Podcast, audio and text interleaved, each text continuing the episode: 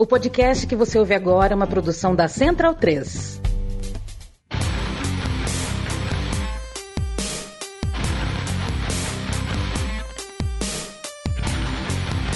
Começa agora o Xadrez Verbal.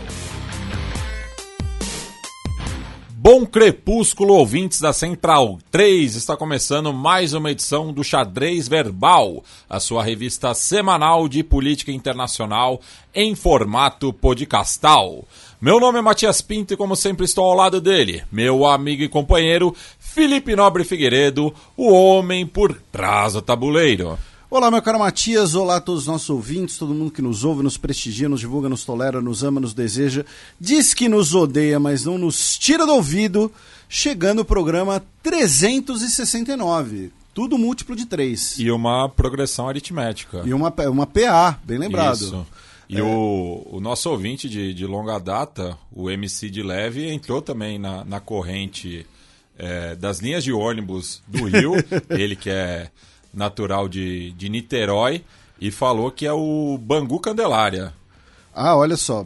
No, Bangu Candelária é, é, longe, hein? É, é chão. É, agora meu, meu cérebro processou a informação. E uh, antes da gente começar, né, a gente normalmente deixa os recados para o fim, mas mandar um abração para o nosso ouvinte Guilherme Locke Góes, de lá de Florianópolis, que nos mandou um presentão para mim e para o Martim, filho do Matias. Você ficou sempre porque você tem filho, você, você tem um amor incondicional de uma criança, então é uma troca, é uma troca. Uh, eu Amor tenho. incondicional de criança ou Lego? É, é. Pois é, eu, eu, eu, eu, eu ganhei Lego.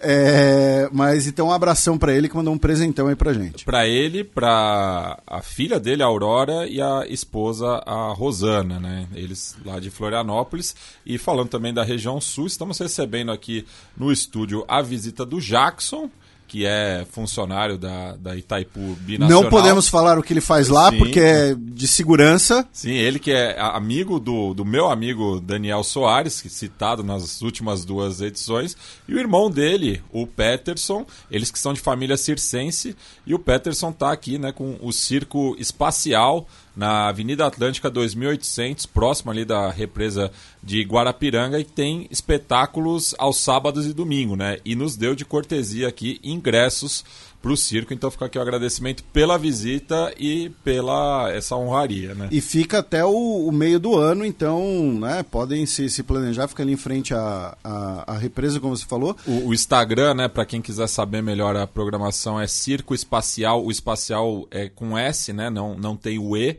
oficial. Então entra lá para maiores informações. E uh, só digo o seguinte: é bom os argentinos tratarem bem o nosso amigo Jackson, porque se ele quiser, o, o bagulho. Vai a, feder. A, é, é, é, é, Vai, vai ter água, maluco. É isso. Sem mais delongas, passemos para o primeiro bloco do Giro de Notícias.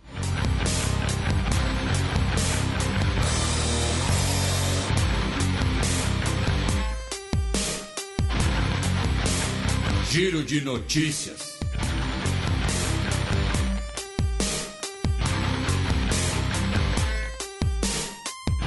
Notícia da segunda-feira passada, dia 26 de fevereiro. Ditador militar do Sudão visita a Líbia em busca de apoio.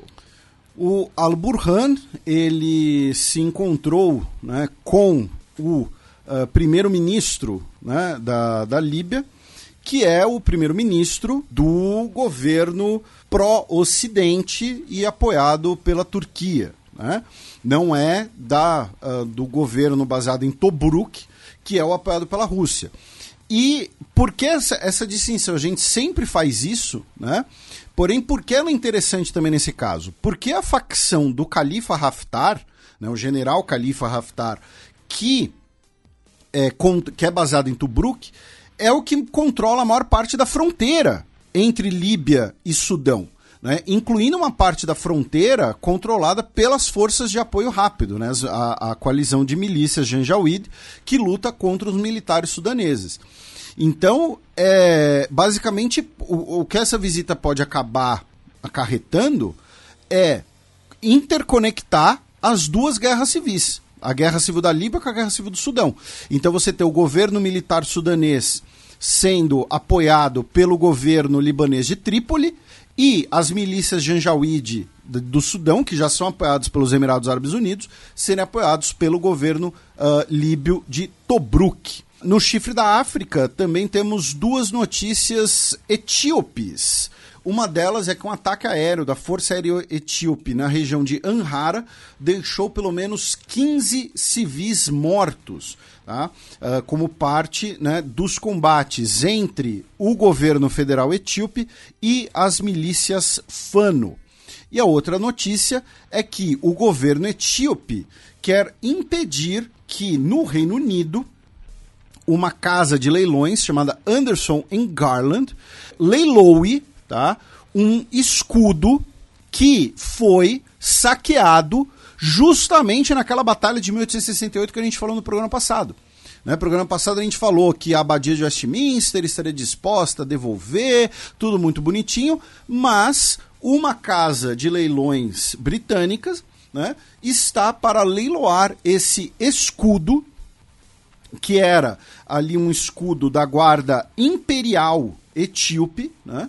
Na época era o Império da Abissínia, né? Uh, e que foi saqueado pelas tropas britânicas. Eu valorizo muito o esforço diplomático da Etiópia em evitar esse leilão, embora eu acho que a alegação né, para manter o leilão vai ser de que é uma, é uma casa de leilão privada, enfim, que é um processo privado. Então, eu acho que a ferramenta diplomática correta para essa crise seria um vampetaço, tá? Nas redes sociais da Anderson em Garland, para eles não, não leiloarem o escudo.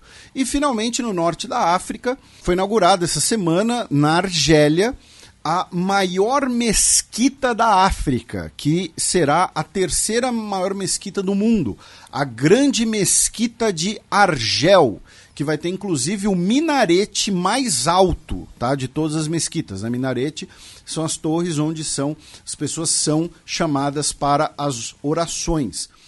E uh, essa notícia é interessante não por questões religiosas ou arquitetônicas apenas, mas também pelo fato de que ela foi construída pela China. Tá? Ela foi construída por uma empresa chinesa com financiamento chinês tá? como parte ali de melhores relações entre os governos autoritários argelinos ali, da, da a tradição militar argelina, com a China. Então também tem essa questão aí uh, de relações de política internacional nessa construção. Notícia da terça-feira, dia 27 de fevereiro. Casa Branca fala em racismo após declaração de Trump. Qual? O Donald Trump, na última sexta-feira, dia 23, ele estava num comício na Carolina do Sul, tá? Na, um comício, um evento de campanha da Federação Negra Conservadora. Né? E aí lembra o, os esquetes do Ken Pili, né? Do, dos Black Republicans. Black Republicans. É. E ele disse o seguinte, tá? que ele foi uh, indiciado uma vez, uma segunda vez, uma terceira vez, uma quarta vez. E muitos dizem que é por isso que os negros gostam de mim. Porque eles foram muito machucados e sofreram muita discriminação eles me veem como uma pessoa que está sofrendo discriminação. Mas quais negros, né? Então, a, o, o, primeiro problema é: nós temos um bilionário branco se colocando como alvo de discriminação. É. E segundo, ele basicamente disse que, olha, os negros, como eles também são muito acusados de crimes, né? Como, então é, eles me veem como um igual, porque crimes. Não, e, e assim, é, lembrando que o, o, Partido Republicano tradicionalmente tem muito pouco voto negro, né? Por isso da esquete do Peel. Exatamente. É, Mas a... após que o Tim Scott estava nesse rolê. Ah, aí. sim, não. O Tim Scott, ele tá doidão para ser o vice, né? É. O Tim Scott tá. Não, e o Tim Scott estava no rolê. É, que é da Carolina do Sul. O, o, Tim Scott, para quem não, né, para quem, pra quem não, não, não se lembra ou não sabe, né, o Tim Scott chegou até a ser uh, pré-candidato, né, no, no, nos Estados Unidos, e ele é senador pela Carolina do Sul. O, o único senador republicano negro, né? E ele disse que ele, ele está mais empolgado com a campanha do Trump do que com as próprias campanhas. E a Nikki Haley, né, que tem ascendência indiana, E- né, E di- também é da Carolina do Sul. disse que as declarações foram nojentas. A gente vai ter dois trechinhos né, com, com notícias dos Estados Unidos, nos giros de notícias. Tá? Nessa daqui a gente vai falar mais das questões ah, eleitorais. né? Ah, a Nikki Haley disse no evento de campanha, também ah, na Carolina do Sul, que ah, o acordo migratório não saiu no, no Congresso dos Estados Unidos porque o Donald Trump sabotou o voto. O Donald Trump disse para os, os republicanos votarem contra o acordo, segundo ela. Tanto o Donald Trump quanto o Joe Biden venceram suas respectivas primárias em Michigan. Porém, no caso do Joe Biden, nós temos uma questão muito interessante, que é assim, Michigan né, é um estado que tem uma grande comunidade negra, né, é, Detroit. Detroit, a Motown e tudo mais. E também tem uma grande comunidade de descendentes de árabes. Então, teve uma campanha organizada para que as pessoas votassem no uncommitted, ou seja, que a pessoa fosse votar nas primárias, porém para dizer, olha, não pretendo votar em ninguém. Então o que aconteceu? O Joe Biden ficou com 81% dos votos, ok, né? Mas o uncommitted teve 13% dos votos. Foram pessoas que saíram de suas casas para votar num voto absolutamente simbólico para protestar contra o Joe Biden, especialmente árabes e ah, muçulmanos, lembrando que não é a mesma coisa, né? Inclusive, né, ahn, uma senhora, vamos dizer assim, uma senhora disse esses dias viralizou que Israel é um país cristão. Eu, que, eu, queria, eu queria ver a cara de- dessa pessoa quando ela descobrisse que a maioria dos cristãos em Israel são árabes, tá? Mas enfim, ah, o Joe Biden venceu as primárias em Michigan, mas o uncommitted teve mais de 100 mil votos, ou seja, foi um baita protesto contra a postura do governo Joe Biden em relação a Israel e Palestina, como a gente tem mencionado. Outra coisa tradicional, né, no que tem nos Estados Unidos, nas eleições, é os candidatos e pré-candidatos normalmente lançam livros, né, sempre perto da eleição. Né? Então, teve lá o livro. de- Memórias. é, o livro da Elizabeth Warren, que era tipo Lutando por um Sonho.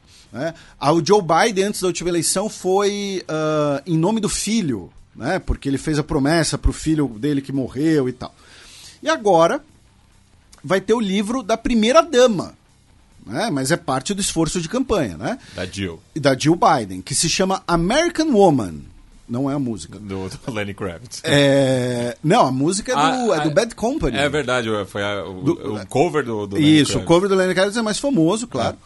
The Transformation of the Modern First Lady, from Hillary Clinton to Jill Biden, ou seja, o recorte temporal do livro é bastante restrito, né? Tipo, mulher americana, transformação da primeira dama moderna, é isso que significa. E aí, ali falando com a imprensa, né, pro lançamento do livro, perguntaram, né, os repórteres lá, repórteres de cultura, literatura, né, não era o pessoal da política, qual era o segredo do casamento deles, né? Tipo, que vai ter 47 anos de matrimônio, né?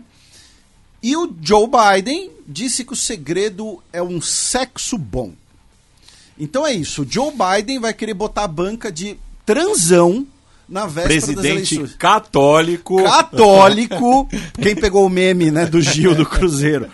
É, presidente católico mandou essa. E, e, claro, a gente não tá entrando aqui no, no caráter do, do matrimônio deles, ou que faz o matrimônio ter ou não sucesso, o ponto não é esse. E não é nenhum ponto moralista. O fato é, como a campanha eleitoral nos Estados Unidos. Tá focada no público jovem. Pois é, tá, tá, tá, tá, né? Ela deixa as coisas meio doidas. E uma última notícia da política eleitoral dos Estados Unidos: o Mitchell McConnell, que é o líder republicano no Senado, ele disse que vai deixar de ser o líder republicano do Senado em novembro, depois de quase duas décadas na função.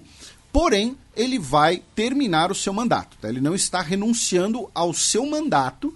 Né? Ele tem mandato até ah, 2027, se não me engano. Ele que está no Senado desde 85, né? E, e como liderança do partido desde 2007, o que torna ele a, o, o, a- a- o líder republicano há mais tempo no, no cargo, na história do partido. E aí ele, né, ele teve até aqueles, aquelas especulações sobre sua saúde recentemente, né? Que ele teve aquele episódio que ele meio que congelou ali em público e tal. Não, e na verdade é, é a maior liderança não só do Partido Republicano, de qualquer partido, né? Pois é, então, É. Né, é isso aí, rotatividade. É. Né? E então ele disse que vai deixar o cargo da liderança. E para a gente fechar a América do Norte, o ex-primeiro-ministro do Canadá, Brian Mulroney, que foi primeiro-ministro de 1984 a 1993, faleceu essa semana, no último dia 29 de fevereiro. Ele tinha 84 anos de idade, ele foi do Partido Conservador. Ah, então ele, né, e aí o Justin Trudeau declarou o luto nacional, tivemos as devidas homenagens, ah, enfim. Notícia da quarta-feira, dia 28 de fevereiro. Tuvalu vai revisar acordo de segurança com a Austrália. A gente falou aqui, né, que nós tivemos as eleições em Tuvalu recentemente, eh, no dia 26 de janeiro, e foi essa semana empossado como primeiro-ministro o Felete Tel, né? A gente vai chamar ele só de Tel porque a gente é íntimo, a gente é brother. Ele foi procurador-geral de Tuvalu e foi eleito para o parlamento. E a gente havia comentado aqui que tudo indicava que nós teríamos uma vitória da oposição no país e que isso provavelmente poderia significar o rompimento das relações com Taiwan e o reconhecimento da China Pequim, da China continental, da República Popular da China, dentro da política de uma só China. né? Lembrando que hoje apenas 12 países reconhecem Taiwan como a legítima China. Um desses 12 é a Santa Sé, e dos 11 restantes, apenas três não são países insulares pequenos: né? Guatemala, Belize e Paraguai. Tá? Ah, o novo primeiro-ministro disse que isso não está na agenda, tá? essa troca de representação chinesa, mas sina- sinalizou que vai revisar o acordo de segurança com a, com a Austrália. Porque, segundo o novo governo de Tuvalu, esse acordo não tem transparência e prejudica a soberania do país, já que por esse acordo, lembrando, esse é o mesmo acordo que permitiria que migrantes ah, climáticos, né, que refugiados climáticos, melhor dizendo, de Tuvalu, pudessem se assentar na Austrália. Por esse acordo, a Austrália teria um poder de veto em relação a acordos de Tuvalu com outros países. E quais outros países podem ser esses? República Popular da China. Né? Que, que, que, que- vamos recapitular brevemente aqui, né? Xadrez é o único lugar do, do Brasil que fica falando de Oceania todo o programa.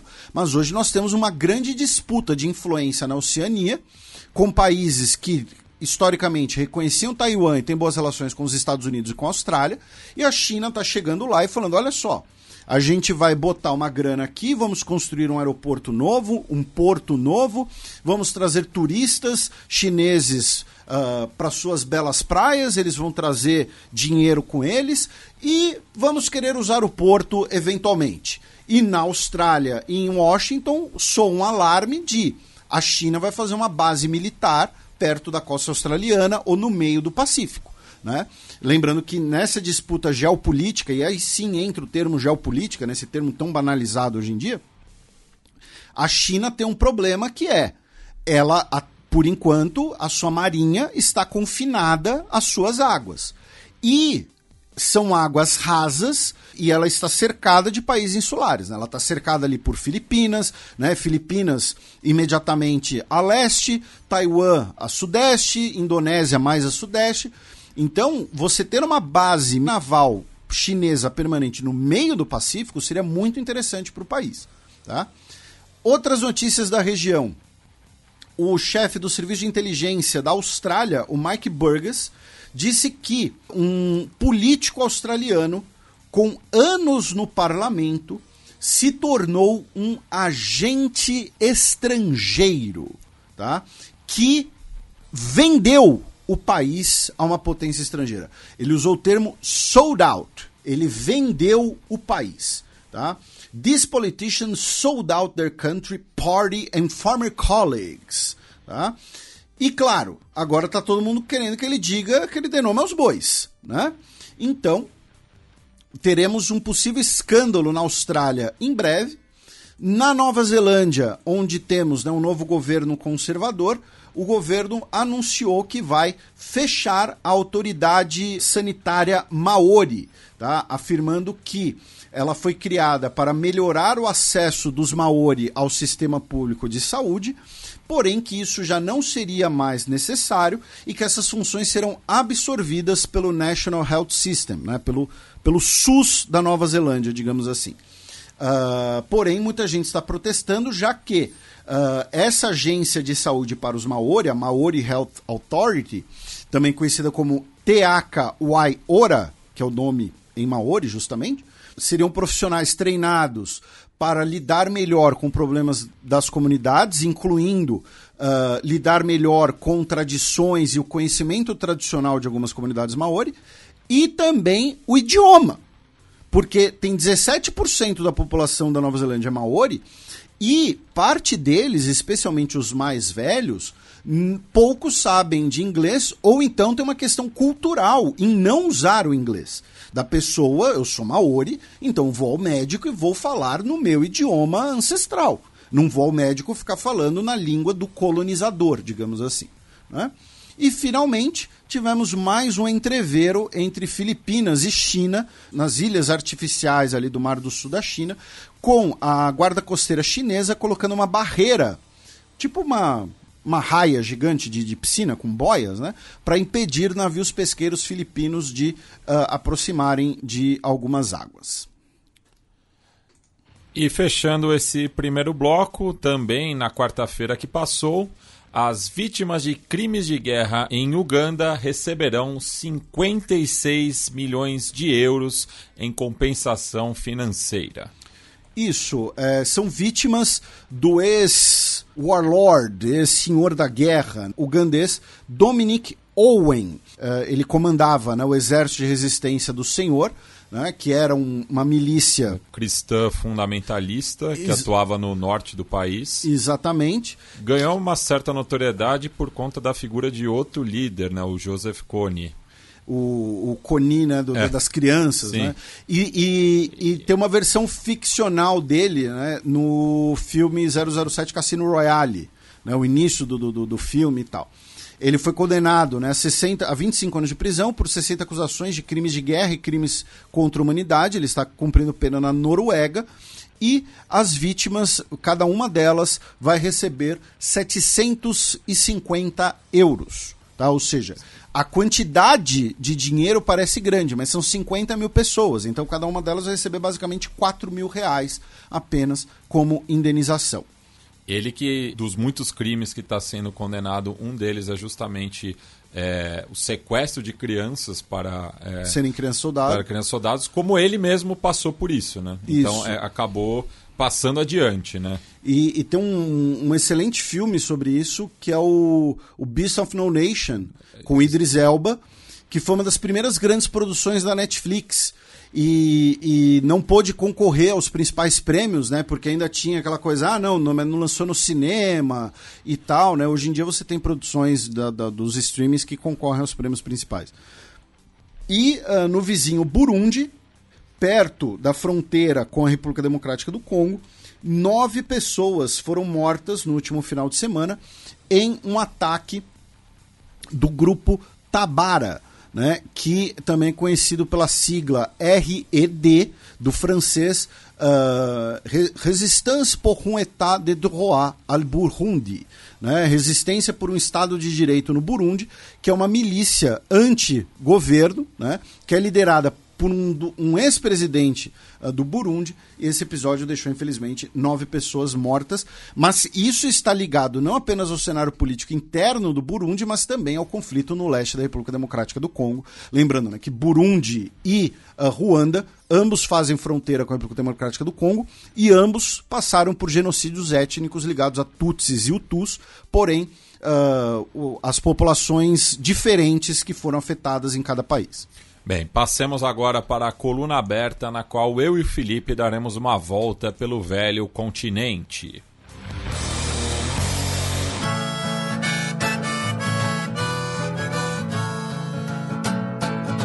Coluna aberta.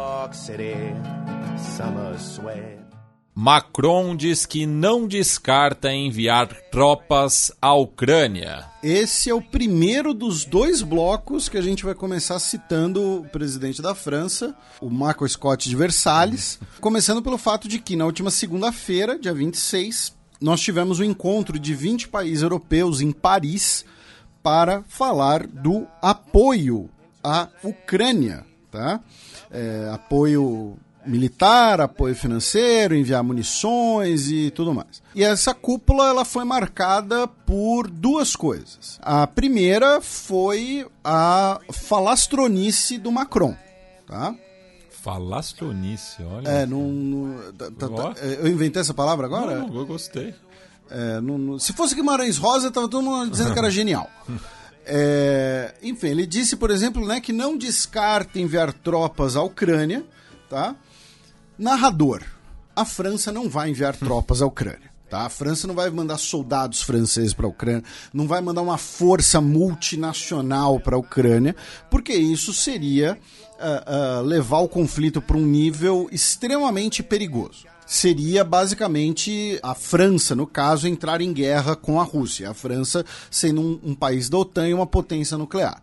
A segunda questão foi que nós tivemos algumas farpas entre o Macron e o Olaf Scholz. O que acontece é que é uma contextualização que vai servir para esse bloco e para o cheque, tá? O Macron, ele, ele não pode mais ser candidato, né? Pelo menos não agora. Ele não pode ser reeleito. Ele está no limite do mandato. Um, ele sabe também que dificilmente ele vai conseguir fazer um sucessor na França. Não é impossível, mas é muito difícil hoje, já que a França está usando a palavra da moda polarizada, hum. né? Uh, entre a, a extrema-direita, ali com, com a Le Pen, e a esquerda radical com o Mélenchon. Tá? É possível que o primeiro-ministro né, que o Macron nomeou recentemente, seja um candidato forte, viável, é possível. Pode chegar às campanhas, ele pode ter um ótimo resultado na campanha, nos debates. Chega ao segundo turno e no segundo turno, o lado que foi derrotado no primeiro turno vai tapar o nariz e votar nele como rejeição ao outro. Tá? Então, se o segundo turno for Macron versus Le Pen de novo, né, no caso o sucessor do Macron, os eleitores de esquerda vão votar no candidato do, do Macron para não votar na Le Pen. E se for entre o Mélenchon e o candidato do Macron, é possível. Do contrário. É, é, bem, bem possível. Né? Então, assim, o que acontece? O Macron, ele está no momento que ele pode ficar, digamos assim, sem papas na língua. Né? Então esse sem papas na língua se junta a esse espírito falastrão, que é quando ele diz não descarta enviar tropas à Ucrânia, não é que ele vai mandar, é que ele talvez ele quisesse, talvez ele achasse certo, talvez ele achasse que seria apropriado, né, ou estratégico, mas ele não vai fazer isso, tá? Só que agora ele pode se dar o luxo de falar essas groselhas, tá? Ele pode se dar o luxo de falar coisas que talvez em outras ocasiões, com uma reeleição né, em jogo ou com uma situação mais delicada, enfim, ele talvez fosse se conter um pouco. Isso inclui esse cenário de farpas com a Alemanha, né? Porque o que aconteceu? A Alemanha, o governo alemão do Olaf Scholz, barrou, tá? Disse que não vai enviar para a Ucrânia os mísseis de cruzeiro Taurus, tá? Um modelo alemão de míssil de cruzeiro. Não tem nada a ver com a Taurus brasileira, tá? E o Macron meio que falou: olha só, então, a gente mandou míssil de cruzeiro, o Reino Unido mandou míssil de cruzeiro, então, poxa, né? A Alemanha tinha que mandar aí, a Alemanha talvez, né? Ele deu uma, uma latida ali para cima da França, né? Para cima da Alemanha, desculpa. E aí o que acontece? Né? Você teve o troco disso, que foi muita gente né, comentando o fato de que, olha só, o país que mais forneceu ajuda militar à Ucrânia na Europa foi a Alemanha, em números absolutos, tá? com 17 bilhões de euros. A França mandou meio bilhão de euros. O que acontece? A Alemanha ela é cobrada porque proporcionalmente ela teria feito pouco, a gente sempre comenta isso aqui, né? Que proporcionalmente os países que mais ajudam a Ucrânia na Europa são os países bálticos. Até por uma questão do passado soviético Isso. e enxergar a Rússia como um inimigo em comum. Exatamente.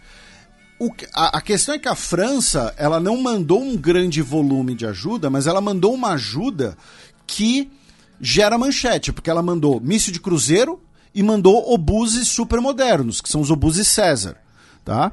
Uh, né? Uh, a Alemanha, ela manda capacete, ela manda munição, ela manda colete balístico, ela manda coisas que não geram manchete, não geram o mesmo buzz. Só que ela mandou, em termos né, financeiros, muito mais ajuda militar. Então nós tivemos esse, essas pequenas farpas, né? E o Macron falando: ah, não, não, não descartamos né, mandar tropas. Né? E se não descartamos, é para quê? Para primeiro botar, deixar uma carta ali na mesa, né? Se ele virar e falar: olha só, Ucrânia, a gente não vai mandar nada nem ninguém, se vira aí. Você tá sozinha, né? Isso ia pegar mal também. E ao mesmo tempo, como eu disse, ele já não precisa ter muita muitos freios na língua dele, pro bem ou pro mal, tá? Uh, então, e, e, como eu disse, essa contextualização dos freios, da falta de freios na língua do Macron, a gente vai uh, reaproveitar no bloco do cheque, tá? Uh, o Zelensky, né, presidente da Ucrânia, do encontro em Paris, ele foi para a Arábia Saudita primeiro, tá? Para uh, se encontrar com o ministro de Relações Exteriores saudita e com o príncipe da coroa MBS como parte da negociação de um acordo, de um novo acordo de troca de prisioneiros. Né? Lembrando, nós já tivemos trocas de prisioneiros entre Rússia e Ucrânia mediadas tanto pelos Emirados Árabes Unidos, quanto pela Arábia Saudita, quanto pela Turquia. Tá? Então, ele foi para a Arábia Saudita para conversar sobre um novo possível acordo de troca de prisioneiros e muito provavelmente também conversou de outros assuntos a portas fechadas, porque sinceramente o Zelensky não iria até Riad, o MBS não ia uh, uh, botar, sei lá, quantas horas da agenda ele botou para se encontrar com o Zelensky só por uma troca de prisioneiros, tá?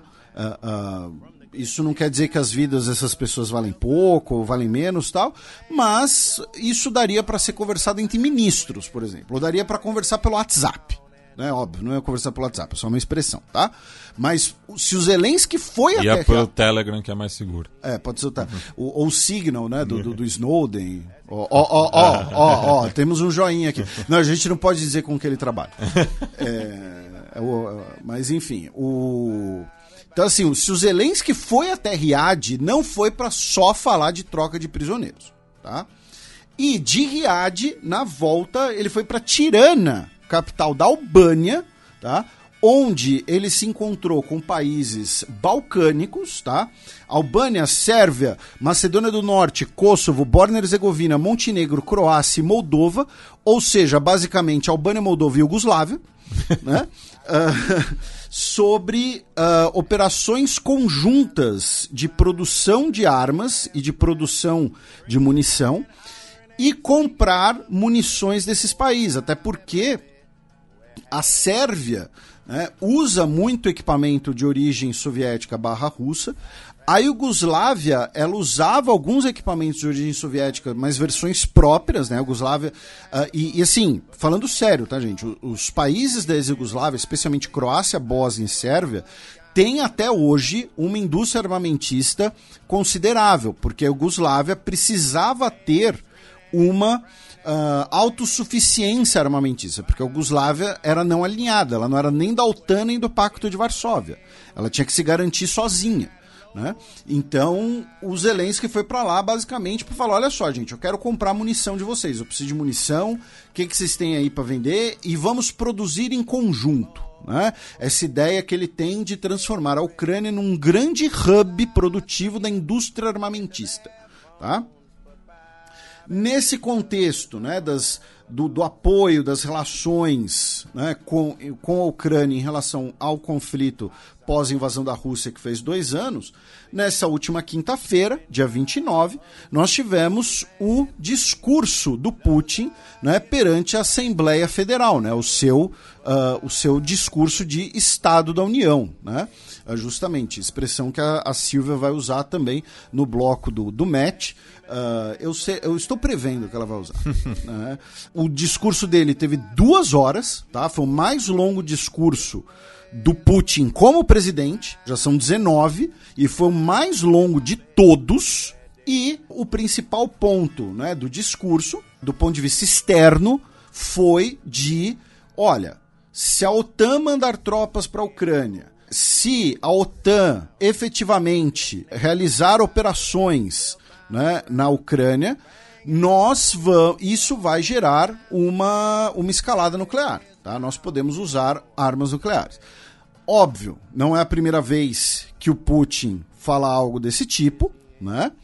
Não é uh, a primeira vez, nem será a última.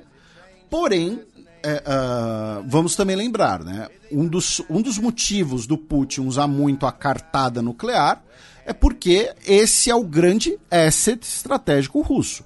A Rússia tem o maior arsenal nuclear do mundo, a Rússia não consegue competir né, com os Estados Unidos em armamento convencional, em tamanho de economia ou em tamanho de população, ainda mais depois de dois anos de guerra. Então, o que eles têm que lembrar é: olha só, a gente tem armas nucleares mais do que suficientes para acabar com a vida na Terra, tá? assim como os Estados Unidos. Né? Outra parte do discurso foi uh, voltada né, para o cenário interno e para as eleições. Né? Uh, especialmente questões de uh, o sistema de saúde na Rússia. Uh, ele comentou da expectativa de vida dos russos, falou da questão de natalidade novamente. Né? essa é sempre uma preocupação do Putin né? sobre a questão de natalidade na Rússia. Lembrando, a Rússia tem menos tem, tem uma população menor que a do Brasil, tem uma taxa de natalidade relativamente baixa no maior território do mundo. Tá? Ah, do, se a gente pensar em uh, povoamento, né, a Rússia tem uh, regiões que são quase desérticas. Né? Então, esses foram alguns dos principais pontos. Falando ainda em OTAN, nós tivemos essa semana né, a confirmação, né, o parlamento húngaro aprovando a entrada da Suécia na OTAN, era o último país. Né? Vamos levantar a plaquinha dos babacas, né? No último programa de 2021 a gente falou, gente, se a Rússia invadir a Ucrânia, no dia seguinte Finlândia e Suécia vão pedir para entrar na OTAN. Dois anos depois o processo está concretizado. E aí, né? Ah, mas Felipe, a Turquia fez jogo duro para a Suécia entrar porque ela queria aquela concessão, aquela outra tal. E a Hungria, né? Você falou da Hungria, mas poxa, o que, que a Suécia conseguiu? Vamos lá. Vocês podem achar que é uma mera coincidência cronológica, tá? Mas press release da Saab, né, a gigante industrial sueca que fabrica, dentre outras coisas, armamento e, dentre outras coisas, os caças Saab Gripen, os mesmos da Força Aérea Brasileira. Né? O Gripen que é utilizado pela Força Aérea Húngara. Né? Dia 23 de fevereiro, a Saab confirma o recebimento de um novo pedido de caças Gripen pela Hungria, tá? com condições super bacanérrimas tá? de pagamento.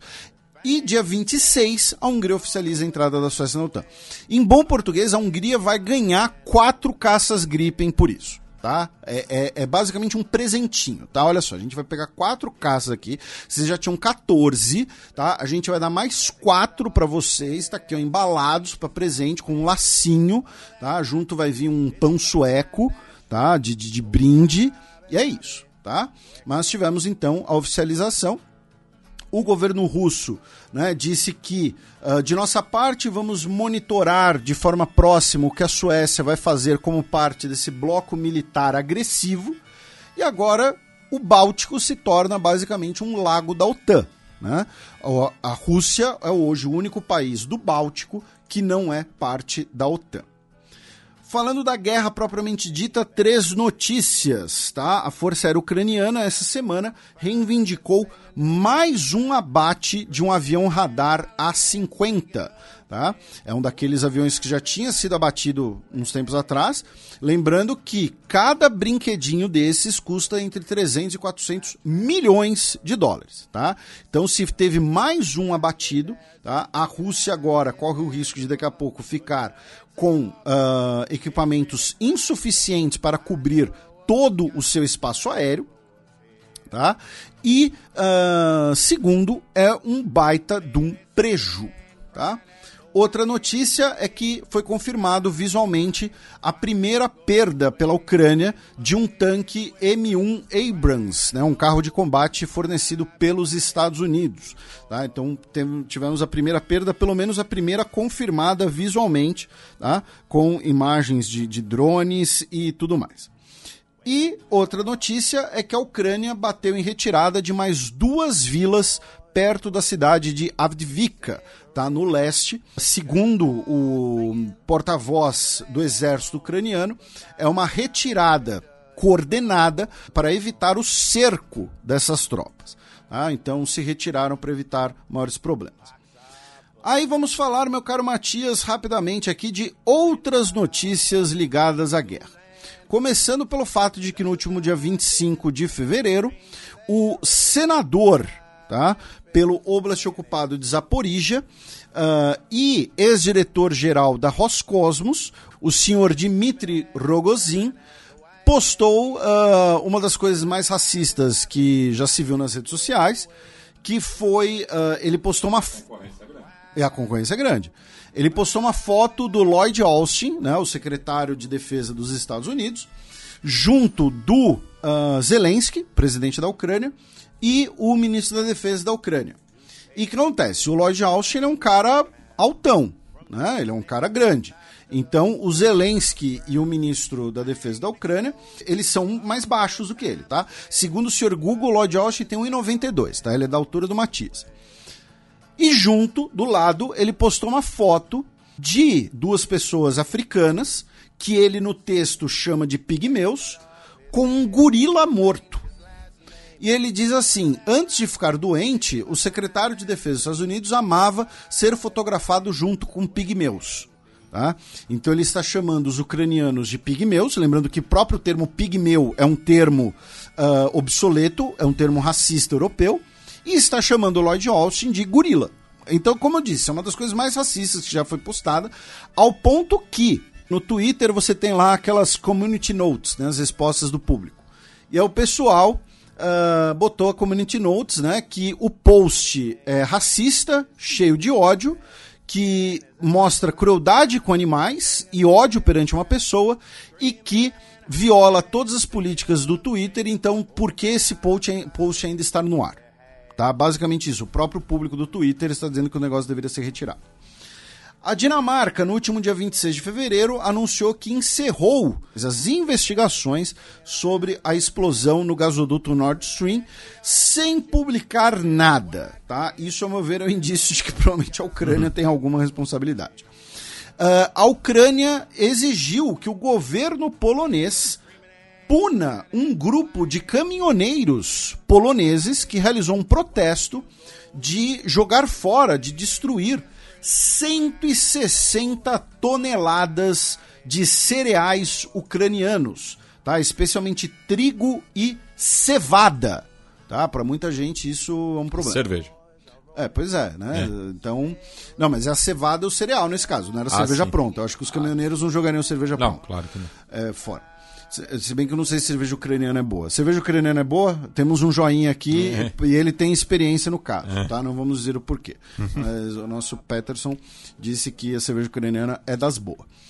Uh, então o governo ucraniano solicitou que esses caminhoneiros sejam punidos né, como parte dessa crise da entrada de produtos agrícolas ucranianos nos países da União Europeia e que uh, tem reverberado muito mal, especialmente nos países do leste europeu. O governo russo anunciou essa semana que, semana que vem, o Sergei Lavrov, seu ministro de Relações Exteriores, vai visitar a Turquia por dois dias. Né? Vai ser interessante ficar de olho o que sairá disso. Aí, essa semana, tá? No dia 28, tivemos o governo da Transnistria, tá? Pedindo oficialmente proteção da Rússia, tá? Que acontece? Vamos recapitular aqui, brevemente, para os nossos ouvintes, tá? A Transnistria é uma região que fica dentro da República de Moldova ou Moldávia, tá? Que ela tem esse nome porque ela segue, né, uma das margens do rio Dnistre, tá? É... um trans do outro lado. Exatamente. E ela é uma, é, uma, é, um, é uma faixa de terra, um fiapo de terra entre Moldova e a Ucrânia. E é uma região da Moldova, de Moldova, em que a maior parte da população é russófona e se identifica como russos, tá? Com o fim da União Soviética e, e ficou bem em voga, né? Quando o, clube local, o Xerife Tiraspol, ganhou do Real Madrid em pleno Santiago Bernabéu. Isso foi. A coisa de dois anos. É, até. coisa de dois, três anos. E uh, quando nós tivemos o fim da União Soviética, tá? Essa região uh, lutou por independência e proclamou a sua independência como República Moldova de Pridnostrvia, que seria o além do Dnistri, tá? No, no idioma uh, moldavo, né? Que é uma é, uma, é uma variação do romeno. Isso, é uma variante do romeno, mas aí eles vão falar com o idioma próprio, enfim, bababá, é, aí tem a grande Romênia e tudo mais. Então, desde da década de 1990, desde o início da década de 1990, tá? É um território que pelo direito internacional, faz parte de Moldova, não é reconhecido por basicamente nenhum outro país, tá? Mas na prática é independente, tá? Um, e, além de ser na prática independente com essa população que boa parte se reconhece como russo, não é sequer a maioria, tá? Você também tem pessoas que se reconhecem como ucranianos ali e pessoas que se reconhecem como romenos, inclusive. O fato é, na prática é independente tem a sua própria bandeira, uh, emite documentos, emite, inclusive é um, né, o, o, o turismo para lá sempre fala que é um lugar onde você pode visitar a União Soviética, né, porque meio que congelou no tempo e tal. Uh, a moeda deles, inclusive, a moeda literalmente é feita de plástico, porque não tem metal disponível, então ela parece uma, é, ela parece uma ficha de um jogo de tabuleiro. Tá? Eu tenho algumas. Nunca fui para lá, mas ganhei de presente. Uh, então, é uma região, repetimos, né, na prática independente e que, além de ser na prática independente, você tem ali uma presença militar russa, tá? E um dos grandes depósitos de munição da União Soviética ficava ali também, tá? Então você tem um possível barril de pólvora do ponto de vista militar. Tá? Você tem uma região separatista com uma questão étnica, né? um dos vários conflitos congelados né? pós-soviéticos, em que você tem uma região que, pelo direito internacional, pertence a um país, mas a população é de outro grupo, especialmente no caso dos russos. Né? Vamos lembrar, a justificativa russa para invadir a Geórgia em 2008, a justificativa russa para invadir a Ucrânia é sempre o que? A proteção dos russos, a proteção dos russófonos, que é a doutrina Karaganov, que a gente já explicou aqui 500 vezes, né? E aqui eu não estou falando 500 vezes de frustração, é que eu acho impressionante como né, recusam se aprofundar um pouco nesses assuntos. Então, quando Moldova fala, olha só, Rússia nos proteja, eles estão falando o quê? Proteja do quê? Primeiro, o país, o governo de Moldova, que hoje é um governo pró-União Europeia, né, com a Maia Sandu, a partir do dia 1 de janeiro, uh, impôs um novo regime fiscal à região da Transnistria. Tá? Uh, tirou algumas isenções que as, que as cargas da região tinham para cruzar fronte as fronteiras internacionais de Moldova. E, uh, segundo as autoridades da Transnistria, são no total 220 cidadãos russos. Tá? Ou seja, a gente não está falando aqui não só da população, tá? que segundo o senhor Google, é na casa aqui dos 400 mil pessoas, mas de pessoas que têm a cidadania russa. Tá? Então, você falou: olha só, vem aqui nos proteja, é o mesmo modus operandi da guerra da Geórgia em agosto de 2008. Olha só, não estamos invadindo a Geórgia, estamos protegendo os russos da Abcásia e da Ossétia do Sul. Tá? Lembrando que você ainda tem as comunidades nativas dessas regiões, né? os ossétios e os abcásios. Tá? Os abcásios, inclusive, que são, digamos assim, muitas aspas aqui, né? primos dos chechenos, dos daguestanos e tudo mais. Então essa é uma notícia muito interessante. Continuando, essa semana o Financial Times publicou uma matéria que teria tido acesso a um manual de doutrina militar da Marinha Russa, tá? Que prevê uh, limites, né, critérios mais brandos para o uso de armas nucleares não estratégicas pela Marinha Russa tá? pelas forças navais russas. E que teriam inclusive feito um exercício simulando o uso de armas nucleares contra a China. Tá? Uh, assim, óbvio, pode pegar mal, pode gerar algum mal-estar, que nem quando publicaram aquele relatório dizendo que as Forças Armadas Brasileiras previam um conflito com a França na Guiana. Tá? Mas assim, todo país, mesmo que você tenha aliados e tudo mais, vezes que você tenha boas relações, vai fazer exercícios, vai fazer cálculos militares pensando no conflito com o vizinho. Tá? E segundo, as forças navais russas usarem armas estratégicas também não deveria ser novidade, porque como a gente tem inclusive visto no Mar Negro, né, as forças convencionais navais russas não são exatamente uh, a vanguarda do poder naval. Né? A Marinha Russa se destaca o quê? Especialmente pelos seus submarinos e pela capacidade de uso de armas nucleares, incluindo aí torpedos nucleares.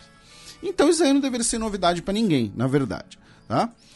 Só que nesse tema nuclear, para a gente encerrar esse, esse giro ligado à guerra, essa semana nós tivemos uma questão interessante.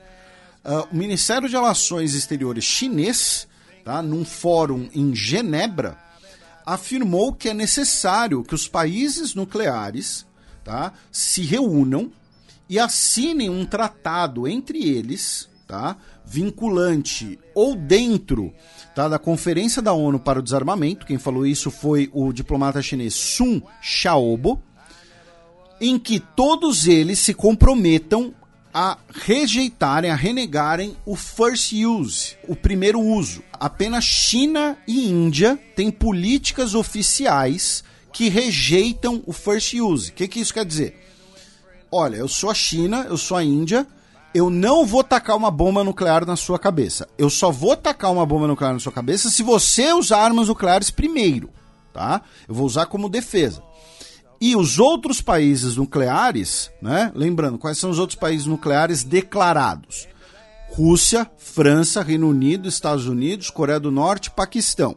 Mais Israel, que todo mundo sabe que tem armas nucleares, tem armas nucleares, mas finge que não tem. Uh, todos esses países não têm essa política oficial de rejeitar o first use. Tá? Então o governo chinês uh, fez essa proposta. Não sei se foi uma proposta só de gogota, não sei, não estou acusando nem nada, não sei. Ou se pretende trabalhar em cima disso para uh, ah, que isso seja articulado. Aí, meu caro Matias, nossos caros ouvintes, vamos começar o nosso giro pelo restante da Europa. Começando pela própria Rússia, né, onde nós já estávamos, com duas notícias. A primeira delas é que hoje tivemos o sepultamento do Alexei Navalny, tá? Uh, segundo a Associated Press, tá? Alguns milhares de pessoas, tá? Uh, compareceram ao funeral em Moscou, que teve uma missa numa igreja, uma missa de corpo presente, inclusive, e depois o sepultamento num cemitério no sudeste da capital russa. E Nesse sentido, um dos aliados do Navalny, o Leonid Volkov, solicitou que as pessoas protestem no dia da eleição, indo com um broche, um bottom, para votar. A outra notícia é que o cofundador do grupo Memorial, né, que era um grupo de direitos humanos russo que foi extinto recentemente, que foi laureado com o Nobel da Paz em 2022, o Oleg Orlov, de 70 anos de idade, foi condenado a dois anos e meio de prisão por atacar a credibilidade das Forças Armadas. Ele que foi preso num protesto contra a guerra na Ucrânia. De lá, vamos para o Cáucaso, já que nessa semana a Alemanha uh, realizou mais uma rodada de conversas entre Armênia e Azerbaijão para um acordo de paz definitivo. Tá? Uh, não estou otimista, mas é o que temos. De lá vamos para Belarus, onde nesse último dia 25 de fevereiro tivemos eleições para o legislativo do país, tá? Para os 110 assentos do legislativo do país. E dos 110 assentos, 40 ficaram na mão de candidatos independentes, embora muitos deles sejam independentes apenas nominalmente e os outros 70 assentos ficaram na mão dos quatro partidos pró-Lukashenko. Né? O Lukashenko que disse que uh, será candidato a presidente novamente em 2025. É novidade. Pois é, eu fiquei chocado, eu tô, tô surpreso. Né? Eu não, jamais esperava isso.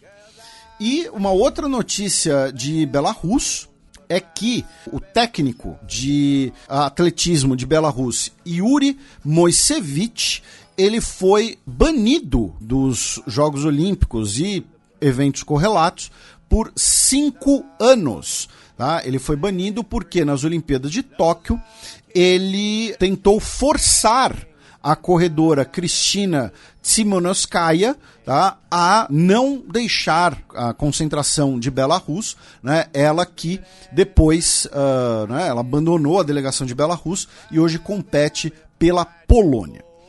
Falando em Polônia, a oposição de extrema-direita está criticando o projeto apresentado pelo governo Donald Tusk tá, de reforma do ensino no país. Tá? Uh, o Donald Tusk ele quer uma ampliação do ensino, ele quer adicionar um semestre à educação obrigatória do país incluindo matérias como direitos humanos e ética. E o partido da extrema-direita não quer isso. tá? Por que será? Pois é. E além disso, Donald Tusk destacou que o currículo atual, embora seja muito louvado pelos seus desempenhos em matemática e ciência, seria deficitário em formação humana. Tá? Palavras do Donald Tusk que passa longe de ser um esquerdista, comunista ou qualquerista. Já na Hungria temos um novo presidente, tá? O Tamás Suliok, que é do Fidesz, óbvio, e que era presidente da Suprema Corte Húngara de 2016 e 2024 e é né? A, minha mãe diria que ele é assim, ó, com Orbán, tá? Esfregando dois dedos. Ah, tá. Pois é, então, é, esfregando dois dedos. Né? Esfregando o dedo indicador e o dedo meio. Ó, eles são assim, ó. Então, é isso. Ele é um chapa do, do Orbán. Da Hungria, vamos para a Itália, meu caro Matias, com duas notícias. Uma delas mais de curiosidade, tá? Mas um padre chamado Felice Palamara, ele estava celebrando a missa em Cessanite, uma cidadezinha na Calábria. E no bico da bota. No bico da bota. E ele percebeu um cheiro estranho no cálice. Né? Ele estava ali celebrando a missa, tal, tal, tal, tal. E aí ele interrompeu a missa, chamou a polícia e o cálice do padre estava envenenado tá? Porque ele é um crítico, tá? Ele critica os métodos do mais da Indrangheta, que é a máfia calabresa, né? Então, assim, iam matar o padre envenenado na missa, velho. Nem, nem Coppola man, meteu ah, essa no, Meteu. Mata o cardeal. Tá, mas mas não é um cálice envenenado Ah, tá. no meio da missa, pô. Sim, mas mata o cardeal. Tá, não. Aquele documentário histórico, o Poderoso Chefão 3. Tem, tem, tem, tem, tem, tem, a, tem a história do chá envenenado, né? Mas assim. Que daí seria o, o, o Papa, isso. Mas, pô, né? Matar o padre envenenado no meio da missa é pesado. né? E a outra notícia italiana é que na Sardenha tivemos eleições regionais no último dia 25 de fevereiro. Um abraço pro nosso querido Thomas Drã, que. Fernandes. Thomas Drã Fernandes, que é o futuro, futuro presidente da Sardenha. Mas quem foi eleita presidente da Sardenha, né, lembrando que presidente regional é como se fosse o governador, né? Foi a Alessandra Toddi, tá? Da coalizão de centro e centro-esquerda contra o Paolo Truzzu, Eu achei que era contra o Paulo Nescau. contra o Paulo Truzzo, que é, ah, o, que é, é o prefeito de Cagliari, né, a principal cidade da ilha, né, tem o time onde jogou o Riva e tal, que foi campeão italiano em 70, né? Jogou o Oliver Haas. O Oliver, o jogou lá, bem lembrado, tinha esquecido. E ah, ele é do Fratelli d'Italia, ele é aliado da Giorgia Meloni, de primeira hora, e foi derrotado nas eleições, uma eleição ah, apertada, tá? apenas 2.500 votos decidiram a eleição, tá? num, num- eleitorado aí de mais ou menos um milhão de pessoas. Então, uma derrota para Giorgia Meloni na Sardenha. Falando em eleições, vamos passar rapidamente por Liechtenstein, já que tivemos um referendo que iria mudar o processo de eleição do primeiro-ministro. Tá? Hoje, o primeiro-ministro de Liechtenstein ele é eleito por um voto direto. Ele não é eleito dentro do parlamento, né, como em vários países. Né, como na Alemanha, por exemplo. Ele é eleito, você vota no parlamentar e no primeiro-ministro e queriam mudar a regra e só que rejeitaram com 68% dos votos. Só que assim, eleições em Liechtenstein significa que 14 mil pessoas foram votar. Né? E isso dá 68% do eleitorado do país. Tá? Porque o eleitorado de Liechtenstein inteiro cabe na Vila Belmiro. E lembrando que o- o- os clubes de Liechtenstein jogam nas divisões de acesso do Campeonato Suíço. É, o- da terceira divisão. É, né? é. Porque, enfim, é, com todo respeito, acho que se você e eu fomos para Liechtenstein, a gente é capaz de jogar lá. Quer dizer, não porque a gente tá fora de forma, mas enfim. Dá um mês. Até porque não deve ter muitas, muitas outras coisas pra fazer em Liechtenstein, né? Ah, de Liechtenstein, vamos para a Alemanha, com quatro notícias, incluindo uma de hoje. Começando pelo fato de que no final da última semana, né, semana passada a gente gravou o programa na quinta-feira. Chegou sexta-feira, o parlamento alemão legalizou o uso da cannabis para uso recreativo. Foram 407 votos a favor, 226 contra e 4 abstenções. Tá? Porque esqueceram do dia da votação. porque eles estavam. Então, é o terceiro país né, ah, da União Europeia a legalizar o uso recreativo da cannabis. Tá? Lembrando, o uso medicinal. Ah, mas Felipe, os Países Baixos? Né? Os Países Baixos, é importante lembrar, os Países Baixos descriminalizaram e você pode usar em alguns locais. Coffee shops. Isso, mas você não pode fumar um baseado no meio da rua. Mas se quiser, pode. Eu não, eu não sei, eu nunca fui pro- Enfim. Tá, mas você não pode, teoricamente, tá? Teoricamente, você não pode fazer isso. Tá? Inclusive, em algumas cidades você pode ser multado. Tá? Você não é preso, mas você pode pagar uma multa. Você pode ter que pagar uma multa. Então, na Alemanha, agora, tá? Adultos vão poder possuir até três plantas em suas casas e 50 gramas de cannabis em casa e portar até 25 gramas em público. Porém, porém, não poderão ser consumidas em público, tá?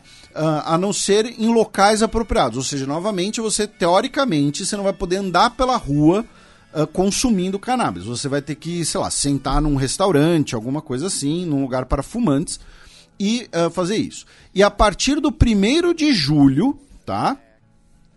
ah, poderão ser criados clubes com até 500 integrantes para cultivo uh, coletivo e também criarem locais de consumo, que nem Clube do Charuto. Tá? Só que o charuto agora é outra coisa.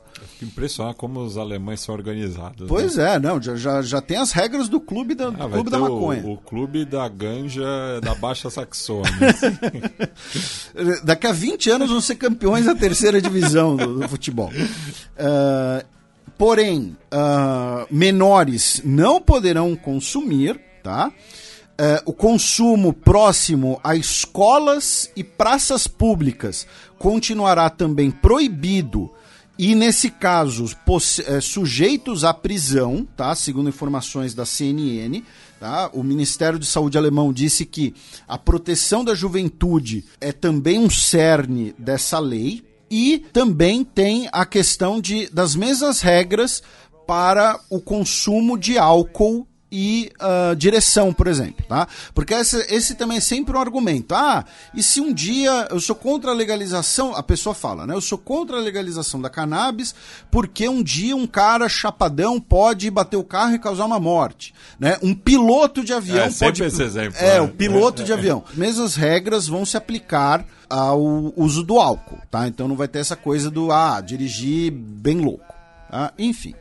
Próxima notícia alemã é que essa semana tivemos uma greve de funcionários do transporte público alemão, tá? Uh, protestando especialmente por questões climáticas, tá? Inclusive o slogan do protesto é Wir waren zusammen, tá? Estamos dirigindo juntos. Protestos também por maiores investimentos em um transporte público baseados em matizes limpas, tá? Outra notícia alemã que essa semana foi presa a Daniela Klette. Tá? Ela era procurada pelas autoridades desde a década de 1990, ela tem 65 anos de idade, e ela foi integrante né, uh, da facção Exército Vermelho, que uh, também conhecido né, como o grupo Bader-Meinhof, né, devido ao nome de seus fundadores, que era uma guerrilha de extrema esquerda que queria derrubar o governo da Alemanha Ocidental, uh, recebia apoio, financiamento da Alemanha Oriental durante a Guerra Fria. E na década de 1990, ainda existindo, realizou roubos a banco, enfim, e que seriam para financiar tá? a vida dos ex-integrantes do grupo na clandestinidade. Porque eles, né, se eles viessem a público, eles não podiam ter empregos normais, tal, porque eles seriam presos. Então, para manter a vida na clandestinidade, eles uh, roubaram bancos, né, cometeram crimes, né, e agora ela foi presa aos 65 anos de idade. E a notícia de hoje, ainda sem muitas informações, é que um soldado alemão tá, se entregou à polícia depois de matar quatro pessoas a tiros. Tá? Aparentemente teria sido alguma questão familiar. As autoridades descartaram terrorismo. Cruzamos a fronteira com os Países Baixos, já que essa semana tivemos a conclusão do caso Marengo, né, envolvendo alguns dos principais nomes da máfia neerlandesa marroquina. Né? Uh, e o chefão né, da máfia marroquina neerlandesa, né, responsável por homicídios e tráfico de drogas, o Ridouan Tag, foi condenado à prisão perpétua. Na França, a Torre Eiffel reabriu para visitações essa semana, depois da greve de seis dias dos seus funcionários. Também na França, o Senado aprovou no dia 28 o aborto de gestação como um direito constitucional na França. Tá? Uh, o aborto era legalizado desde 1975, porém agora ele foi colocado na Constituição, tá? Como direito constitucional, o que diminui as chances do direito ao aborto de gestação ser contestado na justiça cruzamos os Pirineus com duas notícias espanholas. A primeira delas é que o Supremo Tribunal da Espanha, nessa última quinta-feira, dia 29 de fevereiro, abriu uma investigação por terrorismo contra o Carles Puigdemont, o Harry Potter da Catalunha. E por que você teve esse caso, né, esse processo agora? Né? Porque, vamos lembrar, o premier Pedro Sanches, que é uh, né, quer não, né, como parte das negociações para a coalizão dele, ele garantiu anistia para os independentistas catalães. O que pegou muito mal, o que teve gente que protestou, né? E a Suprema Corte, ao abrir esse processo, pode gerar uma disputa legal, já que se ele for condenado na Suprema Corte, tem gente que diz que o primeiro-ministro não pode dar anistia, tá? Se ele for condenado na Suprema Corte. Tem uma discussão legal sobre isso na Espanha, nem eu nem o Matias somos especialistas em Constituição espanhola, uh, até porque a gente não está nem para uma Constituição de uma monarquia. Então, tem essa discussão, esse contexto.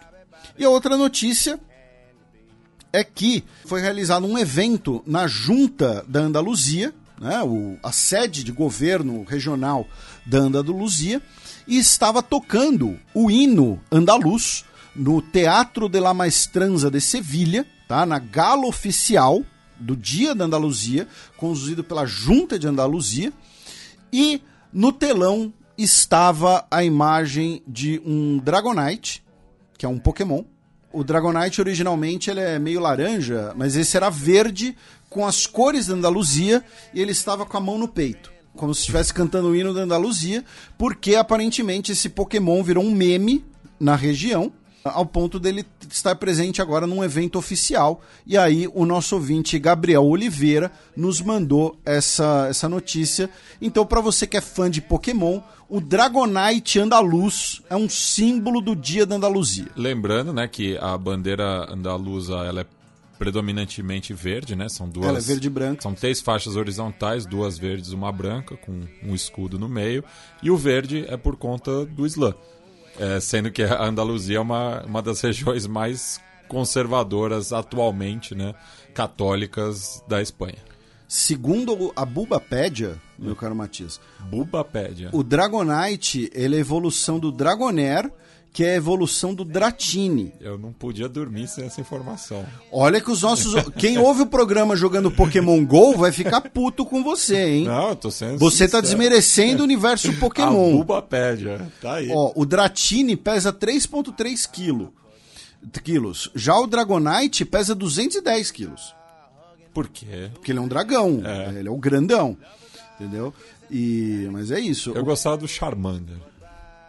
Então, ele, ele lembra o Charmander. Entendi. Entendeu? Ele é tipo também um dragãozinho. Hum. Só que ele deve ter poderes diferentes, não sei. Sim. Charmander era simpático. Ah, você tá dizendo. Você é contra o Bulbasaur. Você é contra o amigo do Cauê Moura. É isso. Entendi. O contra-regra. É, pois é. O senhor é uma pessoa horrível. Ah, E a mentira. Bubapédia, imagino que seja por conta do Bulbasaur. Ah, sim. É que nem a Wikipédia. A Wikipédia. Ah, A, a Wikipédia Star Wars chama Wikipédia. E aproveitando, semana passada eu cometi um erro, uma câimbra mental fatal. Eu falei do George Takei como Sulu em Star Wars. Só que eu quero, assim, primeiro, foi uma câimbra mental, peço desculpas, foi cansaço, tá? eu não percebi. E você não. per- Então, é isso que eu ia falar. O problema é você não ter percebido porque você é um herege, que não conhece nenhum dos dois. Você fica nessas coisas, ah, não, eu gosto de poesia latino-americana, eu gosto de música andine, tal, tal, tal. Amigo, o que importa é Hollywood. Que importa é a indústria cultural dos Estados Unidos. Entendeu? Ah, enfim, mentira. Eu- quando eu falei que eu te odeio, eu estava obviamente brincando, eu te amo. Ah, vamos para Portugal, já que daqui a dois finais de Opa. semanas, em 10 de março, teremos as eleições né, para o parlamento português. E nessa semana, meu caro Matias, tivemos uma virada aí das pesquisas, tá? As pesquisas estão apontando a Aliança Democrática, que é o bloco do Partido Popular e o Partido Social Democrata. Tá lembrando, o Partido Social Democrata português tem esse nome, mas é um partido de direita, tá? A coalizão de direita está em primeiro nas pesquisas, tá? As pesquisas mais recentes estão apontando a coalizão direita com 30, 33, entre 30 e 33% das intenções de voto, com o Partido Socialista com entre 27 e 30%. Em terceiro lugar está o Chega, tá? Da extrema direita, do André Ventura, aí com 17% mais ou menos, algumas pesquisas chegaram a botar 20%. E depois vem o Partido Liberal, né, que é o novo português, e outros partidos de esquerda portugueses, tá? Uh, né, como o, o, Livre, né, que é um partido verde, o Partido dos Animais e tal. E, e assim, lembrando que as pesquisas apontam isso, né, mas como Portugal utiliza o método DONT, fica muito difícil de fazer qualquer previsão. Porque o, o, enfim, tem esse lance dos quocientes, dos distritos, enfim, que tem aquela forma. É, é, a gente é de humanas. Né? então, assim. Eleição que tem que fazer cálculo. Então, é, é, é uma ótima lembrança a sua. Né, de que realmente o, o, a proporção do voto não necessariamente significa com quantos assentos o partido vai ficar. Então, por exemplo, né, a gente pode ir para a última eleição, né, em que o Partido Socialista ficou com 41% dos votos, porém 120 dos 230 assentos, ou seja, ficou com mais da maioria dos assentos, embora não tenha tido a maioria dos votos. Uh, agora, a grande questão é, se a gente olhar para esse cenário eleitoral aqui, primeiro, se os partidos de direita, se necessário, vão fazer uma aliança com o Chega para viabilizar uma maioria. Tá? Se vão conversar, se vão sentar na mesa com o Chega. E outra coisa, se a aliança de direita eventualmente pode fazer uma, uma grand coalition com o Partido Socialista para evitar o Chega no governo. Né? Nós também temos esse cenário. Né? Aparentemente, hoje, tá, pelas pesquisas, se você juntar a Aliança Democrática com a Iniciativa Liberal, seria suficiente para formar um governo, tá? Não precisariam do Chega, tá? Mas no dia da, da eleição, né, sempre pode ter alguma mudança aí. De Portugal, nós vamos para a Irlanda. A gente pega um barquinho, vamos até a Irlanda, já que no próxima sexta-feira, dia 8 de março, como a gente vai gravar o programa na semana que vem na quinta-feira, né? Nós vamos ter duas propostas de mudanças constitucionais em referendo. Uma delas é a 39 emenda, que revisa a definição de família para incluir basicamente o que seria a união estável. Tá? Relacionamentos duradouros é o termo utilizado. E a outra emenda, a quadragésima emenda, retiraria as referências consideradas sexistas do papel da mulher da Constituição, como a vida dentro do lar e deveres domésticos da mulher. Tá? Uh, e o Léo Varadkar marcou intencionalmente né, esse, esses referentes no dia 8 de março, que é o Dia Internacional da Mulher, já que se tratam de uma, da, uma das emendas, se trata claramente de uma questão de igualdade de gênero. Tá, que coloca a responsabilidade dos cuidados domésticos para as mulheres irlandesas e não para todas as pessoas, independente de gênero e sexo. No Reino Unido, meu caro Matias, duas notícias. Uma delas, a gente ainda continua na ilha da Irlanda, já que um juiz na Irlanda do Norte determinou que a lei da anistia, tá? Na Irlanda do Norte, viola os direitos humanos das vítimas, tá? Então, afirmando que a imunidade dada a agentes do Estado, por aquela lei de setembro, que a gente repercutiu aqui, viola os direitos humanos das vítimas e seria então inconstitucional. E a outra foi que uh, o imigrante desempregado uh, Harry, que vive nos Estados Unidos, ele perdeu a disputa jurídica no Reino Unido para ter mais segurança, né? Segurança bancada pelo contribuinte britânico, né? Já que ele é filho do líder tribal Carlos III. Então, assim, o, o Harry, você quer segurança? Paga. Arruma um trampo. Mas um trampo de verdade, não ficar falando fofoquinha pra, pra Netflix. Não tem nada que você. Você é piloto de helicóptero, velho. É. Vai pra Flórida, pilota helicóptero pros caras poder ver lá os, os recifes e tal, sightseeing, entendeu? Aí conta umas histórias lá com eles e tal. É isso. Entendeu? Faz uns meet and greet, pelo menos. Não sei, mas entendeu? Mas deixa de ser um parasita do contribuinte.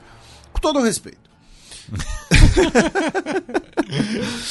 ah, e tem mais duas notícias britânicas, meu caro Matias. Desculpa, eu errei a conta. Uma delas é que uh, enviaram né, a planilha de custos do plano de deportar pessoas para Ruanda.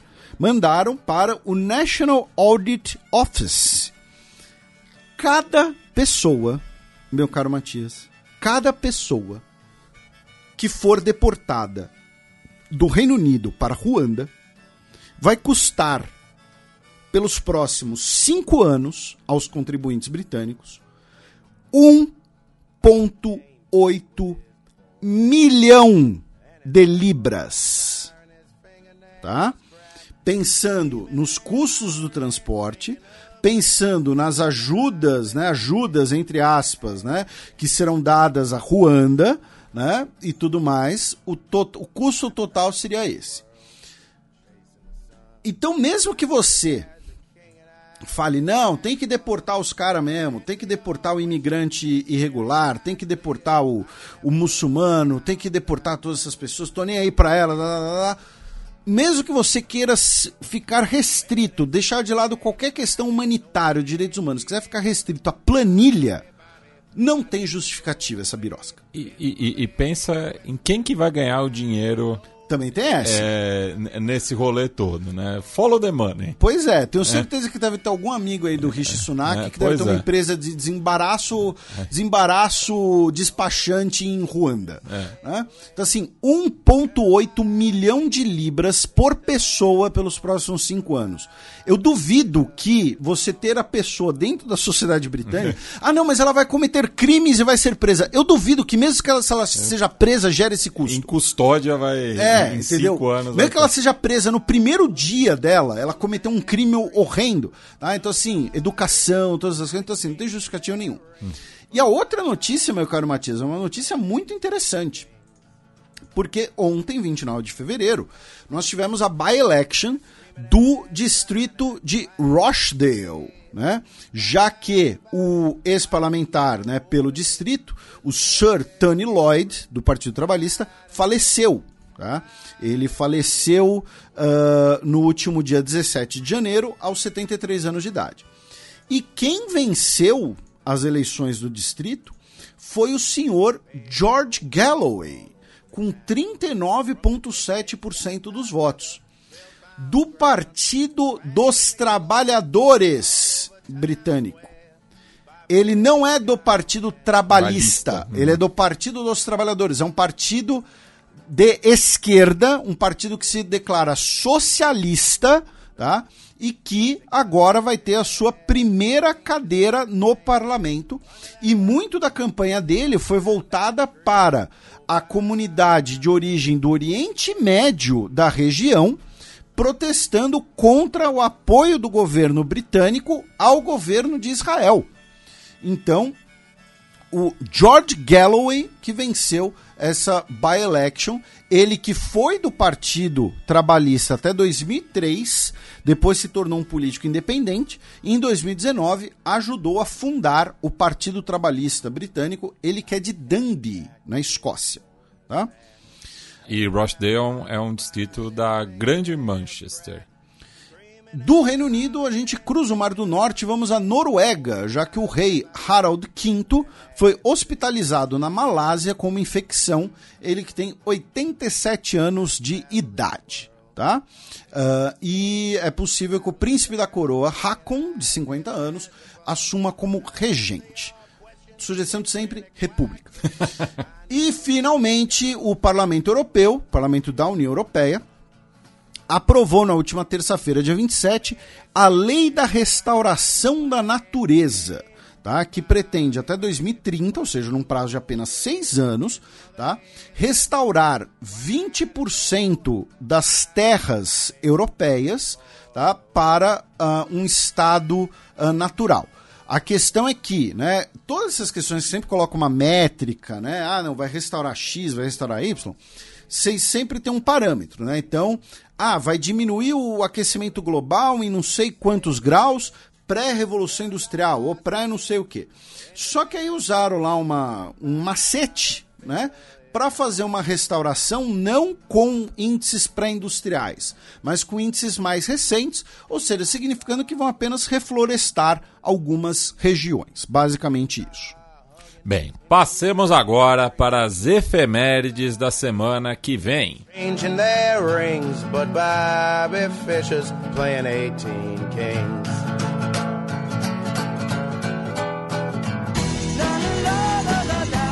A semana na história.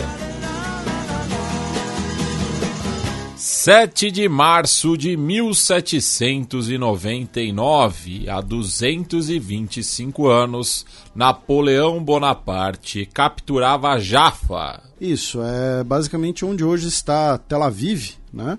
E é um dos eventos mais violentos tá? das guerras napoleônicas. Né? Na época, Napoleão era general ainda, né? estamos falando da campanha francesa na Guerra da Segunda Coalizão, Napoleão não era imperador.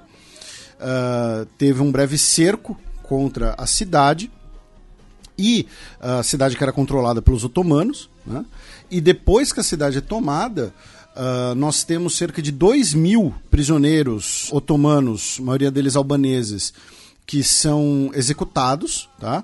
Uh, e boa parte da população da cidade também é uh, massacrada, temos violência sexual indiscriminada, temos a pilhagem da cidade, com as tropas francesas alegando que estavam retaliando pela tortura e assassinato dos mensageiros franceses que foram executados pelos otomanos quando eles foram entregar uma proposta de rendição da cidade. E também tinha a, a questão de ser né, ali uma população otomana, né, uma população muçulmana, em sua grande maioria. 5 de março de 1824. 200 anos atrás tinha início a Primeira Guerra Anglo-Birmanesa. A Primeira Guerra Anglo-Birmanesa né, foi a primeira das três guerras que levaram ao domínio da antiga Birmânia, né, atual Myanmar, né, às vezes também chamada em inglês de Burma, né, uh, levou ao domínio né, da região pelo Império Britânico né, o Império Britânico foi uh, fatiando, digamos assim, o Império Birmanês, né, não teria ali como uh, derrotar e ocupar tudo de uma vez. Claro, teria, né, mas uh, seria muito custoso. Então você, né, foram fatiando pouco a pouco até dominar completamente a região. Essa primeira guerra anglo-birmanesa também é marcada pelo fato de que tropas do reino do Sião, né, atual Tailândia, né, ajudam, auxiliam os britânicos a conquistarem a Birmânia.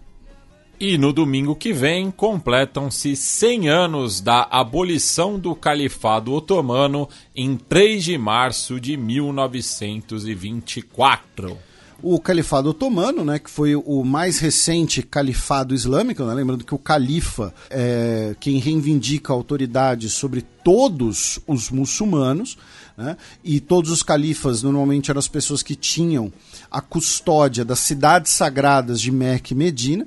O Califado Otomano dura ali de 1517 até 1924 e com a derrota otomana na Primeira Guerra Mundial, com o fim do Império Otomano a proclamação da República da Turquia, né, guerra de independência da Turquia, o último califa que não chega a ser sultão no Império Otomano, ele foi o chefe da casa real otomana, digamos assim, né, mas que é o Abdülmecid II, ele tem o califado abolido em 1924, ali como parte do processo de criação de uma Turquia uh, secular pelo Kemal Atatürk. Bem, passemos agora para o match no qual eu, o Felipe e a Silvia daremos aquele tradicional peão pela nossa quebrada latino-americana.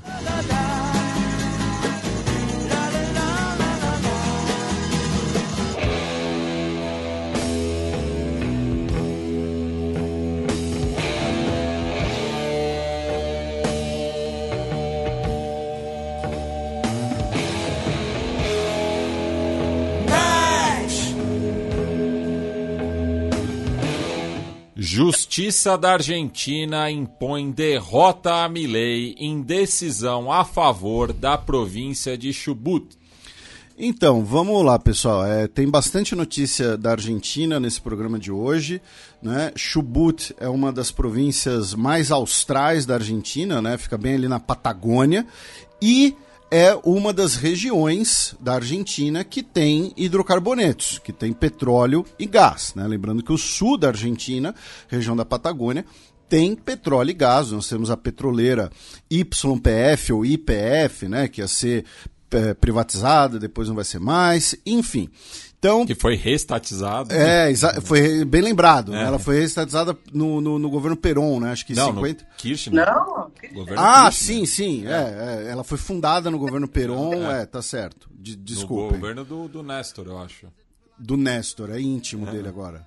É, e então, antes da Silvia explicar, vamos só aqui passar pela notícia, né? Mas o que aconteceu? O governo argentino, o governo federal argentino, do Javier Milei, uh, determinou a retenção dos repasses para as províncias. Né? Lembrando que as províncias na Argentina são análogas aos nossos estados. E tem uma questão muito interessante que essa confusão uh, fez eu. Uh, uh, não vou nem desaprender, né? mas reforçou. Lembrando que aqui nós temos três pessoas formadas em história, mas a, a história argentina é marcada por uma grande guerra civil entre os federalistas e os confederalistas, né? Ou seja, o, qual seria o modelo de país? Se seria um modelo centrado em Buenos Aires ou se as províncias teriam bastante autonomia? E na Argentina, pela Constituição argentina e pelo entendimento da Suprema Corte da Argentina, as províncias precedem o governo nacional. Tá? As províncias elas uh, são anteriores ao governo nacional, lembrando que a gente só vai ter a federalização de Buenos Aires na década de 1880. Então, nessa, nós temos essa queda de braço entre o governo federal de, do Milley e os governos das províncias pela retenção desse dinheiro do Fundo Fiduciário para Desenvolvimento Provincial e, no caso, o governador de Chibouti, que é opositor do Milei, o Inácio Torres, uh, ameaçou até mesmo uh, uh, cortar, fechar o registro do gás. Falou: olha só, tá bom, então não vou mandar mais gás para Buenos Aires, vocês se viram aí vão cozinhar a lenha. Né? Então, Silvia, como é que tá essa questão aí, né? Que é mais um, um pacote né, das reformas do, do Milley. Uh, como é que está essa queda de braço? Como é que isso tem repercutido? Enfim, uh, olá para você como sempre. Olá, meu, meu caro Felipe e meu caro Matias, como vocês se tratam? é, de fato, a tua explicação é, é bem acertada. A, a história da, da, da, formação do Estado argentino tem a ver com isso, com essa, essa queda de braço aí entre Buenos Aires e as províncias, é, também chamada de guerra de unitários contra federalistas, né? É, mas a verdade é que, de fato, há, hoje em dia, e sempre houve muito mais gente ao redor, ou próximo do Porto de Buenos Aires, do que no resto das outras províncias. Né? Elas contam muito pouco, inclusive, é, do ponto de vista é, eleitoral. Então, elas são vistas é, por alguns governos, por exemplo, mais à direita ou mais é, sectários, como províncias é, complementares, né? Enfim. Agora, por conta do fato delas serem menos habitadas, é, delas possuírem riquezas, porém não, não, não os recursos para explorá-las tão bem, elas sempre receberam algo que está na Constituição, que é o chamado repasse é, da, para as províncias, né? a coparticipação das províncias no orçamento do, do Estado. E, óbvio, o, o Javier Milei, desde que chegou ao governo, como a gente já frisou em outros programas, ele vem cortando, vem cortando de tudo, né? Subsídios ao transporte, subsídios à educação, subsídios às aulas. No Plata. No Plata, é. no Plata. Então, ele aplicou no Plata às províncias, cortando esse, esse bônus de coparticipação. É, para algumas províncias isso não é tanto problema, como a província de Mendoza ou Córdoba, que são províncias ricas, mas para as províncias da Patagônia é, dói muito isso, né? É, então começou a haver um movimento dessas províncias para se revoltar contra isso e o que mais se destacou aí foi o Inácio Torres, é, da província de Chubut, que é a sede é, da IPF, né, da, da, da principal petrolífera é, argentina que é curioso porque ela não é bom, ela é, na, na, sua maioria ela é estatal, ela tem 50% das ações do Estado e 49% privada. E, e só me corrigindo, foi durante o segundo governo da Cristina. Exatamente, é. que ela tirou a Repsol do caminho, né? Isso, né? A, é, a, a, a, a empresa privada espanhola, né? Isso, isso. E logo depois descobriu Vaca Muerta, que parece ser tipo a menina dos olhos do mundo petrolífero, porque tem vários campos, e, e tudo isso meio pertence a Repsol, a IPF, desculpa, como, como, como é no Brasil com a Petrobras, né? Bom, o fato é que Nacho Torres, esse governador jovem da província de Chubut, que é aliado a Patrícia Bullrich, ao Macri, ele simplesmente é, saiu a, a, a dizer que bom, se não vão devolver esse dinheiro que é importante para as escolas, para os hospitais chubutenses, nós não vamos enviar petróleo a Buenos Aires. E isso causou uma enorme repercussão e logo algumas outras é, províncias é, patagônicas, que são basicamente, se eu sei de memória, o Matias me ajuda. Hum. Pampa, La Pampa, Tierra del Fuego, Neuquén, Chubut, Santa Cruz né? Eles contam também as Malvinas e a Antártida, não vou entrar nisso, né?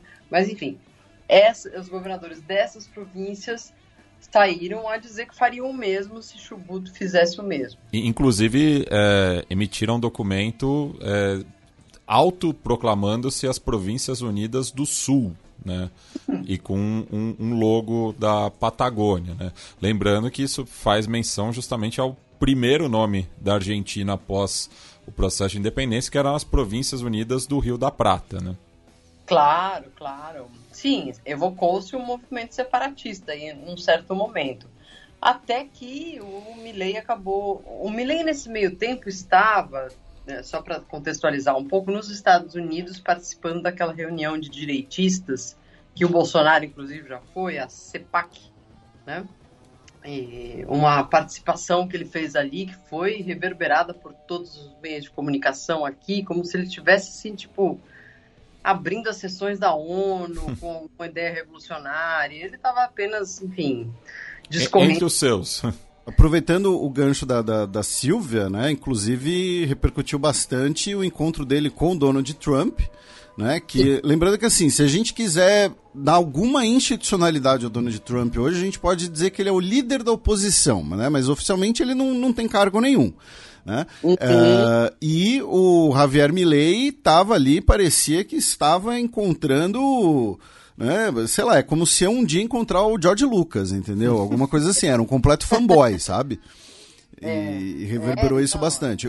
Só que ele não chegou a dizer I love you, que nem o Bolsonaro. É quase, mas ele falou I'm very happy to meet you, quase chorando. O próprio Trump dá uma empurradinha nele ali, dá um, é, dá um certo chega para lá, enfim. Mas, é, de fato, isso ele fez questão de repercutir muito nas redes sociais. E quando ele voltou à Argentina e começou a ser cobrado por essa história do governador de Chubut, ele simplesmente disse: Ah, esse é um PIB, é um, é um ele é jovem, o governo de Chubut, tem menos de 40 anos. É, é um, eu não vou discutir é, fofoquinhas com. Inclusive, com ele é mais novo. Ele é mais novo do que eu e o Felipe. Tem 35 anos. 35, né? É. Enfim. É, então, o Nacho Torres acabou ficando num certo momento constrangido, mas ele foi às cortes e é, ganhou razão nesse sentido. Ele foi. É, ele e os outros governadores patagônicos conseguiram reverter pelo menos parte da perda que eles teriam com essa nova determinação ali do, do governo de tirar todas as, os privilégios, porque a Patagônia é pobre, né? Não é, um, não é rica por causa do petróleo, porque quem explora o petróleo é a IPF, que é do governo, ou outras a Exxon, a Chevron, e nada fica na Patagônia de verdade. Né? E tem um detalhe curioso para vocês comentarem, uma coisa que o Matias já mencionou aqui, né, mas acho que é nesse contexto cabe recapitular para o nosso ouvinte, que uh, em Chubut o você tem o uso. Não, não chega a ser um uso oficial, né? Mas você tem um reconhecimento do idioma gálico, né? Porque você tem uma comunidade Sim. de galeses ali. Uhum, Inclusive uhum. Tem, tem um filme protagonizado pelo Matthew Reese, né? Que é um ator de origem galesa que faz um dos espiões de Americans. É, não, isso eu não, não, não, é. não sabia. Mas... Alguém mais viu esse filme? Porque eles falam galês o tempo é. todo ali, né? Enfim, é uma sociedade que você vai para lá. Enfim, as cidadezinhas que tem ali, é, você tem é, as especialidades galesas, a hora do chá, tem todo uma, uma um culto ali, a, a, a, cultura galesa, e eles falam um galês já meio, meio antigo, né? Enfim. É. Inclusive o filme chama Patagônia, né? Para quem tiver interessado. Sim. Segundo o senhor Google, os galeses chegaram lá em 1865 num navio chamado Mimosa. Olha aí. Mimosa, vira, olha só. E ninguém nunca pegou no pé dos galeses como uhum. pega no pé de outros, de outros povos que vieram para a Argentina, né? Mas enfim, uhum. também eles escolheram um lugar bem escondidinho para não ter que ser e, a, a, Silva, você explicou muitíssimo bem o que está rolando, mas quais são os cenários possíveis agora? Assim, o, o Milley, uh, né, a, a, justiça deu, deu ganho de causa né, para uhum. a província, mas assim, o governo Milley, ele sinalizou que vai aceitar isso pacificamente ou pode tentar algum outro mecanismo para reter essa, essa verba? Enfim, como é que está Quais são os uhum. cenários possíveis agora? É, o Milley está bastante irritado pela falência da lei ônibus, né? Da, daquela lei enorme que é, formalizava todos esses, todos esses ajustes, né? Ele percebeu agora que ele não tem o apoio dos governadores. Quem está trabalhando muito nisso é o ministro do Interior, Guilherme Francos, para tentar construir um certo consenso ali, porque é, depois que a lei ônibus caiu, é, Milley chamou praticamente todos os governadores de traidores, porque eles tinham meio que a maioria tinha dito, ah, não, a gente aprova em parte, mas no detalhe vamos conversar e no detalhe eles de derrubaram tudo. Então, ah, de fato, acho que isso é uma história in progress, né? É uma história que está em andamento. Como é que vai ser a relação dele com os governadores. É uma das coisas que na volta da viagem agora ele vai ter que resolver. Lembrando que, embora a gente tenha, esteja gravando aqui é, na sexta-noite, uma hora antes do Milley falar, enfim, a gente pode dar as repercussões no próximo programa. O Milley deve mencionar isso no seu, na sua abertura das sessões parlamentares, que acontece agora às 9 horas, que é uma espécie de State of the Union speech. Ele deve mencionar algo sobre os governadores, mas alguma paz com eles ele precisa ter, porque os governadores têm lotes de deputados que obedecem a eles na, no Congresso, né? E a Silvia citou a questão da lei ônibus, né? Na, no final de semana passado teve a rodada de clássicos, né? Na Copa da Superliga e no clássico platense, né, entre o Rinácia e o Estudiantes de La Plata, o, um dos assessores do Milley, o Federico Sturzenegger, foi hostilizado por parte da torcida do Rinácia, né, que estava jogando em casa. Lembrando que na Argentina é, não tem público visitante, ali no estádio Juan Carmelo Zerijo, no bairro do Bosque, em La Plata. Né? Então, muito por conta né, da, dele ser um dos autores da, da lei ônibus. Né? Então, na província de Buenos Aires, principalmente, né, que é de grande tradição peronista, uhum. é, ele não é bem visto. Olha só. É, a, a, Silva mencionou, né? A gente está gravando no dia 1 de março, agora mais ou menos 8 horas, e depois de gravar com a gente, ela vai sair correndo para pegar o discurso do Milley às 21, né? O, o State of the Union argentino. Em outras é. notícias argentinas, para os comentários de vocês, uh, no final da semana passada, né, na sexta-feira, dia 23, o Anthony Blinken, o secretário de Estado dos Estados Unidos, visitou a Argentina, né, ele foi do Brasil, do, da reunião do G20, se encontrou tanto com a sua homóloga quanto com o presidente Javier Milei. Uh, o Milei disse para o Anthony Blinken que a Argentina voltou ao mundo ocidental né, uh, durante esse encontro, né, ou seja, aquela mesma retórica né, que a gente vê em vários setores conservadores né, dos Estados Unidos, como a gente mencionou, aqui no Brasil também, né, de que uh, esses países latino-americanos estariam, né, o Brasil teria se afastado, né, então, por exemplo, o, recentemente, o, eu vou repetir o termo que eu já usei antes, né, pra, pra, até por coerência, né, o tosco do, do, do Carlson Tucker, né, disse que hoje o Brasil é governado por um governo pró-China, né, e, e, a Argentina hoje seria então pró-Ocidente.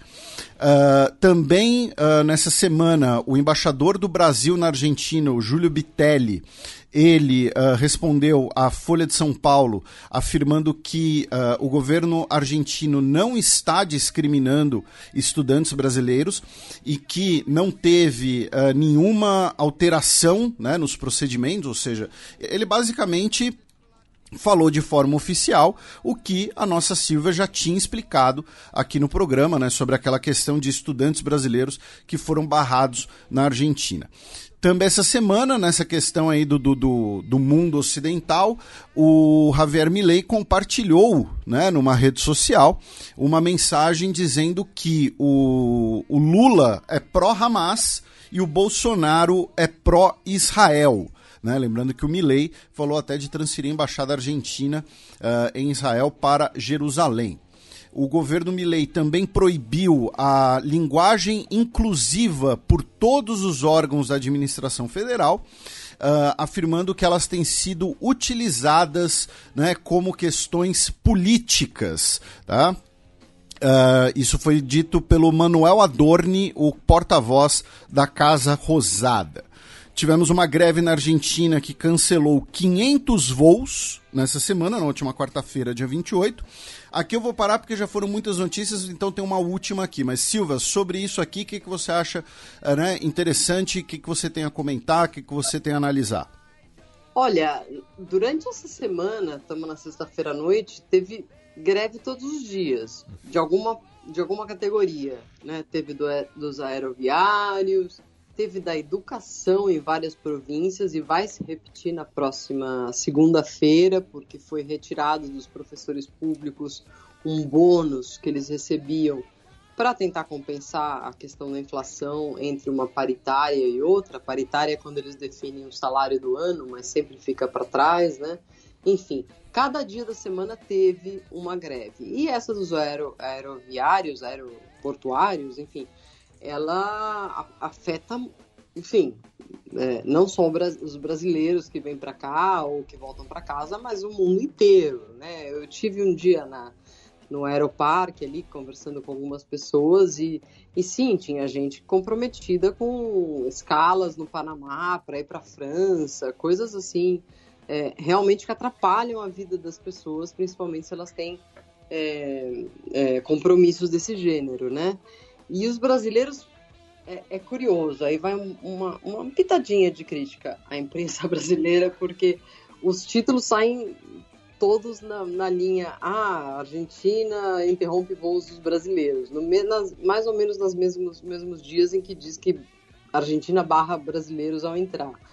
E não é, enfim, não é isso. As greves são generalizadas, todas as nacionalidades estão sendo afetadas. Isso é muito ruim para o país. Não, minha fala não é uma fala pró-Milley de jeito nenhum, é pró-trabalhadores. Eu acho que eles estão parando porque justamente estão retirando deles bônus e subsídios dos quais eles viviam, né? E, e na segunda-feira a gente vai ver uma, uma, uma, bagunça ainda maior, acho, porque é maior o número de províncias que volta às aulas na segunda e maior o número de docentes que não querem ir dar aulas. Isso que você mencionou do, dos aeroportuários, é, Silva, tem uma questão interessante uh, que é, uh, e, e, é uma questão que você também já explicou aqui no ano passado, né, na época da, da, das eleições, uh, é uma conexão que, que assim, óbvio, além do, de, de retirada de, de subsídios, além da inflação, também pode ter uma, uma conexão política, né? Porque, quando eu digo política, uh, uh, deixa eu me explicar, porque os principais aeroportos né, da Argentina são administrados né, uh, pela empresa do Eduardo Eurnequian, que é um dos homens mais ricos da Argentina, de origem armênia, como o próprio nome dele diz. Ele que inclusive é responsável né, pela, pela reforma, pela modernização do aeroporto de Yerevan. É, né, na Armênia ele é super conhecido, super respeitado, porque ele, ele bota dinheiro na Armênia, ele ajudou a desenvolver a indústria do vinho na Armênia e tal. E ele é, digamos assim, o fiador do Milley como candidato. O Milley durante muito tempo trabalhou para ele, né? E você explicou aqui, ele foi o cara que ajudou a botar o Milley no mapa, inclusive perante o empresariado argentino, né? Então pode ter essa, essa conexão também pode ter essa conexão tranquilamente. E Eurnequian, além da questão dos aeroportos, né, ele até entrou numa, numa licitação para tentar administrar, se não me engano, no aeroporto de Brasília, não deu certo. O do Uruguai, Carrasco, é, é a administração dele também. É, e ele, além dos vários negócios que tem, ele tem a TV América, que foi onde o Milley começou a fazer comentários econômicos, críticas ao governo. Ele meio que é, financiou o princípio do Milley. Embora hoje ele esteja um pouco não tão ligado ao Milley, assim. Parece que ele houve uma discordância entre os dois e o Milley já não reconhece tanto, assim. É, mas enfim, sim, o Requian, um dos homens mais ricos da, da, da Argentina, não sabia dessa, dessa importância dele na Armênia, mas ele de fato é, enfim, é o fiador do Milley no começo da sua carreira. É, o, o, no caso da Armênia tem que ser interessante que é o, os armênios e os georgianos brigam por várias coisas. Uma delas é da onde, te, aonde teria surgido o vinho. Né? Uh, só que a Armênia, devido à consequência das políticas soviéticas, ela focou a produção de conhaque, né? que também é de uva, né? mas é outro processo fabril. E aí, nos últimos anos, ele foi muito importante na indústria do vinho da Armênia também, enfim. E aí, uma última notícia de Argentina, é por, deixei separado pela óbvia importância dela, mas ontem à noite, quinta-feira, dia 29 de fevereiro, o Alberto Fernandes, ex-presidente, foi acusado pelo Ministério Público Federal, né, que eh, ele foi acusado perante o Ministério Público Federal, melhor dizendo, que vai iniciar a investigação sob a suspeita, tá, ele não foi indiciado ainda, mas sob a suspeita de desvio de verbas, uma contratação possivelmente regular de seguros para os funcionários públicos por conta de um decreto de dezembro de 2021 que obrigava todos os entes do Estado Federal a contratar os serviços de seguro com a empresa estatal Nacion Seguros. Seguros. E a denúncia afirma que pode ter rolado uma intermediação por uh, empresas privadas uh, dirigidas ou de propriedade de pessoas próximas a ele, de aliados dele, que teriam recebido comissões. Pois é, desde, desde que ele saiu do governo, uh, os balanços sobre, sobre a gestão Fernandes, embora não fossem bons, obviamente, porque a economia se deteriorou, perdeu-se muitos empregos, uh, enfim.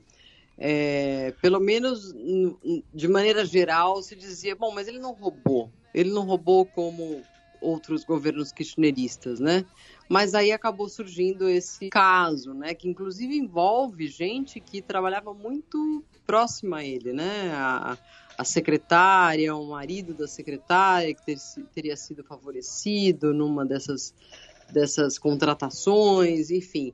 Isso vamos ter que esperar aí a, a, a justiça e, e, e, ver como, como atua, né? O, o Fernandes tem tido uma, uma atitude muito low profile, aliás, desde o último ano do governo dele. E ele tem passado mais tempo na Espanha do que aqui. Mas, óbvio, encontrar crime de kirchnerista é o esporte preferido dos chamados gorilas, né, os anti-kirchneristas. Mas, obviamente, se ele de fato cometeu esse, esse tipo de roubo ao Estado, ele precisa responder por isso. Aí a gente vai passar rapidamente pelo Brasil, antes do Matias seguir pelos nossos vizinhos, mas porque essa semana né, nós tivemos a reunião dos ministros né, de Finanças, ministros de Economia e ministros de Bancos Centrais do G20 aqui no Brasil. A reunião foi em São Paulo tá, e foi conduzida pelo Fernando Haddad. E uh, não quero levantar a plaquinha, né? Do, do, do, a plaquinha babaca do A gente avisou, mas a gente comentou na semana passada aqui, né? Depois da reunião de chanceleres, uh, que uh, era complicado, era improvável até, né? Que o, a gente fosse ter as reuniões do G20, uh, mesmo sendo no Brasil e tal, as reuniões como um bloco fossem produzir declarações ambiciosas, algo assim. E como já um sinal disso, a reunião de ministros de economia do G20 terminou sem comunicado conjunto, tá? Não teve comunicado conjunto. O Haddad disse que nas próximas horas o Ministério da Fazenda brasileiro vai publicar um documento, mas que vai ser uma espécie, digamos assim, de balanço da, da reunião, tá? Mas não teve um comunicado conjunto, por quê? Por conta de Ucrânia e Israel, tá? São, são os dois principais pontos né, de, de, de clivagem na ordem internacional hoje. Uh, essa reunião chamou muita atenção porque o Haddad colocou perante o G20 né, a tributação de grandes fortunas, que se soma ao projeto do Macron né, de tributação digital global. Mas então é isso, terminou sem declaração conjunta e mandar um abraço para o nosso querido ouvinte Lucas Padilha, né, lá do Rio de Janeiro, ele que é o coordenador de, relações, coordenador de Relações Internacionais da Prefeitura do Rio, conheci ele no ano passado e ele uh, elogiou os nossos comentários, inclusive os nossos comentários carnavalescos, Matias.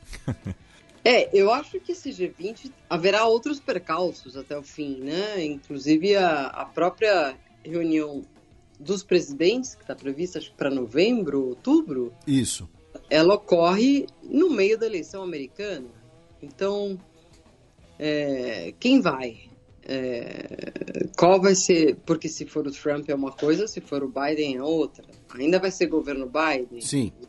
Talvez seja quase governo Trump. Não sei, estou fazendo ilações apenas. Mas as pessoas que cobrem esse tipo de assunto, então preocupadas com o que pode acontecer na reunião final, que talvez não tenha também um documento, né? Porque tudo depende muito dos Estados Unidos agora, né? É, o, o que acontece é que as eleições presidenciais são 5 de novembro, né? Uh, que é aquela coisa, né? A terça-feira do, do, do, do, Thanksgiving e tal, e aí é de terça-feira para pobre não votar. E a cúpula do G20 é e começa no dia 18 de novembro, ou seja, pode ser um Biden demissionário né? Uhum, na cúpula do G20. Uhum. Ainda será ele um funcionário dele, porém sem muita moral se ele tiver perdido as eleições. Exatamente. Enfim, são coisas que se discutem, mas a gente não pode. Em compensação, se ele vencer as eleições, ele vai chegar com, com, com apetite dobrado.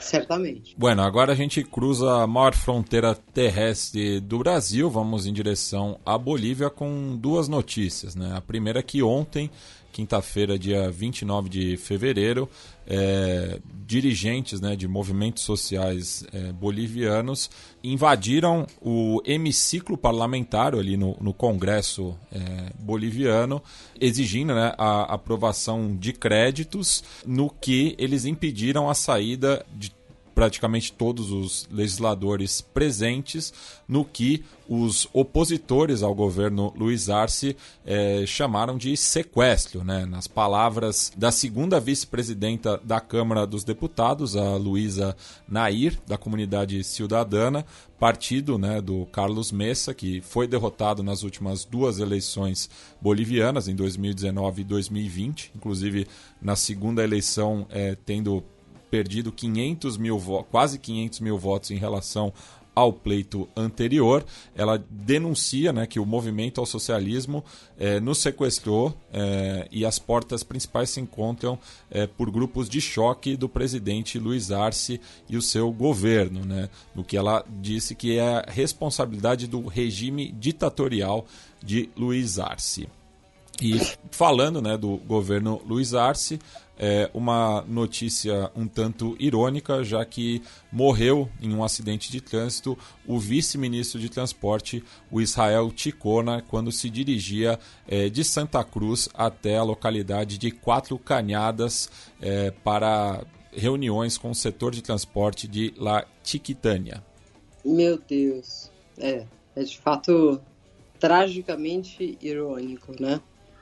É, é, é muito é muito complicado e muito triste ver o que está acontecendo na Bolívia, porque Arce, Arce foi. Eu conheci em um par de entrevistas e, e, e, vi muitas vezes ele falar, enfim. é muito triste ver o que está sendo feito com ele, nessa desmoralização do nome dele, essa, essa ideia de que ele não tem compromisso com o MAS, com as classes trabalhadoras e tudo mais. Ele está longe de ser isso. Ele é um economista de esquerda, muito alinhado ali, foi muito fiel ao Evo Morales durante os anos em que ele foi ministro da Economia do Evo e está sendo deglutido ali, né, pela, pela, por essa ambição do Evo de, de virar o, o partido contra ele, né?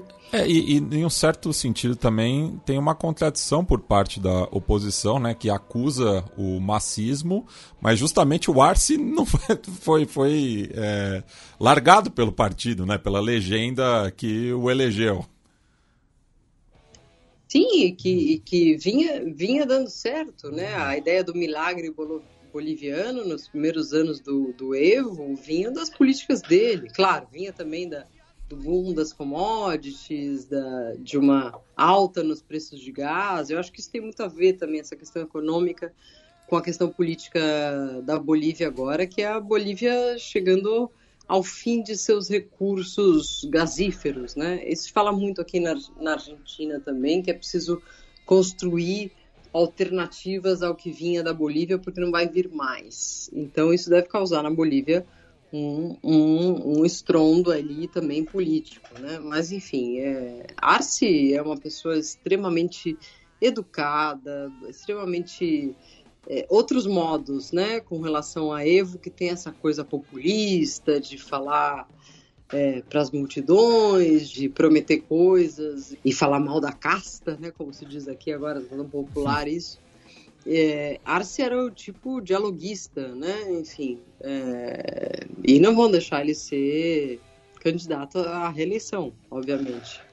É, eu acho que é uma, tem uma, uma diferença que acho que é interessante pontuar, que é o que a Silva, né? A Silva falou que ele sempre foi muito leal ao Evo. Não é como Lenin Moreno, né, que era o vice do Rafael Correa, foi eleito numa plataforma de esquerda, e o Lenin Moreno que buscou a oposição de direita. Né? Nesse caso, o Lúcio ele está isolado porque o MAS está isolando ele e ele não está buscando a oposição à direita, inclusive. Né? Ele está é. se mantendo ele, à esquerda. Ele está no meio do fogo cruzado. Ele está no meio de um fogo cruzado, mas ele está hum, se mantendo. Não, não traiu os seus princípios. É, digamos, é, ao contrário do Lênin Moreno, é. por exemplo, que hoje ninguém gosta dele no Equador. É. Né? O Lênin Moreno, né? Lênin Moreno pode dar as mãos pro, pro Alberto Fernandes na categoria pessoas que não ganham eleição para síndico. Claro, e, e, e Arce também se coloca é, enfim, de modo crítico com relação ao que eles chamam de golpe contra o Evo, a questão da Janine Anhes, que, coitada, está presa até o fim, não sei, até o fim dos tempos sem, sem um julgamento. É, tem, tem, julgamento, obviamente, mas não apropriado, enfim. Ele sempre fechou, fechou com o Evo, né? Foi muito leal. E, e como curiosidade, ele é um cara que conhece muito bem São Paulo porque ele teve um, um, problema, se não me engano, um câncer, mas está curado já, de garganta, algo assim, e ele frequentava o sírio-libanês quase que mensalmente. É, então ele tem uma gratidão para o Brasil muito grande. Mas isso eu já estou já tô aqui divagando sobre o, sobre o Luiz Arce. Mas quando ele encontra um jornalista brasileiro, ele sempre pergunta: é de São Paulo? Adoro São Paulo. e começa a falar das coisas que ele viu lá, viu aí, enfim. É, é um tipo muito diferente do Evo. É um tipo muito diferente. O Evo, eu fui entrevistar o Evo uma vez e, e como tantos outros jornalistas internacionais que foram para Bolívia entrevistá-lo, a coisa era: chega às 5 da manhã na casa de governo e de lá te daremos a programação. E aí era assim: pegar um avião com Evo e ficar o dia inteiro passeando entre as, as províncias é, bolivianas com ele se jatando ali da, da, da, autoridade dele, enfim. Eu não, eu, não, eu não, não, não recrimino o Evo nos seus princípios, eu acho que ele ajudou muito a Bolívia, ajudou muitos pobres bolivianos, uma inserção popular ali na classe média, mas ele estava virando um ditadorzinho, né? E eu acho que se ele se postular e conseguir fazer as tramóias todas para se candidatar, é, a história só continua, né? Bueno, da Bolívia vamos para o Peru, já que o país anunciou uma emergência sanitária decorrente do surto de dengue. Pois é, isso foi declarado em 20 das 25 regiões do país por 90 dias, já que o país registrou 31.364 casos nos dois primeiros meses do ano, com 32 óbitos. Em comparação, informação da agência France Press, uh, entre janeiro e fevereiro de 2023 foram 12.264 casos e 18 óbitos. Ou seja, estamos quase em três vezes o número de casos e quase duas vezes o número de óbitos. Tá?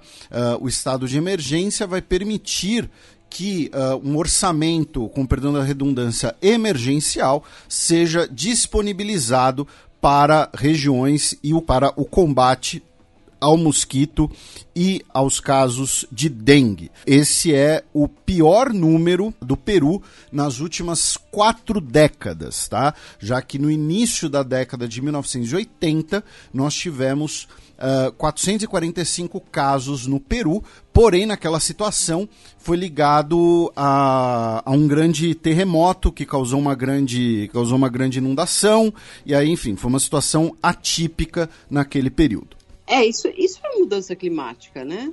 É, enfim, aqui na Argentina agora está tendo uma onda de dengue, as pessoas estão desesperadas. Eu falo, nossa, eu convivo com essas notícias desde sempre, em geral relacionadas ao Rio de Janeiro, mas enfim, e outros países mais é, quentes e, e, com muita água, como por exemplo o Paraguai também sempre viveu com a dengue.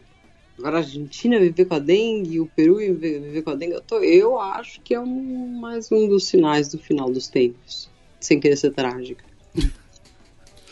Bem, do Peru vamos para o Equador, já que a Procuradoria do país divulgou na última terça-feira, né, é, em decorrência da audiência preparatória do julgamento pelo magnicídio do candidato presidencial Fernando Vija Vicêncio, é, quem foram os mandantes do, do crime e de onde partiu. Né? Então, de acordo né, com a investigação em curso, a ordem de matar o Vija Vicêncio partiu da prisão de Latacunga, situada na província andina de Cotopaxi, a cerca de 70 quilômetros ao sul da capital Quito, e esse presídio é controlado pelo grupo Los Lobos. Né? Então, as evidências é, desse crime, né, que chocou não só o nosso país quase vizinho, mas o resto do mundo é, já está se encaminhando aí para é, a solução.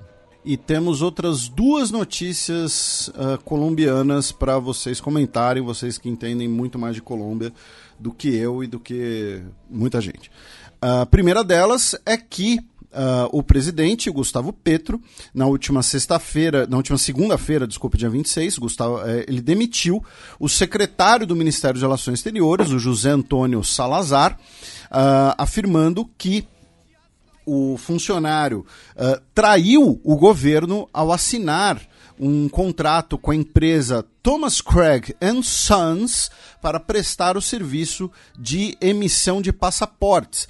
Porém, é mais um capítulo né, da, da, da, queda de braço entre o Petro e o Ministério Público do país, que inclusive envolveu a saída né, do, ministro, do ministro de Relações Exteriores, Álvaro uh, Leiva, que está suspenso por suspeita né, do Ministério Público por ter excedido suas funções justamente nesse processo né, de escolha, né, de licitação e depois sem licitação da empresa que emitiria os passaportes colombianos no ano passado. Tá? O contrato é de uh, ah, 599 bilhões de pesos, o que dá 151 milhões de dólares. E a outra notícia colombiana, essa que é esperada, que tem uma repercussão muito grande tá, pelos próximos anos, uh, é que o Salvatore Mancuso tá? ele foi entregue pela autori pelas autoridades dos Estados Unidos para as autoridades colombianas. ele é condenado por envolvimento direto ou indireto em 1.500 casos de homicídio e desaparecimento forçado. Vocês ouviram direito, tá, gente? 1.500. Ele era líder de um dos principais grupos paramilitares de direita da Colômbia, tá? as Forças Unidas de Autodefesa, na década de 1990 e início dos anos 2000. Tá? Uh, ele confessou tá, os seus crimes, ele ficou preso nos Estados Unidos, agora ele foi entregue para a Colômbia, onde ele vai terminar a sua pena e espera-se que ele uh, abra a boca. Né, que ele delate, que ele dê detalhes das operações. Ele também é condenado por narcotráfico, tá? Ma é, mais de 100 toneladas de cocaína ele traficou. E eu boto dinheiro com vocês dois, em até seis meses ele vai aparecer morto na cadeia. É, inclusive é, ele pretendia né, que, que ele fosse extraditado não para a Colômbia, mas para a Itália, já que ele é filho de italianos, né, como indica aí o primeiro nome dele, é, e já estava preso nos Estados Unidos há 16 anos. Né, então ele foi entregue somente agora é, às autoridades colombianas, muito por conta é, do papel do próprio Gustavo Petro, né, que é, uhum. tem assumido né, esse papel de gestor da paz. Né? E só brevemente sobre o, Petro, né, muitos ouvintes marcaram a gente nessa notícia de que a filha dele, né, a Sofia Petro Alcocer, fará um intercâmbio de cinco meses na Fefeleche aqui. Será a nossa é, caloura. É, então estudará aqui até julho de 2024, tendo né, é, proteção da Polícia Federal é, durante essa estadia. Mas ela vai estudar história ou algum daqueles outros cursos não tão importantes? É, parece que é letras, viu? Ah, então. Mas nós vamos lá entrevistar ela, não? Ai, desculpa, jornalista aqui. é, é, essa questão de extradição na Colômbia é, é, tabu, ao mesmo tempo é questão política, é questão de tudo, né? Enfim, a gente lembra da época dos cartéis, né? Que se dizia Pablo Escobar dizia, né, e o cartel de Cali, se não me engano, reproduzia, né, prefiro uma tumba em Colômbia que uma cárcel nos Estados Unidos. Agora, é, eu não sei que tal as, as, as, as, cárceles em, em, em, em Colômbia hoje em dia, né? Porque assim como no Equador, assim como em São Paulo, assim como em outros lugares, elas têm virado lugares muito perigosos de, e de manejo do crime em geral, né? Enfim, é, vamos ver o que, que, vai qual vai ser a, a, a, o destino do, do, do, paramilitar Salvatore Mancuso. O que, eu, o que eu lamento assim é que foram feitos acordos com todos esses grupos, né? Foram feitos acordos com a FARC, com o Quintin Lame, com o M19, com os paramilitares, mas não há maneira, né? Esses caras dão a volta e voltam a, a delinquir é, o que é bastante complicado. Mas eu imagino que ele sinta um certo alívio, porque se ele for para La Picota, a famosa La Picota... É, justamente essa, essa prisão que ele, que ele irá, né? É, em La Picota, pelo menos a fama é de que esses tipos de, de, de, de, de personagens têm todas as regalias e podem até influenciar coisas que acontecem fora dali. Né? É, ele inclusive vai, vai ficar numa cela individual, né? Isso foi garantido pelo diretor da autoridade carcerária. E cabe lembrar também, né, de que ele havia assinado um acordo em 2006 com o então presidente Álvaro Uribe, mas acabou sendo extraditado dois anos depois porque não tinha, né, é, trazido detalhes, né, da, da sua versão sobre é, os pormenores da guerra, nem havia é, dado a reparação financeira hum. às famílias das vítimas, né? Sim, sim, sim. Peraí, deixa eu ver se entendi, Matias. Você está me dizendo que o Uribe assinou um acordo com o líder dos paramilitares? Pois claro. é, Felipe, claro. olha só. Claro. Eu tô chocado. Mas... Porque afinal a família do Uribe era ligada aos paramilitares. Pois é, então. E, mas eu mantenho que em até seis meses esse arquivo vai ser apagado. Bom, fica aqui, está registrado, os ouvintes escutaram. Vamos ver aí que se daqui a seis meses é o Uribe que está atrás das grades ou se é o Salvador e Mancuso morto. Bem, da Colômbia vamos para a Venezuela, né? Já que é, a oposição cobrava, né, uma data para a realização das eleições e o parlamento de maioria de aliados do Maduro entregou 27 datas ao Conselho Nacional Eleitoral. Então estavam reclamando, né? Então foi lá o, o Jorge Rodrigues, né, o presidente do parlamento, e disse que em uma declaração aos jornalistas de que são 27 possibilidades de data para as eleições que devem ocorrer é, ainda em 2024. Gente, eu preciso falar uma coisa sobre Jorge Rodrigues, que eu já até já escrevi sobre isso, mas nunca tem a mesma repercussão de, de falar assim num, num podcast. Jorge Rodrigues é uma pessoa muito, muito, muito inteligente. O atual é, chefe líder da Assembleia Nacional, que já foi vice do Chaves, já foi prefeito de Caracas, já foi um monte de coisas, né?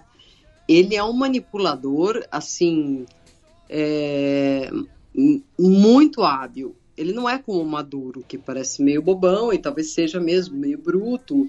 Jorge Rodrigues é muito inteligente. E eu lembro uma vez que eu tremi. Olha, eu não costumo tremer ante as, a, a, pessoas más que eu entrevisto. Eu já sabia que ele era uma pessoa má, mas eu entrei naquela na, na, na prefeitura de, de Caracas para entrevistá-lo e ele apareceu assim com livros na mão, porque eu por muito tempo cobri livros na, na Folha, né? Com livros na mão é, dizendo: Eu sei que você gosta muito de literatura, esse autor isso, esse autor aquilo, não sei o quê. E eu tenho o meu livro, o meu romance, que é sobre o Kama Sutra. Aí eu já. Eita! Isso aqui não vai acabar bem. É, e ele falou: Você gosta de literatura erótica? Olha, prefeito, eu gosto de boa literatura, seja ela erótica ou não. E ele, logo nas primeiras perguntas que eu fiz, que foi na época da Constituinte, falei: olha, vim fazer matéria sobre a Constituinte, por que, a Venezuela precisa de uma nova Constituição?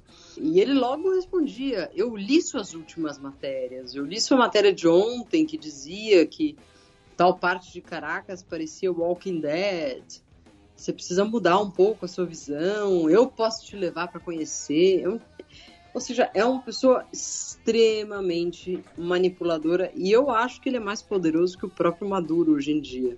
Então, toda vez que eu ouço falar de Jorge Rodrigues, eu já é, tenho um frio na espinha, assim, não é, não é uma coisa fácil de lidar, porque essas pessoas são as pessoas inteligentes ao lado de Maduro. Maduro parece um tosco, mas ele tem pessoas é, inteligentes em torno, né? Mas isso eu ia dizer também porque, bom, ele escolheu as 27 datas porque ele é, enfim, tenta te convencer quando ele está falando com você de que a Venezuela é um país super democrático porque tem muitas eleições. E ao ter muitas eleições e oferecer muitas datas, eles são os democratas da América do Sul. Isso aí eu deixo para debate. Obviamente não é, porque se fosse, em um mês a gente já teria eleições, que é sempre em abril, dia 18 de abril. E outra notícia da Venezuela, uma notícia de hoje, é que o Tribunal Penal Internacional, TPI, né, uh, rejeitaram o recurso da Venezuela contra a decisão do tribunal de retomar as investigações sobre violações de direitos humanos cometidos pelo governo venezuelano e seus integrantes. Tá lembrando, porque eu destaquei os seus integrantes, porque o TPI julga indivíduos, tá? Então ele vai julgar indivíduos específicos por eventuais violações de direitos humanos. Lembrando que em julho do ano passado, né, o governo venezuelano recorreu dessa possibilidade, afirmando que uh, a AIA só poderia intervir caso um país tivesse falhado ou se omitido em investigar ele mesmo esses possíveis crimes, tá? Que é o chamado princípio da complementaridade, tá? Então que o TPI complementa os sistemas jurídicos nacionais. O TPI disse que uh, não, já que os crimes contra a humanidade, como por exemplo tortura, são de jurisdição universal e jurisdição do TPI, então, o TPI vai manter essa investigação.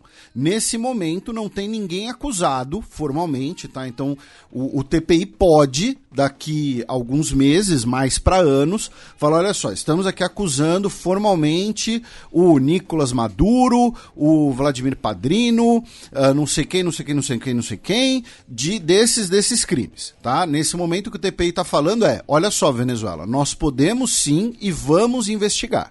Tá? Essa foi a derrota do governo venezuelano em Haia. Bem, da Venezuela vamos para a Guiana, é, já que tivemos a visita né, do presidente brasileiro Luiz Inácio Lula da Silva a Georgetown.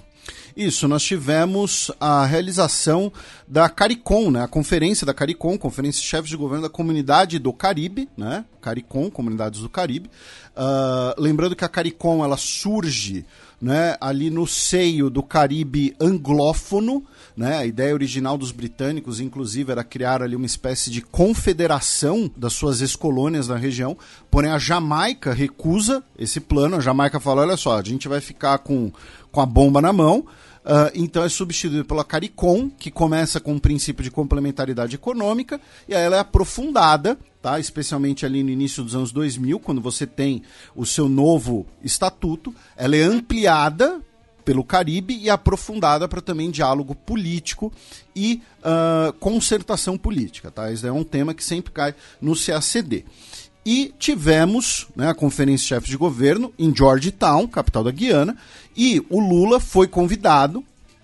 Né, o Brasil não é parte da, da CARICOM, uh, até por razões geográficas, né? porém, como o governo brasileiro tem sido né, o principal mediador da crise entre Venezuela e Guiana, foi convidado uh, nesse, nesse contexto. Uh, o Lula, inclusive, ganhou uma sala com o nome dele né, no, no, centro de conferências uh, em Georgetown. Uh, o governo afirmou que a sala, em homenagem à visita que o Lula fez a Georgetown em 2010, tá? É, enfim, lembrar ali de uma história do ar-condicionado que quebrou em 2010 presidente, Venezuela, o presidente da Guiana, o Irfan Ali, disse que o Lula é a voz racional e de estabilidade da região, ou seja, ele está querendo reforçar, está querendo né, uh, uh, reforçar esse papel do Brasil e do governo Lula como um mediador com a Venezuela. Uh, tivemos também um, um, episódio, né? O, o, Lula quase no momento Ronaldinho Gaúcho. tocando o, o, steel drum. É, tocando steel drums ali com um grupo de percussão de Guiana, com o presidente Irfan Ali ali do lado, batendo palma tal, adorando, enfim, momento ali da, da, da, da percussão. Rolê aleatório. Rolê aleatório do momento. E uh, é interessante notar também que, nesse contexto, o Brasil fez uma reunião conjunta entre o Lula, o Irfan Ali e o Santoki, que é o presidente do Suriname. Por que isso é importante? Porque além de serem dois países fronteiriços com o Brasil, o Suriname também tem uma divergência fronteiriça com a Guiana. Né? A, a, divergência, a questão de Sequiba com a Venezuela é a mais conhecida, até por conta do petróleo e, e da, da, óbvia disparidade de forças entre Venezuela e Guiana, mas o Suriname também reivindica um pedaço da Guiana. Né? Que, lembrando, a Guiana é uma total criação britânica ali no escudo das Guianas, justamente. Isso resultou numa declaração conjunta bastante extensa, tá? falando da conexão geográfica entre os três países, a pavimentação da estrada Linden-Letten, cooperação de energia, cooperação no combate a ilícitos transnacionais. Então, toda essa complementação de infraestrutura, todo esse diálogo de energia, combate a crime, também está ligado a, olha só, vamos aprofundar nossas relações e deixar de lado ou criar um diálogo para essa questão de reivindicação territorial. E hoje, dia 1 de março, está rolando a cúpula da CELAC, né, a comunidade de estados latino-americanos e caribenhos em Kingstown, São Vicente e Granadinas. Ainda não temos uma declaração final, né? Uh, então a gente provavelmente vai repercutir isso no programa que vem. Silvia, sobre o Lula na Guiana, sobre CARICOM, sobre Guiana e Venezuela, comentários? Eu estive na última CELAC, foi aqui em Buenos Aires. Gostaria muito de ter sido enviada ou convidada para essa nova é, edição da CELAC no Caribe, mas enfim, acho que poucas pessoas foram. É, e eu acho que o Lula, nesse momento já, que foi começo do ano passado, ele já se colocava assim como uma espécie de alguém que poderia estar como é, mediador entre as crises na região, embora a crise entre Venezuela e Guiana ainda não tivesse aparecido não com essa mesma, não com a força que tem agora, né? Enfim, é, eu vi o Lula ali muito feliz, inclusive tirando a foto de família, de todo mundo, enfim. Agora, eu não sei se ele de fato formulou algum tipo de proposta para o fim da crise com Maduro eu, eu vejo ele tentando se descolar um pouco do Maduro, como o próprio Petro tem feito, né? Enfim, mas é, me parece interessante e importante para o Brasil estar tá mais presente no, no, mundo caribenho que vem se mostrando cada vez mais conflituoso e cada vez mais cheio de contradições e, e, e problemas a serem resolvidos, né? Bem, a gente segue na bacia caribenha, já que foram encontradas 14 carcaças de navios é, negreiros nas Bahamas. Exatamente. Uh, foi publicado né, um, um, artigo científico sobre essas descobertas né, do, dos navios né, que eh, eram chamados os navios negreiros, né, que faziam uh, o, o, comércio de pessoas escravizadas e depois o tráfico de pessoas escravizadas. Uh, eles foram fundados entre 1704 e 1887 e uh, alguns são navios diretamente envolvidos no comércio de pessoas escravizadas e outros são ligados indiretamente, porque são ligados à economia da plantation. Né? Uh, uhum. esse, eles eram responsáveis pelo transporte de cargas de café e açúcar vindos de Cuba, e a maioria desses navios dos regimes popular escambo, né, que tinha no, no, no, triângulo do comércio de pessoas escravizadas. Exatamente, o comércio triangular. E o registro desses navios, a maioria deles, eles eram de bandeiras dos Estados Unidos, tá? Bandeira dos Estados Unidos ou das 13 colônias, né? De alguma, alguma das 13 colônias. Lembrando que cada uma das 13 colônias tinha a sua própria insígnia naval.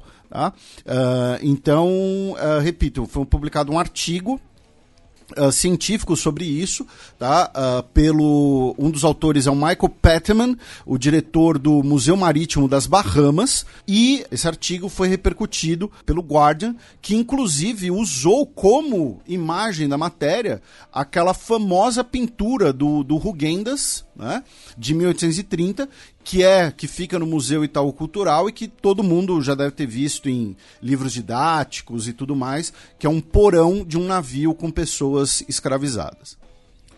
Sim, e uma boa parcela dessa, dessa chegada dos, dos navios negreiros ia também vinha também para a América do Sul, né?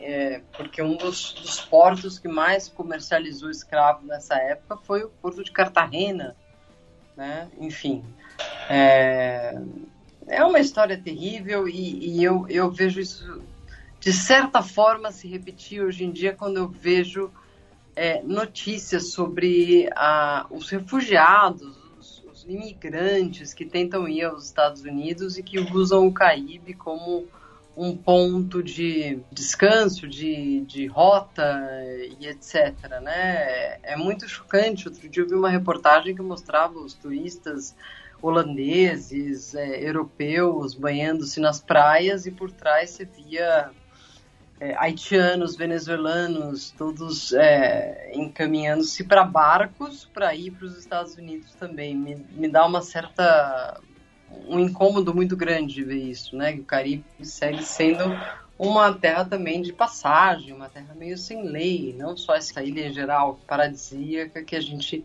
aprendeu a cultivar. Bem, das Bahamas nós vamos para o Haiti, já que lideranças do país disseram que o primeiro-ministro concordou né, em convocar eleições para meados do ano que vem. É, isso foi parte da declaração da CARICOM, né, uh, que determinou essa data de eleições para meados de 2025. E aí, hoje, tá? dia 1 de março, foi assinado um acordo bilateral entre o Haiti e o Quênia para o envio de mil policiais quenianos, né? contínua. Lembrando, inicialmente o Quênia iria liderar, né, vai liderar uma missão da ONU. Porém, a Suprema Corte Queniana afirmou que uh, os procedimentos eram irregulares e que era necessário um acordo bilateral com o governo do Haiti.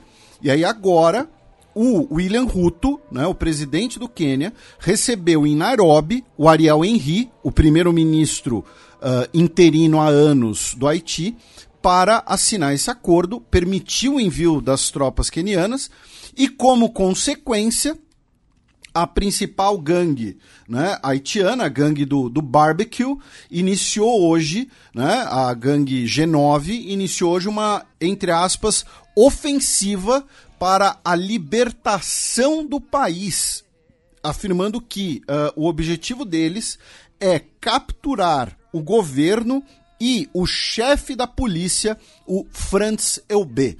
Tá? Então, a crise no Haiti, com esse anúncio, né, essa confirmação do envio das tropas quenianas, possivelmente vai escalonar. É, escalonar, mas a gente espera que seja também uma saída dessa situação de inércia, né? Acho que a gente já usou essa palavra antes para dizer que não é possível, né? Que seja a mesma, a mesma pessoa que fique ali, que tem que tem envolvimentos, supostos envolvimentos com as pessoas que mataram o, ISIS, enfim, pelo menos parece algo andando, né? Enfim. É... Nada, isso. E, e, e, eu queria recomendar aqui, antes da dica cultural, recomendar uma matéria da New Yorker, para quem lê inglês, do John Lee Anderson, que se, se chama Haiti Held Hostage, que conta um pouco esse dia a dia é, recente, né? A matéria de já é do segundo semestre de 2023 e conta como o, o Haiti é hoje um refém das gangues, né? Eu acho que aí a gente tem uma ideia melhor do que pensa o povo haitiano sobre sua liderança maior, seu presidente, etc. São necessidades muito mais comezinhas, parece. Bem, e por fim vamos para Cuba, já que o ex-diplomata estadunidense deve é, se declarar culpado né, pelas condenações no caso de espionagem para Cuba nas últimas décadas. Isso, o Manuel Rocha, né? A gente comentou quando ele foi preso aqui. Uh, ele é um diplomata de carreira né, dos Estados Unidos, desde o final da década de 1970. Ele tem 73 anos de idade.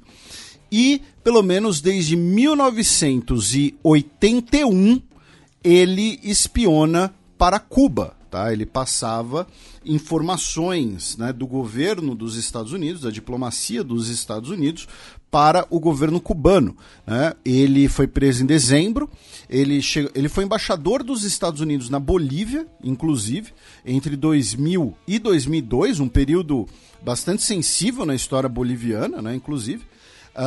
Ele nasceu na Colômbia, tá? Antes que alguém pergunte, né, que ah, o sobrenome dele indica que ele era de origem cubana, alguma coisa assim. Não, ele nasceu na Colômbia e se tornou cidadão dos Estados Unidos aos 28 anos de idade, em 1978.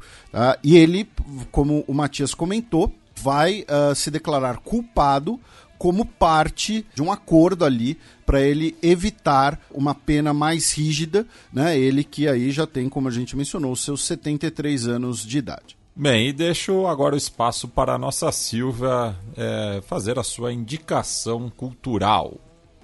Certo. Bom, eu tenho tido um dia a dia bastante é, movimentado aqui, então eu vou acabar é, dando uma dica cultural sobre a qual eu já comentei ali no My News, mas enfim, nós já somos programas parentes, né? Então, enfim, quem não leu o artigo, eu eu reforço aqui a, a recomendação de assistir novamente o filme Nove Rainhas, o Nueve Reinas.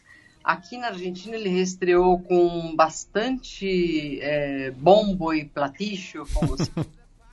é, porque é uma versão remasterizada, redigitalizada, e de fato ficou muito boa, mas no Brasil ainda não há perspectiva dessa versão chegar, porém ele está disponível aí no Star Plus, que vai ser comprado pela Disney, enfim, há como ver Nueve Reinas é, no Brasil. E é um filme muito interessante para refletir sobre a Argentina de hoje, porque ele mostra, ele conta a história de dois malandros que tentam a vida aí em, nas ruas de Buenos Aires, é, aplicando pequenos golpes, até que se envolvem num grande golpe e, obviamente, as coisas não, não saem exatamente como esperadas, mas olhando historicamente, é um filme muito interessante para pensar a crise de 2001, né? Por exemplo, há um momento que um dos bandidos vai tentar é, descontar um cheque em dólares, enfim, de uma grande ação que eles fizeram e já se encontra com os bancos fechados, sendo é, vandalizados pela população, enfim, porque já se estava é, vivendo, já se estava vivendo na Argentina o corralito, ou seja, é bastante informativo sobre o que aconteceu naquela época e eu acho que é um, um filme que vale a pena revisitar e está nos streamings do Brasil. Espero que essa nova cópia também chegue ao Brasil, porque é de melhor qualidade, mas a cópia antiga também, enfim, a história é a mesma, não se mudou nada e eu acho que vale muito a pena assistir. Inclusive, eu tinha comentado em off com, com a Silva que foi o primeiro filme argentino que eu tenho lembrança de ter visto, né? É, protagonizado pelo Ricardo Darim, pelo Gaston Pauls. E um dos golpes que eles aplicam, minha avó já caiu. Então também é um filme que serve para de. É, como é o nome? De. De alerta. De alerta, né? De... Aquele do interfone? O do interfone. Minha avó caiu já no do interfone. Ah, Tanto até que é, sempre que eu ligo para ela, eu falo para ela não dizer meu nome de cara, assim. É, claro. Se eu não me apresentar, é. é. ela não me chamar pelo, pelo nome. Uhum. É, no, no, meu celular, todo mundo tem nome e sobrenome, assim. Não tem ninguém que tá como uh, mãe, vó ou... Ah, é, eu troquei tudo isso quando deram um golpe na minha mãe. É, é isso. E, e, e o, o, o, golpe tá aí, cai quem quer, né? O, o filme Nove Rainhas, ele também é importante historicamente porque ele marca a reforma constitucional argentina. É a partir dele que se torna obrigatório todos os filmes argentinos terem o Ricardo Darim. Né? e... Brincadeiras à parte, um, um sobre la hora, rapidinho, gente. Olha. Nesse momento, tá?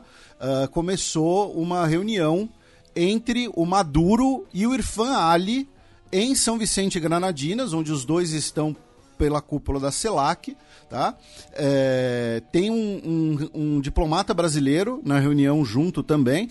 Uh, os dois trocaram ali presentes. O Maduro deu uma, uma cesta ali com produtos venezuelanos e, enfim. É... Tem um mini barril de petróleo. então, né, está rolando uma reunião entre os dois por agora, tá?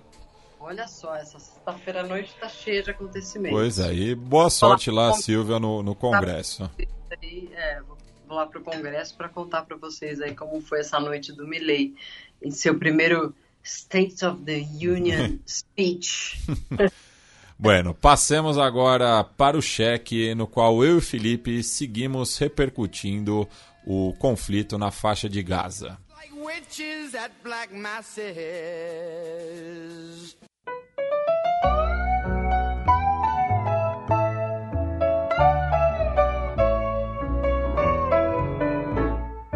Check. Y el cafillo donde estaba cuando caíste en desgracia, el que siempre acompañaba tus momentos de viudez. Israel atira em civis que faziam fila por ajuda humanitária em Gaza. Vamos lá, essa foi a principal notícia né, desses últimos dias. Isso foi nas primeiras horas do dia 29 de fevereiro. E tem se tornado uma grande vítima né, da batalha de narrativas. Né? Uh, e aqui, né, para a gente falou no início da coluna aberta né, que a gente ia, mais uma vez, citar o Macron ainda numa abertura de bloco. É, chegou a hora, né, aqui no cheque, já que o presidente francês escreveu no Twitter profunda indignação pelas imagens vindas de Gaza, onde civis foram alvo de soldados israelenses. Tá? Ele escreveu em inglês: have been targeted.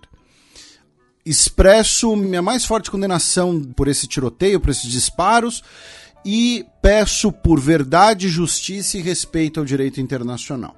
Por que eu acho esse tweet aqui, eu achei esse tweet muito uh, importante, muito interessante. Primeiro, vamos aos fatos.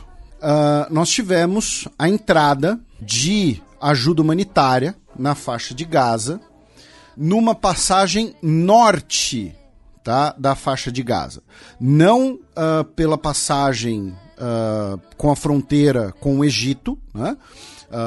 Ali a passagem de, de Rafah, por exemplo, mas a entrada de ajuda humanitária por uma passagem norte, tá, como pressão do próprio gabinete de guerra de Israel, tá, a passagem de Erez, no caso, para fins de propaganda. Fala, olha só, nós em Israel estamos sim deixando entrar ajuda humanitária. Isso era mais ou menos 4h30 da manhã, tá? Como mencionei, eram as primeiras horas do dia. Uh, diversas pessoas se aglomeraram em torno dos caminhões e soldados israelenses dispararam contra essas pessoas.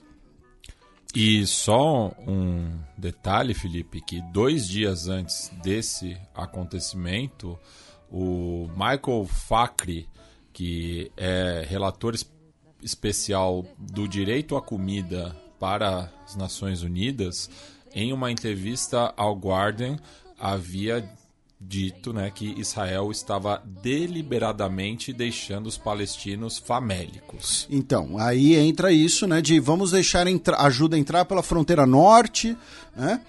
E aí nós tivemos pessoas que morreram como consequência direta dos disparos e pessoas que morreram como consequência indireta porque Uh, tivemos correria, tivemos pessoas que morreram pisoteadas, tivemos pessoas que morreram uh, aparentemente atropeladas pelos caminhões de comida, tá?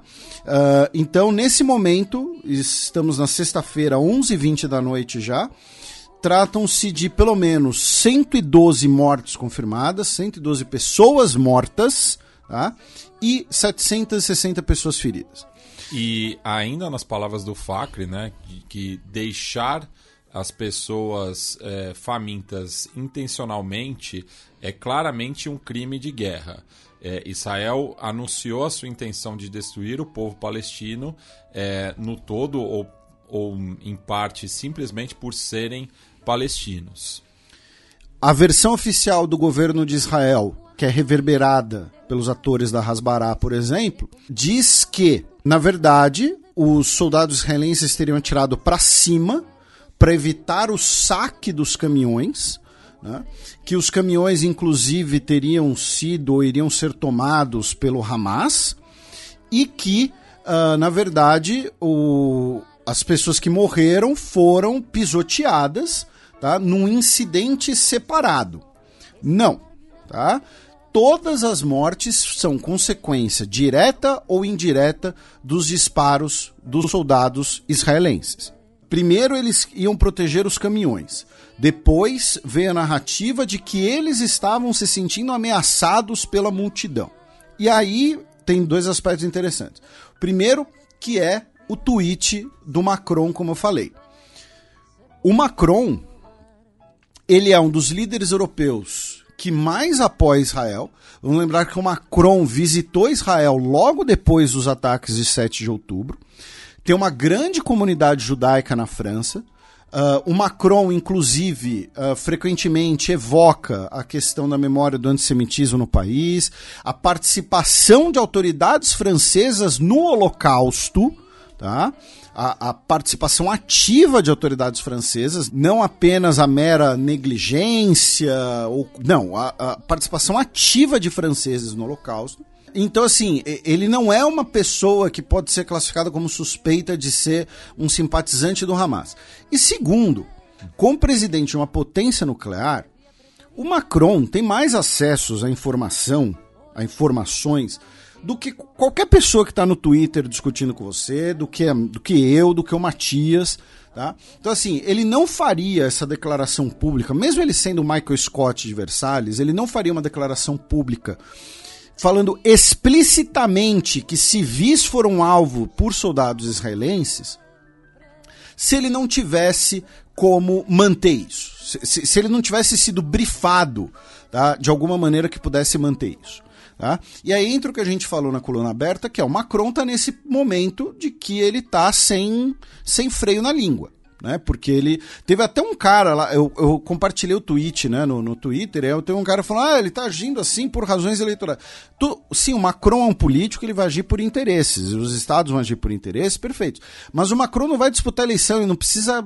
é, Então, assim, é por isso que ele está nesse momento de, de, de língua sem freio.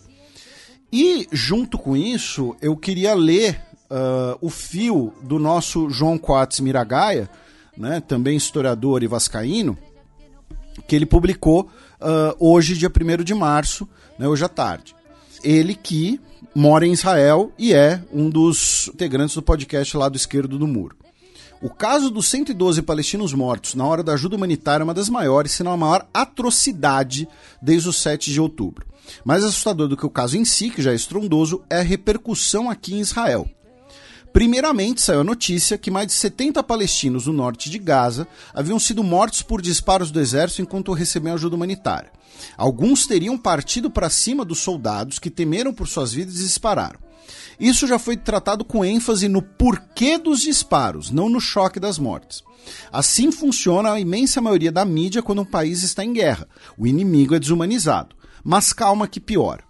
Algumas horas depois, as forças de Israel publicaram as imagens aéreas do evento e afirmaram que só 10 pessoas foram mortas por disparos que teriam sido para o alto e nas pernas do que se aproximavam. Os outros teriam sido vítimas da confusão.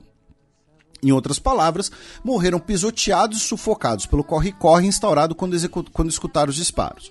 A mensagem das forças de Israel, embora não diga abertamente, tenta se eximir de responsabilidade, e isso é ainda mais chocante. Como potência ocupante, a responsabilidade por manter a ordem no local é das forças de Israel. A decisão de levar ajuda humanitária pela passagem de Erez, no norte da faixa de Gaza, foi do gabinete de guerra de Israel. O exército tem que estar preparado para executar a função. No norte da faixa de Gaza, não há mais controle civil do Hamas. Não há agência da ONU para refugiados palestinos. Não há nenhum órgão que possa desempenhar tal tarefa. A fome é avassaladora e Israel tem a obrigação de proteger os civis quando ocupa a região. Não se trata de caridade, mas de dever. Mesmo se houvesse terroristas infiltrados entre os que recebem ajuda, a responsabilidade é das forças de Israel, mas aparentemente sequer havia. E mesmo assim, o caso resultou numa mortandade surreal até para os padrões do confronto em curso. Mas calma que piora. Na tarde do mesmo dia, houve uma coletiva de Netanyahu. Sabem quantas perguntas foram feitas a ele sobre o caso? Zero. Nenhum jornalista da mídia israelense que teve a voz questionou o governo israelense sobre o ocorrido. O assunto principal, a lei do alistamento. De fato, há uma crise política no país resultante do projeto de lei que isenta a população ultra-ortodoxa do serviço militar. E o ministro da Defesa disse que não apresentará essa proposta sem que haja um consenso sobre a mesma. Né, recapitulando brevemente, tá, isso aqui não está no fio do João, mas né, essa questão do serviço militar dos, dos ortodoxos em Israel é um assunto há muito tempo debatido. Eles são isentos e isso gera né, críticas de parte da sociedade, que lembra que Israel deveria ser um Estado secular. Ah, um dos principais líderes nesse sentido era o Avidor Lieberman, né, que os nossos ouvintes mais antigos devem se lembrar do nome dele. Ele durante muito tempo foi o, o Kingmaker né, da, da- do parlamento israelense, porque ele é da direita secular antirreligiosa, digamos assim, que fala, olha só, os religiosos têm que servir o exército, se todo mundo serve, eles têm que servir também, né? E os ortodoxos, por vez, falam: a gente estava aqui antes do Estado moderno de Israel. E Então- que o serviço deles é rezar, É. né? é orar. Enquanto 112 palestinos são mortos, esse é o interesse da mídia local. Porque, quem sabe, mais para frente o governo pode cair. Mas por 112 palestinos desesperados por comida, mortos por culpa do exército, nada muda, não internamente. A mídia não se importa, o governo tampouco. Claro, há aqueles que usaram o caso para lançar mais ódio. O ministro da Segurança Pública, Itamar Ben-Gvir, que se comporta como um membro da oposição, respaldou os soldados e criticou o gabinete reduzido, do qual ele não faz parte, por enviar ajuda humanitária. O movimento Omdien Bayak, de judeus e árabes, protestou em Tel Aviv contra o ocorrido e exigiu um cessar-fogo urgente. O jornalista Barak Havid, que hoje mora nos Estados Unidos, ficou chocado com a postura da mídia israelense. Ele lê as manchetes no exterior. Ele também chamou a atenção para o fato de que o governo israelense não ter um plano político para Gaza e esse morticínio ser resultado das forças de, de Israel atuarem em áreas que não são a sua. Culpou o governo isentando o exército. Eu discordo parcialmente. Enfim, o fio dele continua mais um pouco. Ele divulga lá no fio né, o episódio do lado esquerdo do muro sobre o massacre em Gaza. Né? Massacre em Gaza, tensões antes do Ramadã. Tá? Fica a sugestão para quem quiser ouvir. Tá? Lembrando que todos os integrantes são judeus uh, brasileiros que moram em Israel, têm nacionalidade israelense, tá? Uh, então, assim, é, não seja babaca com eles, inclusive, eles são nossos amigos, nossos colegas. Uh, então, assim, essa, essa disputa de narrativas sobre o que aconteceu. Gente, as manchetes são absolutamente aterrorizantes, porque as manchetes são assim: confusão e entrega de ajuda humanitária. O Guardian escreveu é, Food Aid Related Deaths. Sabe? Parece que as pessoas morreram por intoxicação alimentar sabe? É, mas é curioso assim que o, o, o, El País, por exemplo, né, que é um veículo conservador da Espanha colocou, né, que Israel dispara contra uma multitude, uma multidão. Isso, né? Você lembra é o país, a linha editorial deles na Espanha é mais é, é a direita, o Guardian supostamente é um jornal à esquerda, é. né? Então, assim, essa, essa, essa disputa de narrativas, ela começa morta. Quero só ver o que, que vai passar no Fantástico domingo. E só fazendo justiça, a manchete que eu li na abertura do bloco é da Folha de São Paulo. Sim. E, uh, então, assim, o, o, o Macron, repito, ele não teria motivo nenhum para usar os termos que ele usou.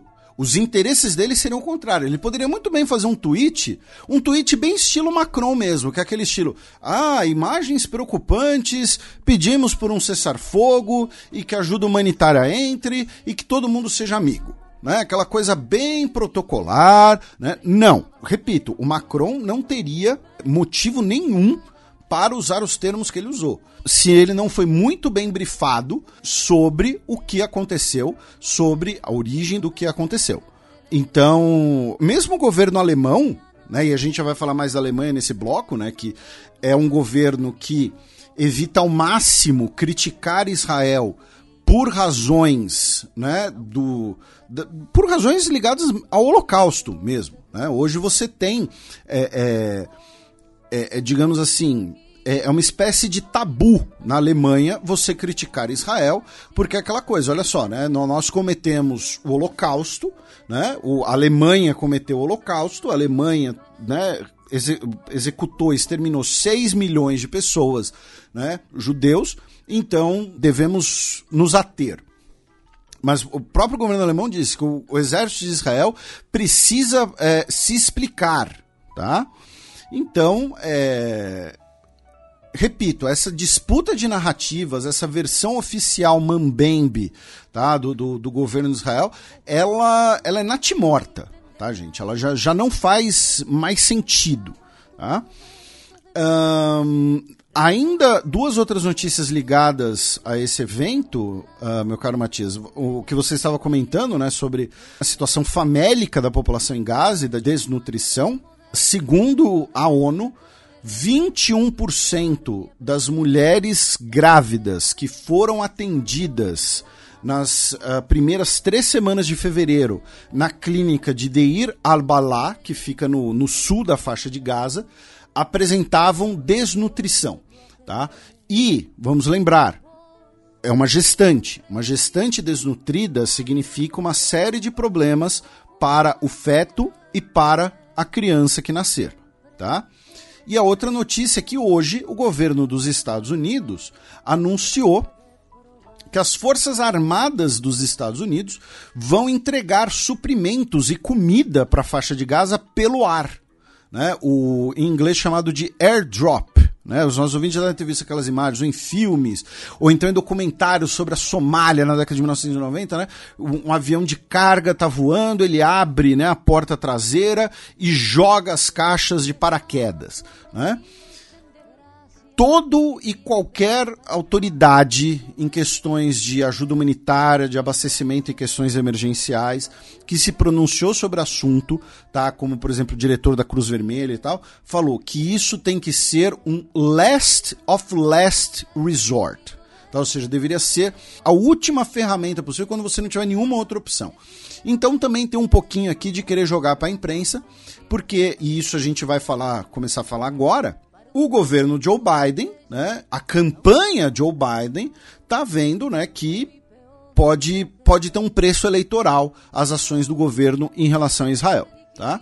E aí, por que a gente vai entrar nessa notícia? Até o, o massacre que ocorreu, essa era a notícia que ia puxar o bloco. Né?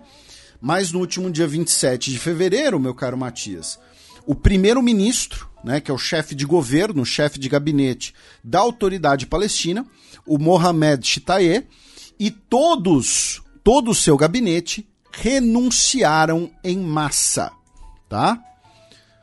Por quê? E isso para mim é é um sinal muito importante de ficar de olho. Tá? Ele era o primeiro-ministro da Palestina desde abril de 2019 ele continua sendo primeiro-ministro da Palestina de forma interina, tá? Ele esteve presente nas negociações na Espanha, nas negociações em Oslo, no início da década de 1990. Ele é uma figura tradicional da autoridade uh, uh, palestina, tá? E nós tivemos essa renúncia em massa. Vamos fazer uma cronologia aqui dessa semana. No dia 24, os Estados Unidos, o governo Joe Biden, finalmente, depois de quase quatro anos, né, reverteu o reconhecimento feito durante o governo Trump de que os assentamentos israelenses na Cisjordânia são reconhecidos pelos Estados Unidos. Né? Então, agora o governo dos Estados Unidos voltou a classificar esses assentamentos como ilegais. Medida puramente simbólica, tá? não vai resultar em nada na prática. Mas isso foi o começo da semana. Aí nós tivemos no dia 24 de fevereiro o ministro israelense Amihai Eliyahu afirmando que o presidente Joe Biden está levando Israel ao desastre porque a criação de um Estado da Palestina ao lado de Israel levaria um novo holocausto. Ele usou um tempo verbal, não que Joe Biden quer levar, vai levar, pode, ele falou está levando tá? Ou seja, algo já estaria ocorrendo. É, isso, mas isso também pode ser da, da tradução, né? Enfim, é, tem razão, tem razão. É, o, o, gerundismo é muito forte. Pô, pô, você tem razão. É. Uma ótima observação, você tem razão. É, infelizmente não sabemos hebraico, né? Uh, eu já falei isso aqui. Eu, de, uh, muitas vezes essa questão de você compreender o original é importantíssima, porém eu tenho uma séria dificuldade em aprender outros alfabetos. Parece que o meu cérebro ele só tem capacidade para um. Então eu já pensei em estudar hebraico, já pensei em estudar árabe, já pensei em estudar russo.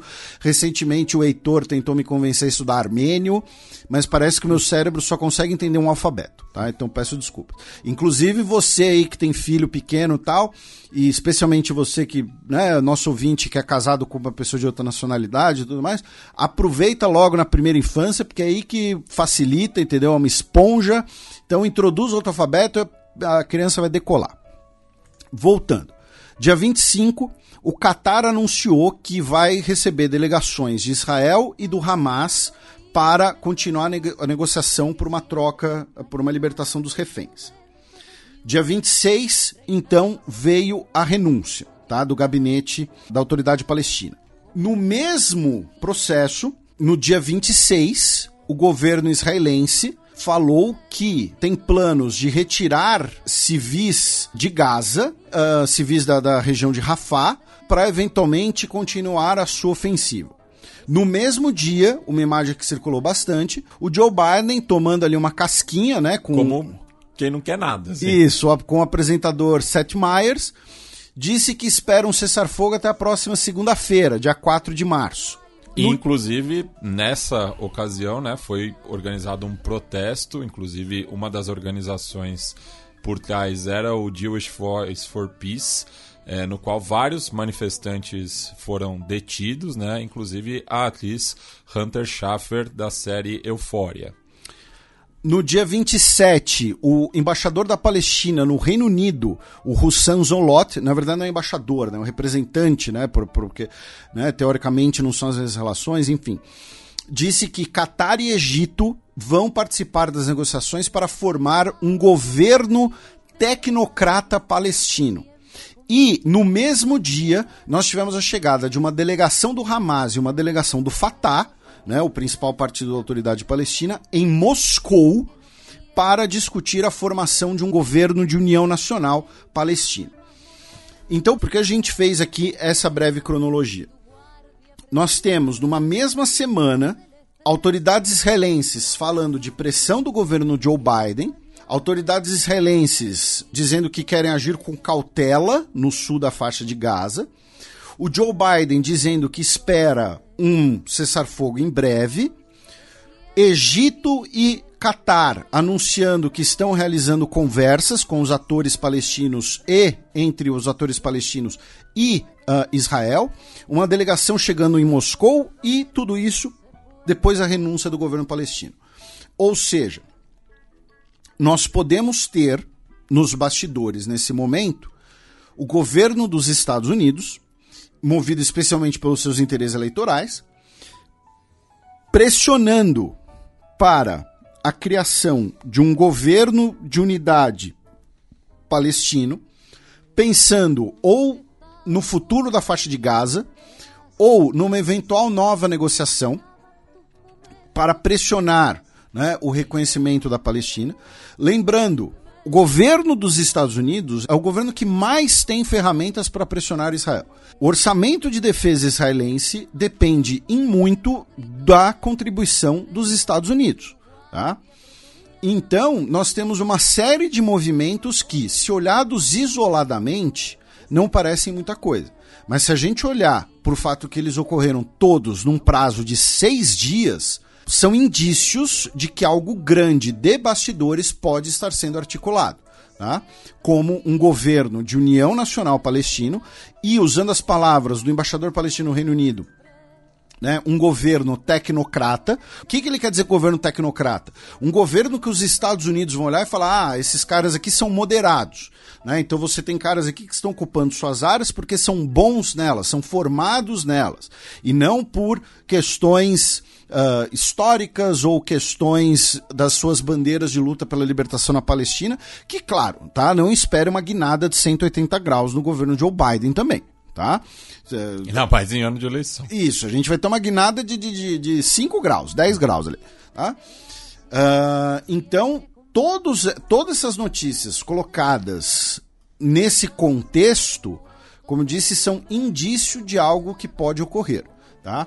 Porque são muitas conversas ao mesmo tempo.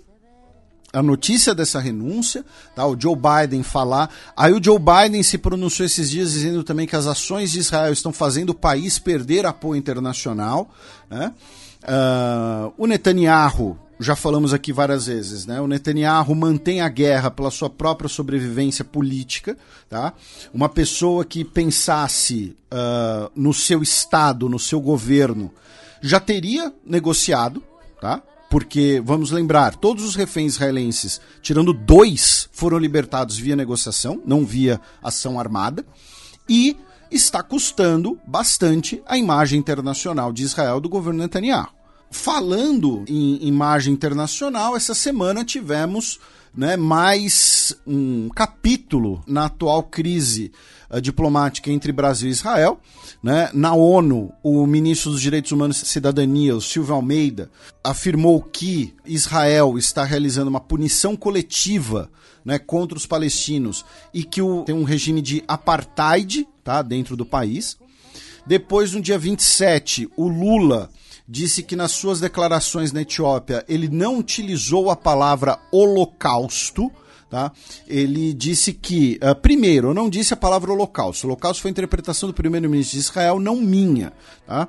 De fato, ele não usou a palavra holocausto, a gente falou isso, né? a gente repetiu a fala dele no dia, mas ele falou, né, quando Hitler resolveu matar os judeus. Lula, que, quando Hitler resolveu matar os judeus, qual o nome que se deu a isso? Né? Então, assim, virou uma questão semântica.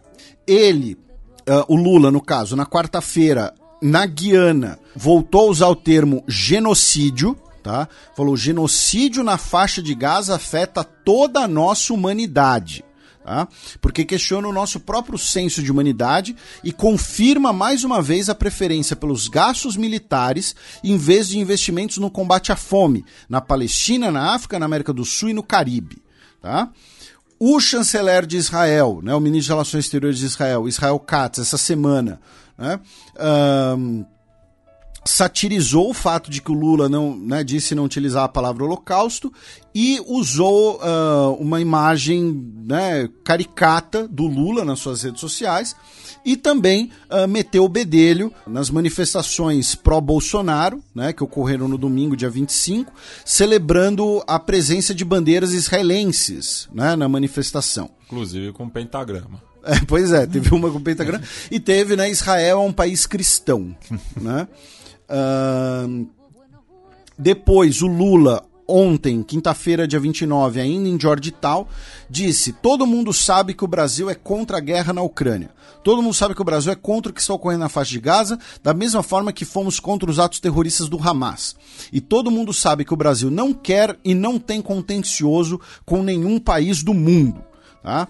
Então, uh, voltou a, a, a frisar uma posição de neutralidade hoje, sexta-feira, dia 1 agora em São Vicente Granadinas, disse que o que está ocorrendo uh, na faixa de Gaza é uma carnificina e pediu o fim da matança.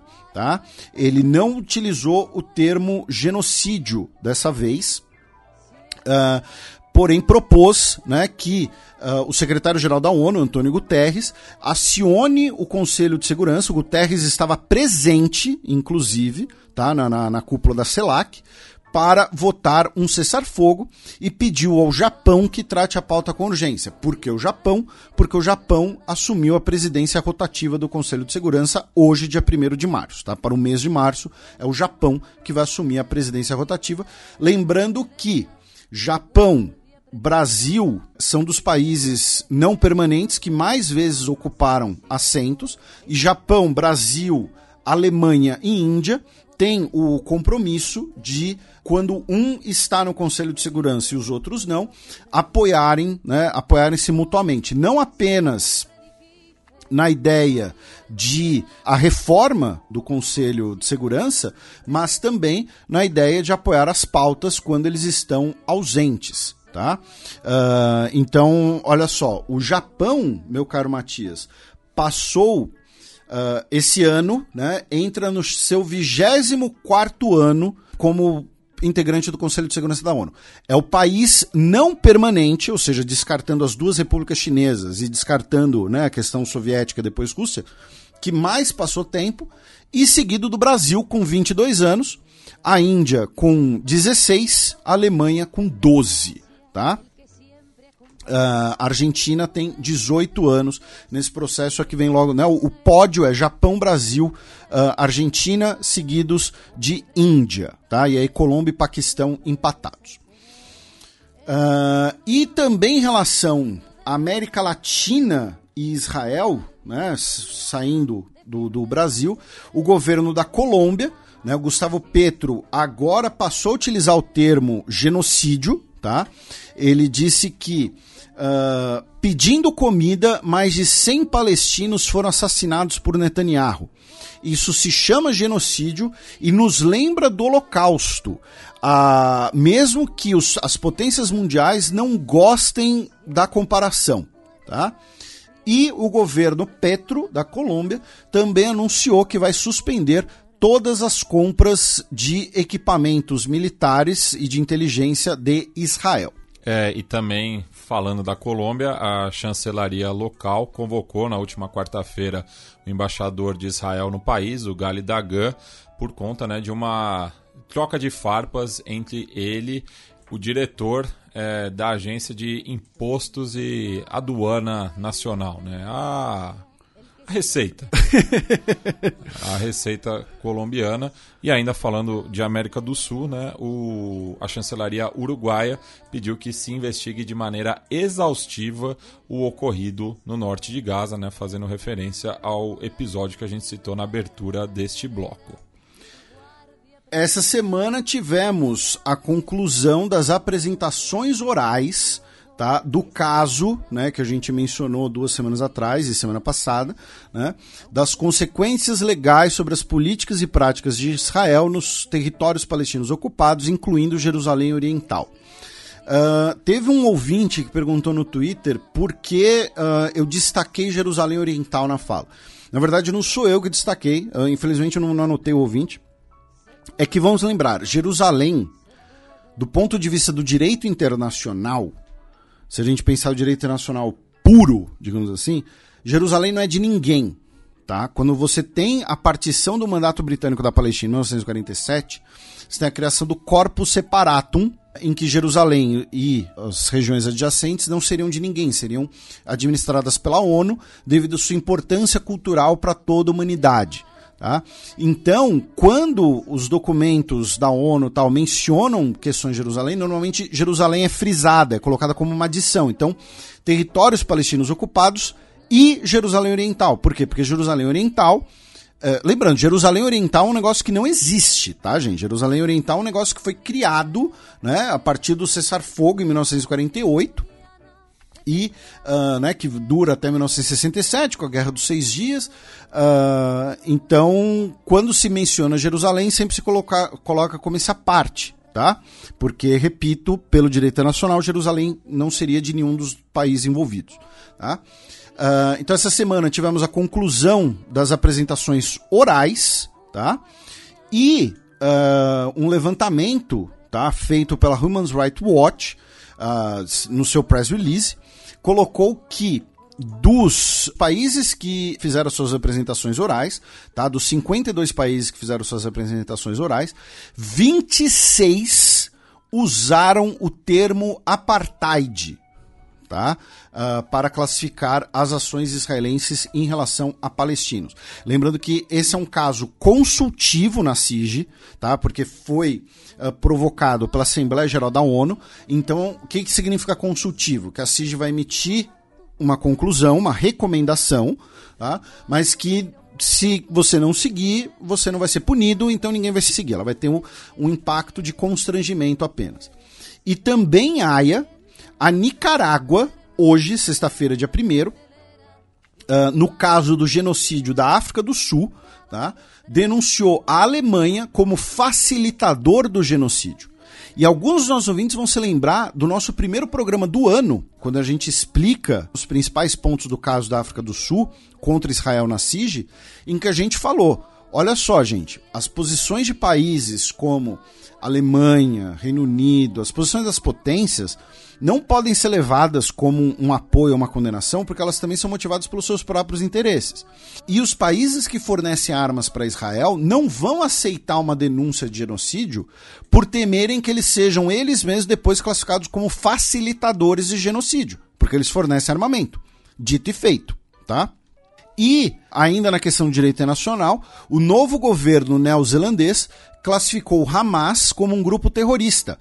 Tanto ao braço armado, as brigadas Al-Qassam, quanto o partido político Hamas. Tá? O Hamas, como um todo, foi classificado como grupo terrorista pela Nova Zelândia. Tá?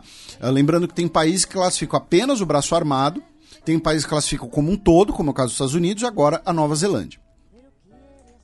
Vamos falar agora, meu caro Matias, da fronteira entre Israel e Líbano, rapidamente, já que no último dia 26, segunda-feira, a Força Aérea Israelense realizou uma operação no Vale do Beká.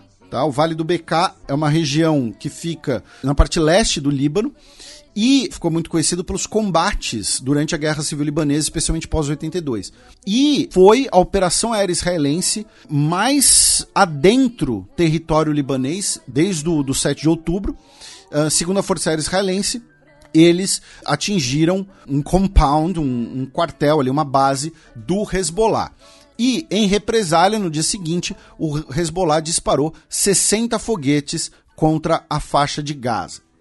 Já falando do Golfo de Aden, meu caro Matias, uh, três breves notícias também. Tá? Uma delas é que o governo dos Estados Unidos alertou sobre um possível desastre ambiental, já que um navio petroleiro chamado Rubimar, que tem bandeira de Belize, é de propriedade do Reino Unido, foi atingido e ele uh, está soltando óleo na água. Tá? Ele não afundou, ele, mas ele está soltando óleo na água e pode causar um desastre ambiental. Nessa semana tivemos mais ataques aéreos pelos Estados Unidos e pelo Reino Unido contra alvos UTIs no Iêmen e um navio alemão a fragata Hessen abateu dois drones UTIs, se tornando a primeira participação ativa alemã nessa operação no Golfo de Aden. Vamos para os Estados Unidos, meu caro Matias, com uma notícia Assim, a gente não costuma muito fazer isso, mas é importante. Um alerta, tá? Nos próximos minutos, a gente vai falar de uma pessoa tirando a própria vida, tá? Então, uh, isso pode ser um assunto um pouco perturbador. Uh, isso pode ser um assunto delicado para muitas pessoas, então recomendo, se for o seu caso, tá? Você avança aí alguns minutos no programa, tá? Não, não vai ter, enfim, tá, né? Fica a recomendação. No último dia 25 de fevereiro, um militar da Força Aérea dos Estados Unidos, de 25 anos de idade, o Aaron Bushnell, ele se imolou, né? Ele colocou fogo a si mesmo, em si mesmo, em frente à embaixada israelense em Washington, tá? Ele transmitiu tudo isso numa plataforma de vídeo Uh, ele disse que ele estava protestando contra o que as pessoas estavam passando na Palestina na mão dos seus colonizadores e que ele não seria mais cúmplice de um genocídio. Ele gritou Free Palestine, né, Palestina livre. Um integrante do serviço secreto dos Estados Unidos uh, o abordou com uma arma nesse processo e outros dois uh, tentaram apagar as chamas, porém não conseguiram agir a tempo e ele uh, morreu. Tá? Foi a segunda pessoa que realizou um protesto desse tipo né, desde, uh, desde o 7 de outubro. A anterior foi uma professora que colocou fogo no seu próprio corpo em frente ao consulado israelense em Atlanta, em dezembro. Tá? Uh, o, o Aaron Bushnell ele foi criado numa comunidade cristã e ele uh, trabalhava, como a gente mencionou, né, na Força Aérea dos Estados Unidos, em cibersegurança.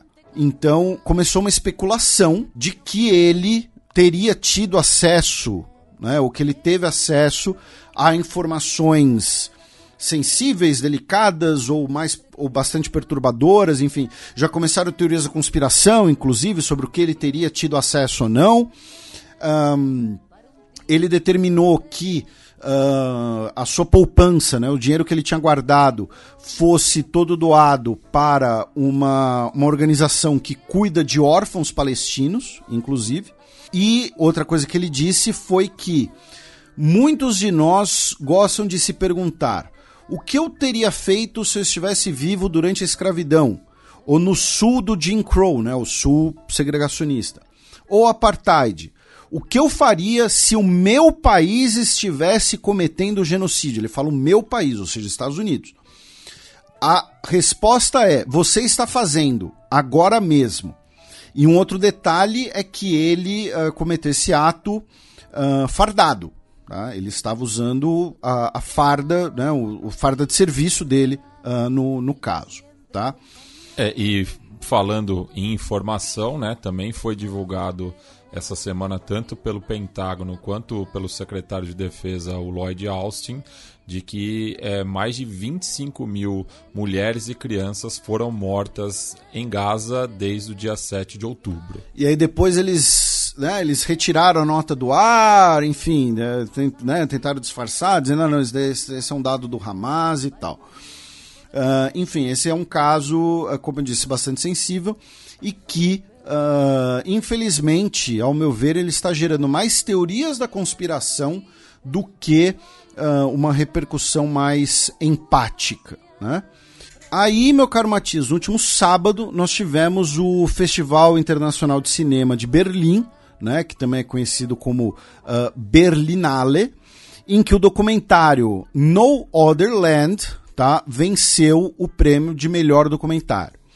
O filme é co-dirigido pelo israelense judeu Yuval Abraham e pelo palestino Basel Adra, que em 2022, inclusive, ele foi filmado sendo espancado por soldados israelenses, uh, enquanto ele estava filmando soldados israelenses demolindo uma casa uh, na Cisjordânia. É, tá? o, o, documentário se passa justamente é, em Massafer Yatta, que fica na Cisjordânia. E o que aconteceu? Os dois receberam o prêmio e na cerimônia nós tivemos uma manifestação pedindo para que a Alemanha retire o seu fornecimento de armas para Israel. E uh, os dois discursaram em conjunto, tá? E o Yuval Abraham, ele uh, fez o discurso dizendo, dentre outras coisas, que uh, o país dele passa por uma situação de apartheid, tá? uh, ele falou assim: Eu estou em solo alemão como filho de sobreviventes do Holocausto e peço por um cessar-fogo. Tá? Uh, ele disse que ele falou assim: Eu vivo sob lei civil. E ele, né, apontou pro uh, Baceladra, vive sob lei militar. Tá? Uh, enfim, foi um discurso uh, bastante incisivo, bastante sensível. E ele e alguns representantes do festival foram acusados de serem antissemitas. Sim, isso. Inclusive por autoridades alemãs. Isso, e, e, e, mas assim, o diretor de cinema israelense judeu, Yuval Abraham. Abraham. Que uhum. o nome dele no Twitter, a bio dele no Twitter, inclusive, está em hebraico, foi acusado de ter feito um discurso antissemita. Ele recebeu ameaças de morte uh, em Israel. Ele disse que. Ele cancelou o voo de volta. Isso. Ele postou também no Twitter. Ele escreveu assim: a right-wing Israeli mob. Tá? Então, um grupo de direita israelense foi até a casa da minha família ontem para procurar por mim, ameaçaram minha família, que tiveram que fugir para outra cidade no meio da noite. O festival, como eu disse, foi acusado de ter sido antissemita e para mim, um, assim, outra coisa surreal foi que a ministra da Cultura né, alemã estava presente no festival, a Claudia Roth, e depois ela publicou no Twitter também, o gabinete dela publicou, que ela aplaudiu apenas o Abraham. Ela não os aplausos dela não eram para o diretor palestino. Embora os dois estivessem no palco ao mesmo tempo ganhando prêmio pela mesma obra, tá? E, Ela uh, quis se justificar. Pois é. Porque e... a gente já tratou disso em outras oportunidades do, do uso né, da causa palestina pela extrema-direita alemã, sobretudo grupos neonazistas. Né? E, uh, sendo justo, tem outros dois uh, produtores, tá? outros dois responsáveis pela obra. Uh, outro árabe palestino, o Hamdan Balal, e uma israelense judia, a Raquel Zor. Tá? Então são quatro, porém apenas dois estavam presentes uh, no festival e receberam o prêmio de melhor documentário. Tá? Então, assim, uma situação surreal. Outras duas notícias ligadas a Israel. Tivemos eleições municipais tá? no, no último final de semana. E uh, os partidos religiosos israelenses foram os maiores vencedores, tá? Uh, ainda não temos todos os resultados, tá? Mas principalmente em Jerusalém, a maioria dos assentos foram para os partidos de uh, direita e partidos religiosos. E a outra notícia é que uh, na, no, no, fim da tarde de quinta-feira, dia 29, início da noite, um grupo tá, de colonos uh, ortodoxos judeus in, entrou em território da faixa de Gaza tá, uh, e anunciaram que querem reconstruir o assentamento de Nisait, tá, que foi um dos assentamentos israelenses desmantelados quando Israel se retirou da faixa de Gaza em 2005. Tá? Uh, eles adentraram cerca de meio quilômetro dentro da faixa de Gaza, quando foram então detidos por soldados e levados de volta para o território israelense. Porém, pelo menos nove militantes tá, desse grupo uh, estariam ainda dentro do território da faixa de Gaza. E para a gente fechar, meu caro Matias, outras notícias da região. Uh, o ex-presidente da Tunísia, Monsef Marzouki, uh, foi condenado a oito anos de prisão, né, como parte do, do, das políticas do atual presidente barra ditador Kais Sayed de sufocar toda e qualquer oposição. A Marianne Sharif, a filha mais velha do Nawaz Sharif, ela foi eleita a ministra-chefe, né, que é como se fosse a governadora do Punjab, tá? a província de Punjab, que é uma das principais do Paquistão, ela se torna então a primeira mulher a ter esse cargo na história do país. É muito curioso se você pensar que o pai dela, né, o Nawaz Sharif, era um dos principais oponentes da Benazir Bhutto, que foi a primeira mulher a ser primeira-ministra do Paquistão. Uh, recomendar, tá, uh, meu caro Matias, o trabalho que a Folha de São Paulo está fazendo, especialmente a Fernanda Perrin, tá? com uma série de matérias sobre Guantánamo. Ela, inclusive, entrevistou um ex-detento de Guantánamo, o iemenita Mansur Adaif, que ficou preso né, por 14 anos sem nunca ter sido formalmente acusado de nada. Então, uh, recomendar essa série de matérias sobre Guantánamo, tá, da Fernanda Perrin, que é correspondente da Folha nos Estados Unidos e finalmente ir para o Irã, já que hoje né, uh, tivemos as notícias, tivemos as eleições para a Assembleia Consultiva Islâmica, né, que é o parlamento sem grandes poderes, né, a Câmara Baixa do parlamento iraniano, e também no Irã, também hoje, o artista, né, o cantor Shervin Hajipur, que é oposicionista, crítico do governo, que foi premiado com o Grammy de melhor música para mudança social. Ele foi hoje condenado a três anos uh, de prisão e, como parte da sentença, ele precisa escrever música anti-imperialista. Bem, excepcionalmente não teremos a coluna da professora Vivian Almeida, então passemos para o segundo bloco do Giro de Notícias.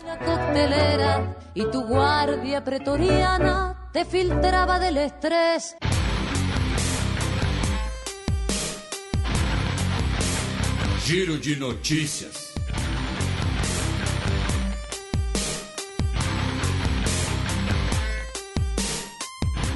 Duas notícias da quarta-feira, dia 28 de fevereiro. Ativistas indonésios criticam promoção militar de presidente eleito. O general Prabuono Subianto, né, que ao que tudo indica venceu as últimas eleições, embora a apuração ainda não tenha sido concluída, né, condenado por violações de direitos humanos na repressão da ditadura militar indonésia, ele, né, como essa semana, como aí um dos últimos, né, quase, quase último gesto né, do presidente indonésio, Joko Widodo, foi promovido a general de quatro estrelas. Tá? Uh, ele que, uh, né, como a gente mencionou, provavelmente vai ser presidente, e cujo vice é o filho do Joko Widodo. Né? Então agora foi promovido a general de quatro estrelas, uma promoção, é, uma cerimônia ele cheia de pompa né, no Palácio Presidencial. Não foi assim, ah, saiu no Diário Oficial da União e pronto. Não, foi uma, foi uma cerimônia, entendeu? Farda de gala e tudo mais. Então, né, tu, tu, tudo que tinha direito. Uh, da Indonésia a gente passa rapidinho pela Índia, tá? Com duas notícias. A primeira delas é que uh, o governo indiano afirmou né, que uh, vai questionar o Google, já que a ferramenta de inteligência artificial do Google, a Gemini, ela classificou o Narendra Modi como um fascista. Tá? As pessoas perguntaram lá, ah, Gemini, o Modi é fascista? E ela respondeu, é sim. Então o governo indiano anunciou que vai consultar né, sobre isso. E o Narendra Modi, uh, ele fez orações tá? Num templo submerso no Mar da Arábia. Tá? Um templo uh, que se acredita que é dedicado a Krishna, tá? que está, como eu mencionei, submerso, e ele mergulhou tá, com equipamento ali para poder realizar suas orações nesse templo. Lembrando que ele fez isso por quê? Porque daqui a apenas alguns meses teremos as eleições indianas né, e o nacionalismo hindu, né, a, não só a questão religiosa, mas o nacionalismo hindu né, é a grande plataforma do BJP, o partido dele. Uh, da Índia, vamos passar rapidamente pela Coreia do Sul, já que o país registrou a menor taxa de fertilidade da sua história em 2023, com apenas 0,72 nascimento por mulher. Tá? Lembrando que a taxa de reposição é de dois nascimentos por mulher. Então, 0,78 é um número bastante pequeno e a Coreia do Sul, a gente vai falar do Japão também, né? São países que lidam com o envelhecimento de sua população, falta de nascimentos. E a Coreia do Sul é um país conhecido por dar muitos incentivos para nascimentos. Tá? Uh, desde 2006, o país uh, gastou mais de 270 bilhões de dólares, bilhões, para em programas de incentivo à fertilidade. E também na Coreia do Sul, o governo uh, deu prazo até hoje, tá? dia 1 uh, de, de março, para que os médicos do país encerrem sua greve, tá? já que cerca de 9 mil uh, residentes de medicina do país estão uh, protestando contra uh, um plano do governo de modificar os processos de admissão nas faculdades de medicina. E no Japão, o país também registrou a menor taxa de fertilidade tá, da sua história. Tá? E foi o oitavo ano seguido tá, de queda. O país também registrou uma diminuição não apenas no número de nascimentos, mas também no número de casamentos. E pela primeira vez foram registrados menos de meio milhão de casamentos no país em um ano. Tá? E no caso japonês, né, você tem uma certa ligação entre as duas coisas, porque uh, filhos fora do casamento são muito tabu no Japão. Claro, filhos do casamento são muitas vezes considerados tabu em várias sociedades, né? mas uh, no Brasil tenho certeza que nosso ouvinte conhece uh, duas pessoas que têm um filho sem serem casados formalmente, moram juntos, têm uma união estável, alguma coisa assim. No Japão não é o caso. Acordo propõe eleições em junho no Senegal. Lembrando que nós tivemos o adiamento das eleições que estavam previstas para o último dia 25 de fevereiro. O presidente Macky Sall anunciou que vai deixar o cargo na data original, tá, em abril, né, porque era para ter eleição 25 de fevereiro. Em abril teríamos a posse do novo governo. Ele disse que ele vai deixar o governo na data original e agora o diálogo com a oposição mediado pela União Africana está tentando encontrar né, uma nova data para eleição e seria em junho. Então, entre o dia 2 de abril e junho, o, né, quem governaria o Senegal? Seria um governo interino? Enfim, como é que seria esse cenário? Ainda não sabemos. Também na costa uh, africana do Atlântico, meu caro Matias, Gana decidiu seguir né, uh, o péssimo exemplo de Uganda e uh, o parlamento de Gana aprovou uma lei anti-LGBT que criminaliza a promoção, patrocínio ou apoio a atividades impróprias. Né? prisão de até cinco anos. Tá? Vamos ver se a lei será assinada pela presidência. Tá? Por isso, é só por isso, tá? isso que salvou Gana né, de uh, levar já um peão isolado de cara. Uh, lembrando que relações sexuais entre dois homens em Gana já são criminalizadas, especificando que são entre dois homens. Tá? Uh, já são criminalizadas em até três anos de prisão. Agora, uma pessoa, por exemplo, que tiver um grupo que queira modificar a lei, pode ser, por isso, também criminalizado. Ainda no continente africano, notícia de ontem, quinta-feira, dia 29 de fevereiro. Líder oposicionista do Chad é morto em troca de tiros. Uh, o Yaya Dilo, tá? ele era um dos líderes do Partido Socialista Sem Fronteiras. Tá? É um partido, como o próprio nome diz, socialista, que tem como uma das suas bandeiras também a descentralização do Chad. Né? E a gente falou recentemente né, do processo de referendo que nós tivemos no Chad sobre a centralização do país.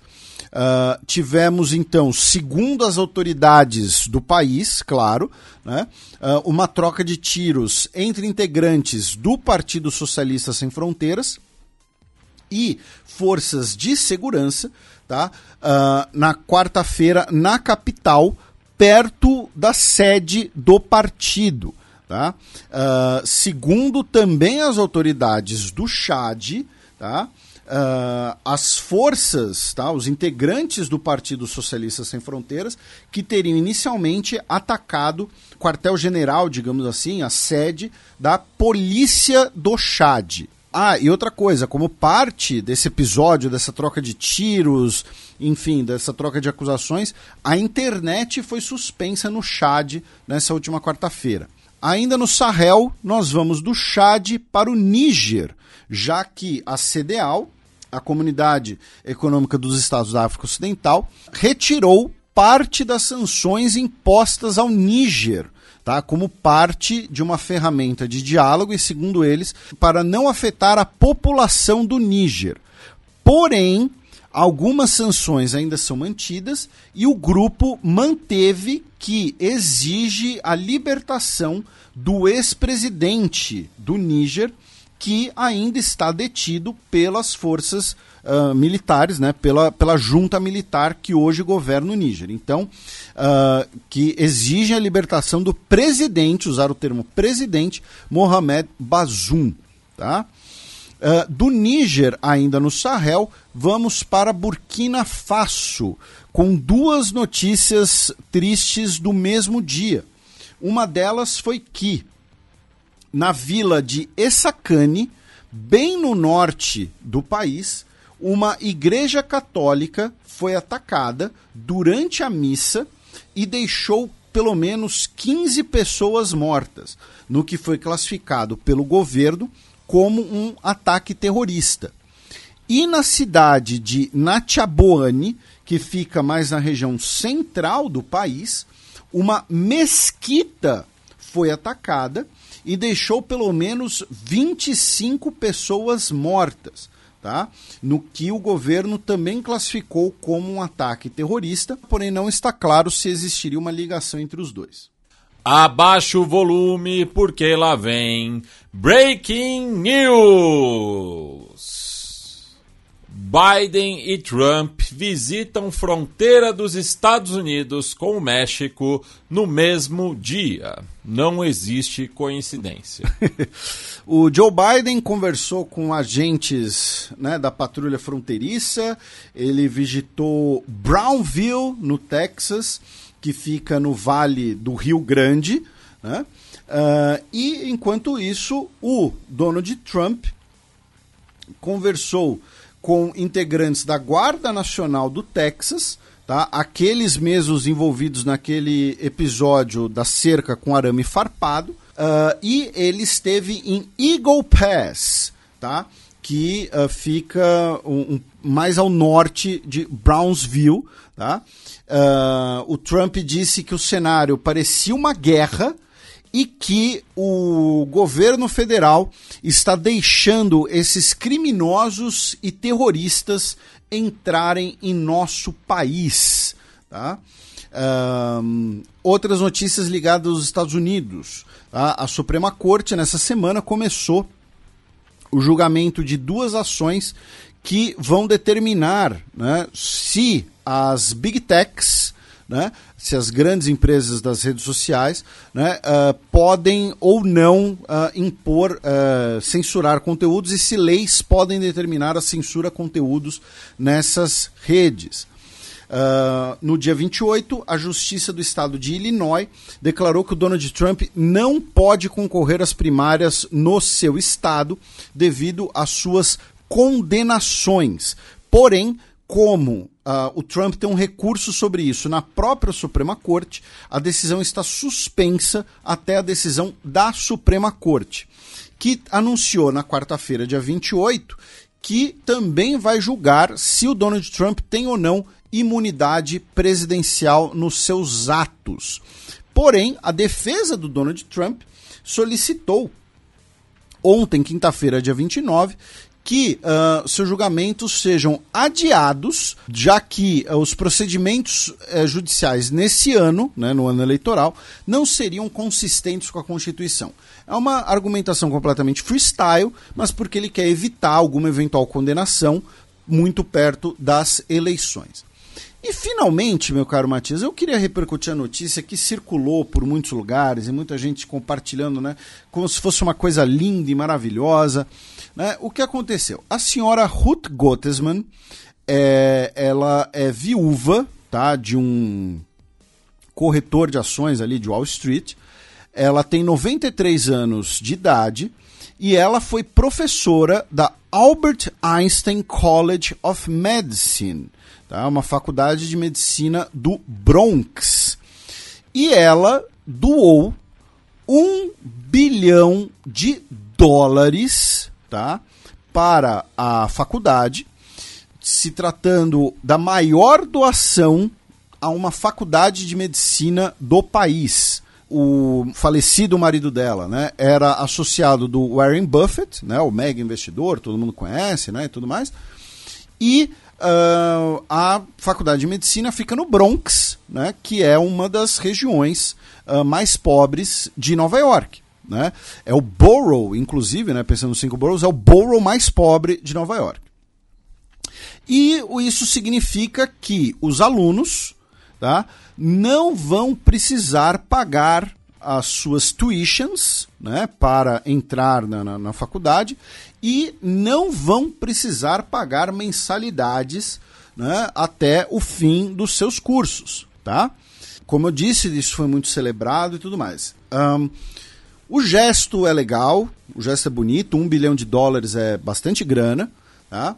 A felicidade dos alunos é absolutamente compreensível, tá? Se eu fosse amigo de um deles, se eu estivesse lá, é, é apoiar. Mas assim, não dá para um ensino de qualidade ser acessível dependendo da generosidade de viúvas de bilionários, tá? Então assim, para muita gente que compartilhou essa notícia meio de forma sim, olhando apenas o copo meio cheio, tudo bem, tem que ver a parte cheia e tal, mas assim, existem impostos para isso, tá? Existe. Se, se, a pessoa pode doar um bilhão de dólares, tá? É porque. Né? Então, assim. O, o financiamento de um sistema público de ensino de qualidade que se pretende universal é, no fundo, é incompatível com essa coisa que é muito, né? Essa coisa da filantropia, da caridade e tudo mais e tal. Que faz bem pro ego. Isso, então assim, repito, a alegria dos alunos é absolutamente compreensível, pois eles vivem num, numa realidade que eles teriam que pagar ali centenas de milhares de dólares tá, no, durante o seu curso. Mas é, tem um outro jeito de ajudar uma região pobre da cidade a ter um curso de medicina bom e que as pessoas possam frequentar. Se chama universidade pública, tá? Ah, então, é claro que essa discussão não se esgota nesses breves minutos, mas assim, me chamou a atenção o tanto que compartilhar essa notícia como se fosse um grande exemplo mundial. Não, não é um exemplo mundial. Isso daí, na verdade, é um exemplo do que não se deve fazer. Porque, até porque nesse momento tem milhares, dezenas de milhares de estudantes e estudantes universitários que começam suas vidas já com dívidas enormes. Tá? Começam suas vidas profissionais já com dívidas enormes de financiamento universitário e tudo mais. Então, assim, ah, mas você está falando isso, Felipe, porque você é um comunista. É só olhar para a Alemanha. É, olha para o sistema universitário alemão. E ainda tem a característica que a gente pode discutir que lá não é universal. Né? Lá você tem, desde basicamente desde o ensino infantil, quase você já começa o ranqueamento dos alunos. Tá? Mas assim, então olhemos para as universidades públicas de medicina no Brasil, que são extremamente conceituadas, né? são extremamente concorridas e são públicas. Né? Enfim, então é isso. É, é uma notícia. Eu, fiquei negativamente surpreso com tanto de compartilhar essa notícia, como se fosse assim, nossa, né, o, o, o mundo ideal. Não, gente, o mundo ideal é para uma pessoa de origem pobre não depender da generosidade de uma viúva de bilionário para ela poder estudar medicina entendeu? Já que querem falar tanto, a gente sempre fala aqui, né? Querem falar tanto em meritocracia e tudo mais, então beleza. Então, a, a, a, coisa mais meritocrática que existe no mundo é um sistema público de ensino de qualidade. Você dá o mesmo ensino para todo mundo e deixa todo mundo, pelos seus esforços e habilidades, chegar onde puderem. E o mundo ideal não é um privilégio ver daqui. ah, ou, ou, então o mundo não é um morango, é. já diria Casimiro. Bem, Passemos agora para a premiação que não altera a cotação do dólar, mas a gente gosta de tirar onda mesmo assim.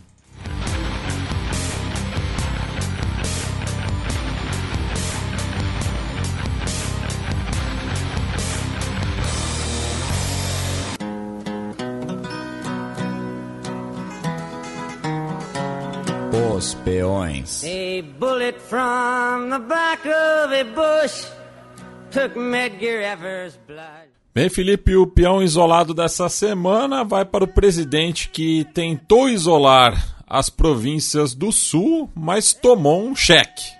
Pois é, o peão isolado vai para o Javier Milei pela sua derrota na justiça argentina. Já havia sofrido né, os reveses com a lei ônibus, né, a lei geral. Então, agora leva o peão isolado pela, né, pela derrota política essa semana. Bem, o peão promovido, seguindo a tradição do programa. Vai pro nosso Felete Tel, o nosso, nosso, nosso brother, uh, primeiro-ministro de Tuvalu. É, não é uma Vanuatu, mas... mas... Dá pro gasto. Pois é, dá pro gasto, porque lembrando, né, Vanuatu é uma república, uma gloriosa república, e Tuvalu não, né? Tuvalu é uma monarquia do Carlinhos III. É. Né?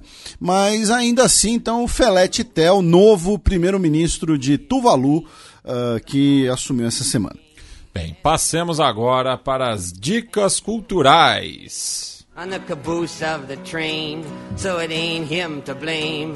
He's only a pawn in that game.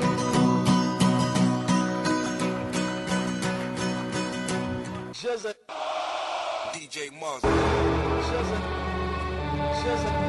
The Almighty. DJ The time has come. Sétimo selo. Felipe, qual que é a boa para os nossos ouvintes neste mês de março que vem fechando o verão? é, nessa semana agora vai fazer 10 anos do filme O Grande Hotel Budapeste, né? Um dos filmes mais Wes Anderson de todos os tempos. Uh, mas eu gosto do filme, tá? Eu, eu assisti no, no cinema, salvo engano. Uh, então vai ser minha dica cultural aí pelos 10 anos. Ou então, se vocês preferirem, né? Tem os outros filmes do Wes Anderson, até porque né, ele tem um, um, estilo né, muito característico, né? Os filmes dele. Eu recomendo o vídeo Every Wes Anderson Movie Trailer. Do, do Honest Trailers. É. É, então, ele tem um estilo visual muito característico. né? Que é, enfim, mas. Criou um estilo próprio. É, assim. exatamente, ele criou um estilo próprio, né? Ahn, então, a minha dica. E talvez o Grande, o grande Hotel Budapeste foi quando ele. né, ele, sim, se consolidou né, perante Hollywood e, e tudo mais, né? Salvo engano, o filme foi, foi indicado a, a vários prêmios e tal. Foi indicado a melhor filme, inclusive, fui colar aqui, ganhou prêmios técnicos no Oscar. Então, é, é a minha dica, o Grande Hotel Budapeste. Bem, eu também vou indicar um filme que, aliás, me surpreendeu bastante, né? É, se trata do filme Arábia, é, nacional. É, foi lançado em 2017 pela dupla de diretores e roteiristas Afonso Uchoa e João Dumas.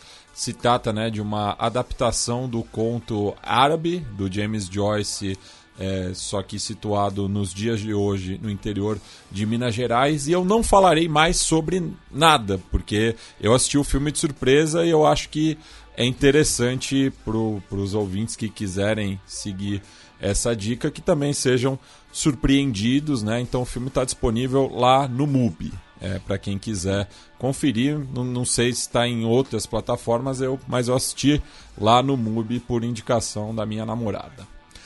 Felipe, temos recados dos nossos ouvintes, considerações finais. Bem, mandar um abraço para duas pessoas que foram muito carinhosas comigo na, na, na rua essa semana. A Valéria, que me encontrou na sorveteria, ela estava com o esposo dela. Agora não me lembro o nome do esposo dela, mas ele era tipo da sua altura. Ah, ela é advogada e disse que ouve a gente sempre. E eu pedi desculpas pro esposo dela, porque a gente sempre comenta aqui, né? Quando tem um casal e um um deles é nosso fã e o outro não, o outro tem que tolerar a gente por muitas horas. Né?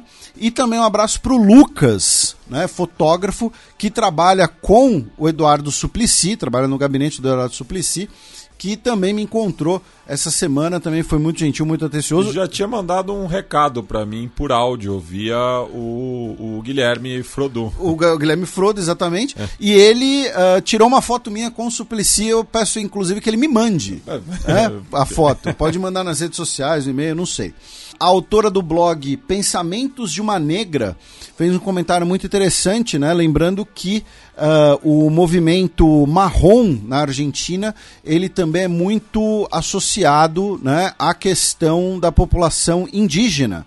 Né? Ela criticou ali né, o fechamento do, do, do INAD, disse que sim, tem uma luta antirracista importante na Argentina, então a gente agradece bastante. O Paulo Souza é formado em física pela PUC de Minas Gerais, fez ali uma breve explicação sobre a radiação ionizante de um reator nuclear fritar equipamentos eletrônicos. Tá? O Renan Scarpim recomendou o filme A Zona de Interesse. Ah, Um abraço para o nosso querido Diogo Maia, que sempre comenta o programa diretamente de BH.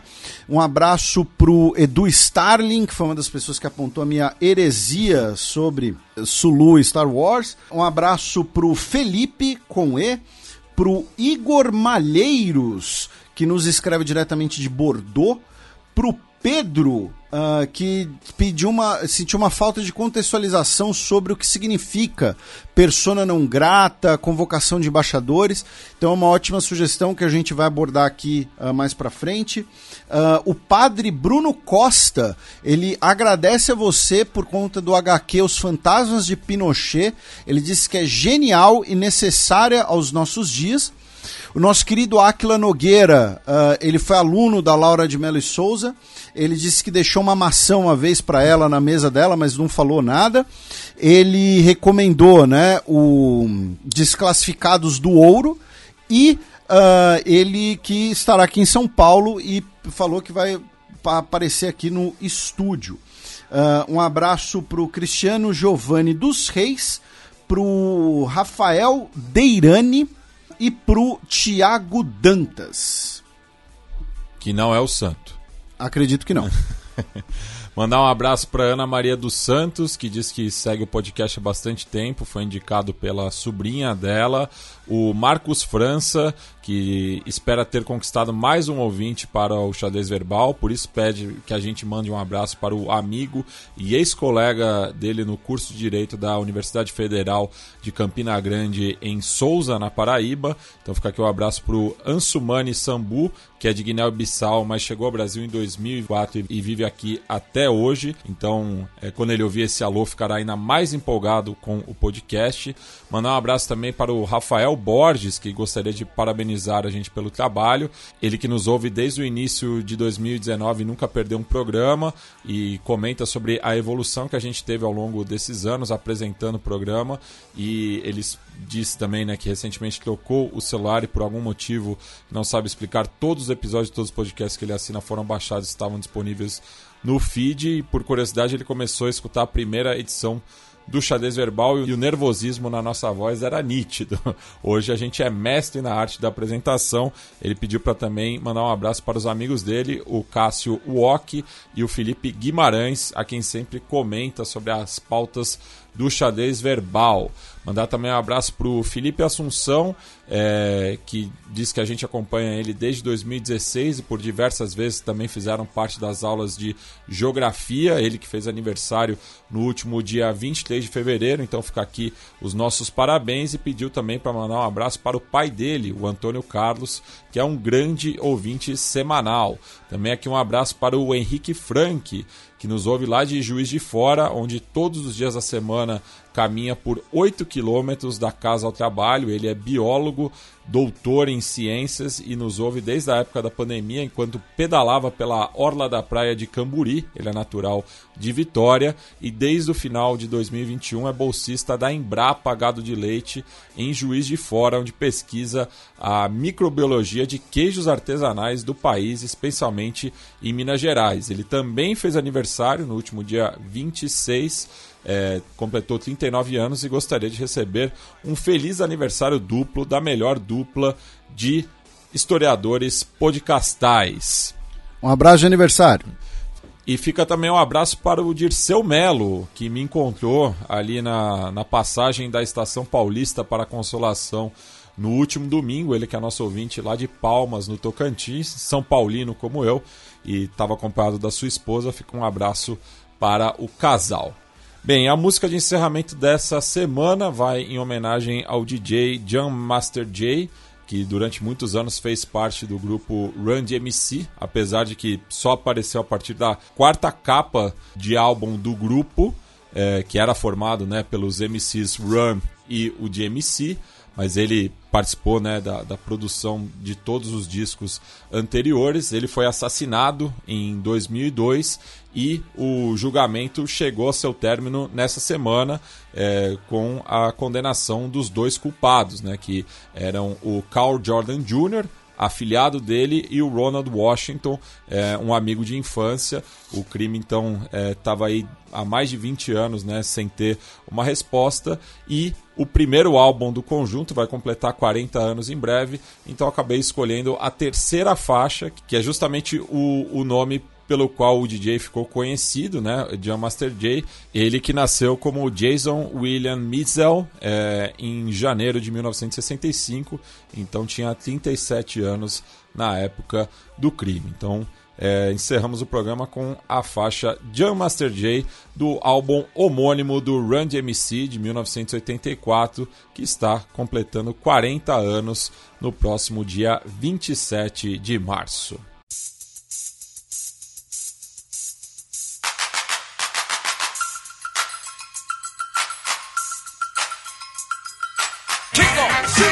On the job. Listen to the jam master as he starts to rock. His name is Jay, and he's on his way to be the best DJ in the US of A.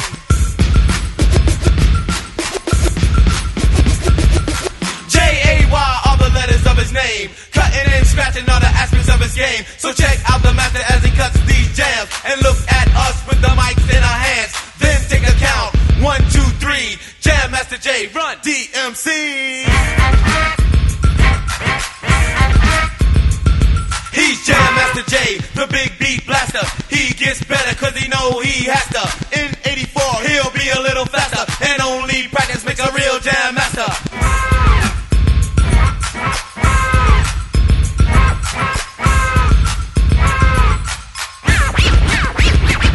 We're live as can be, not singing the blues. We got to tell y'all all the good news, the good news.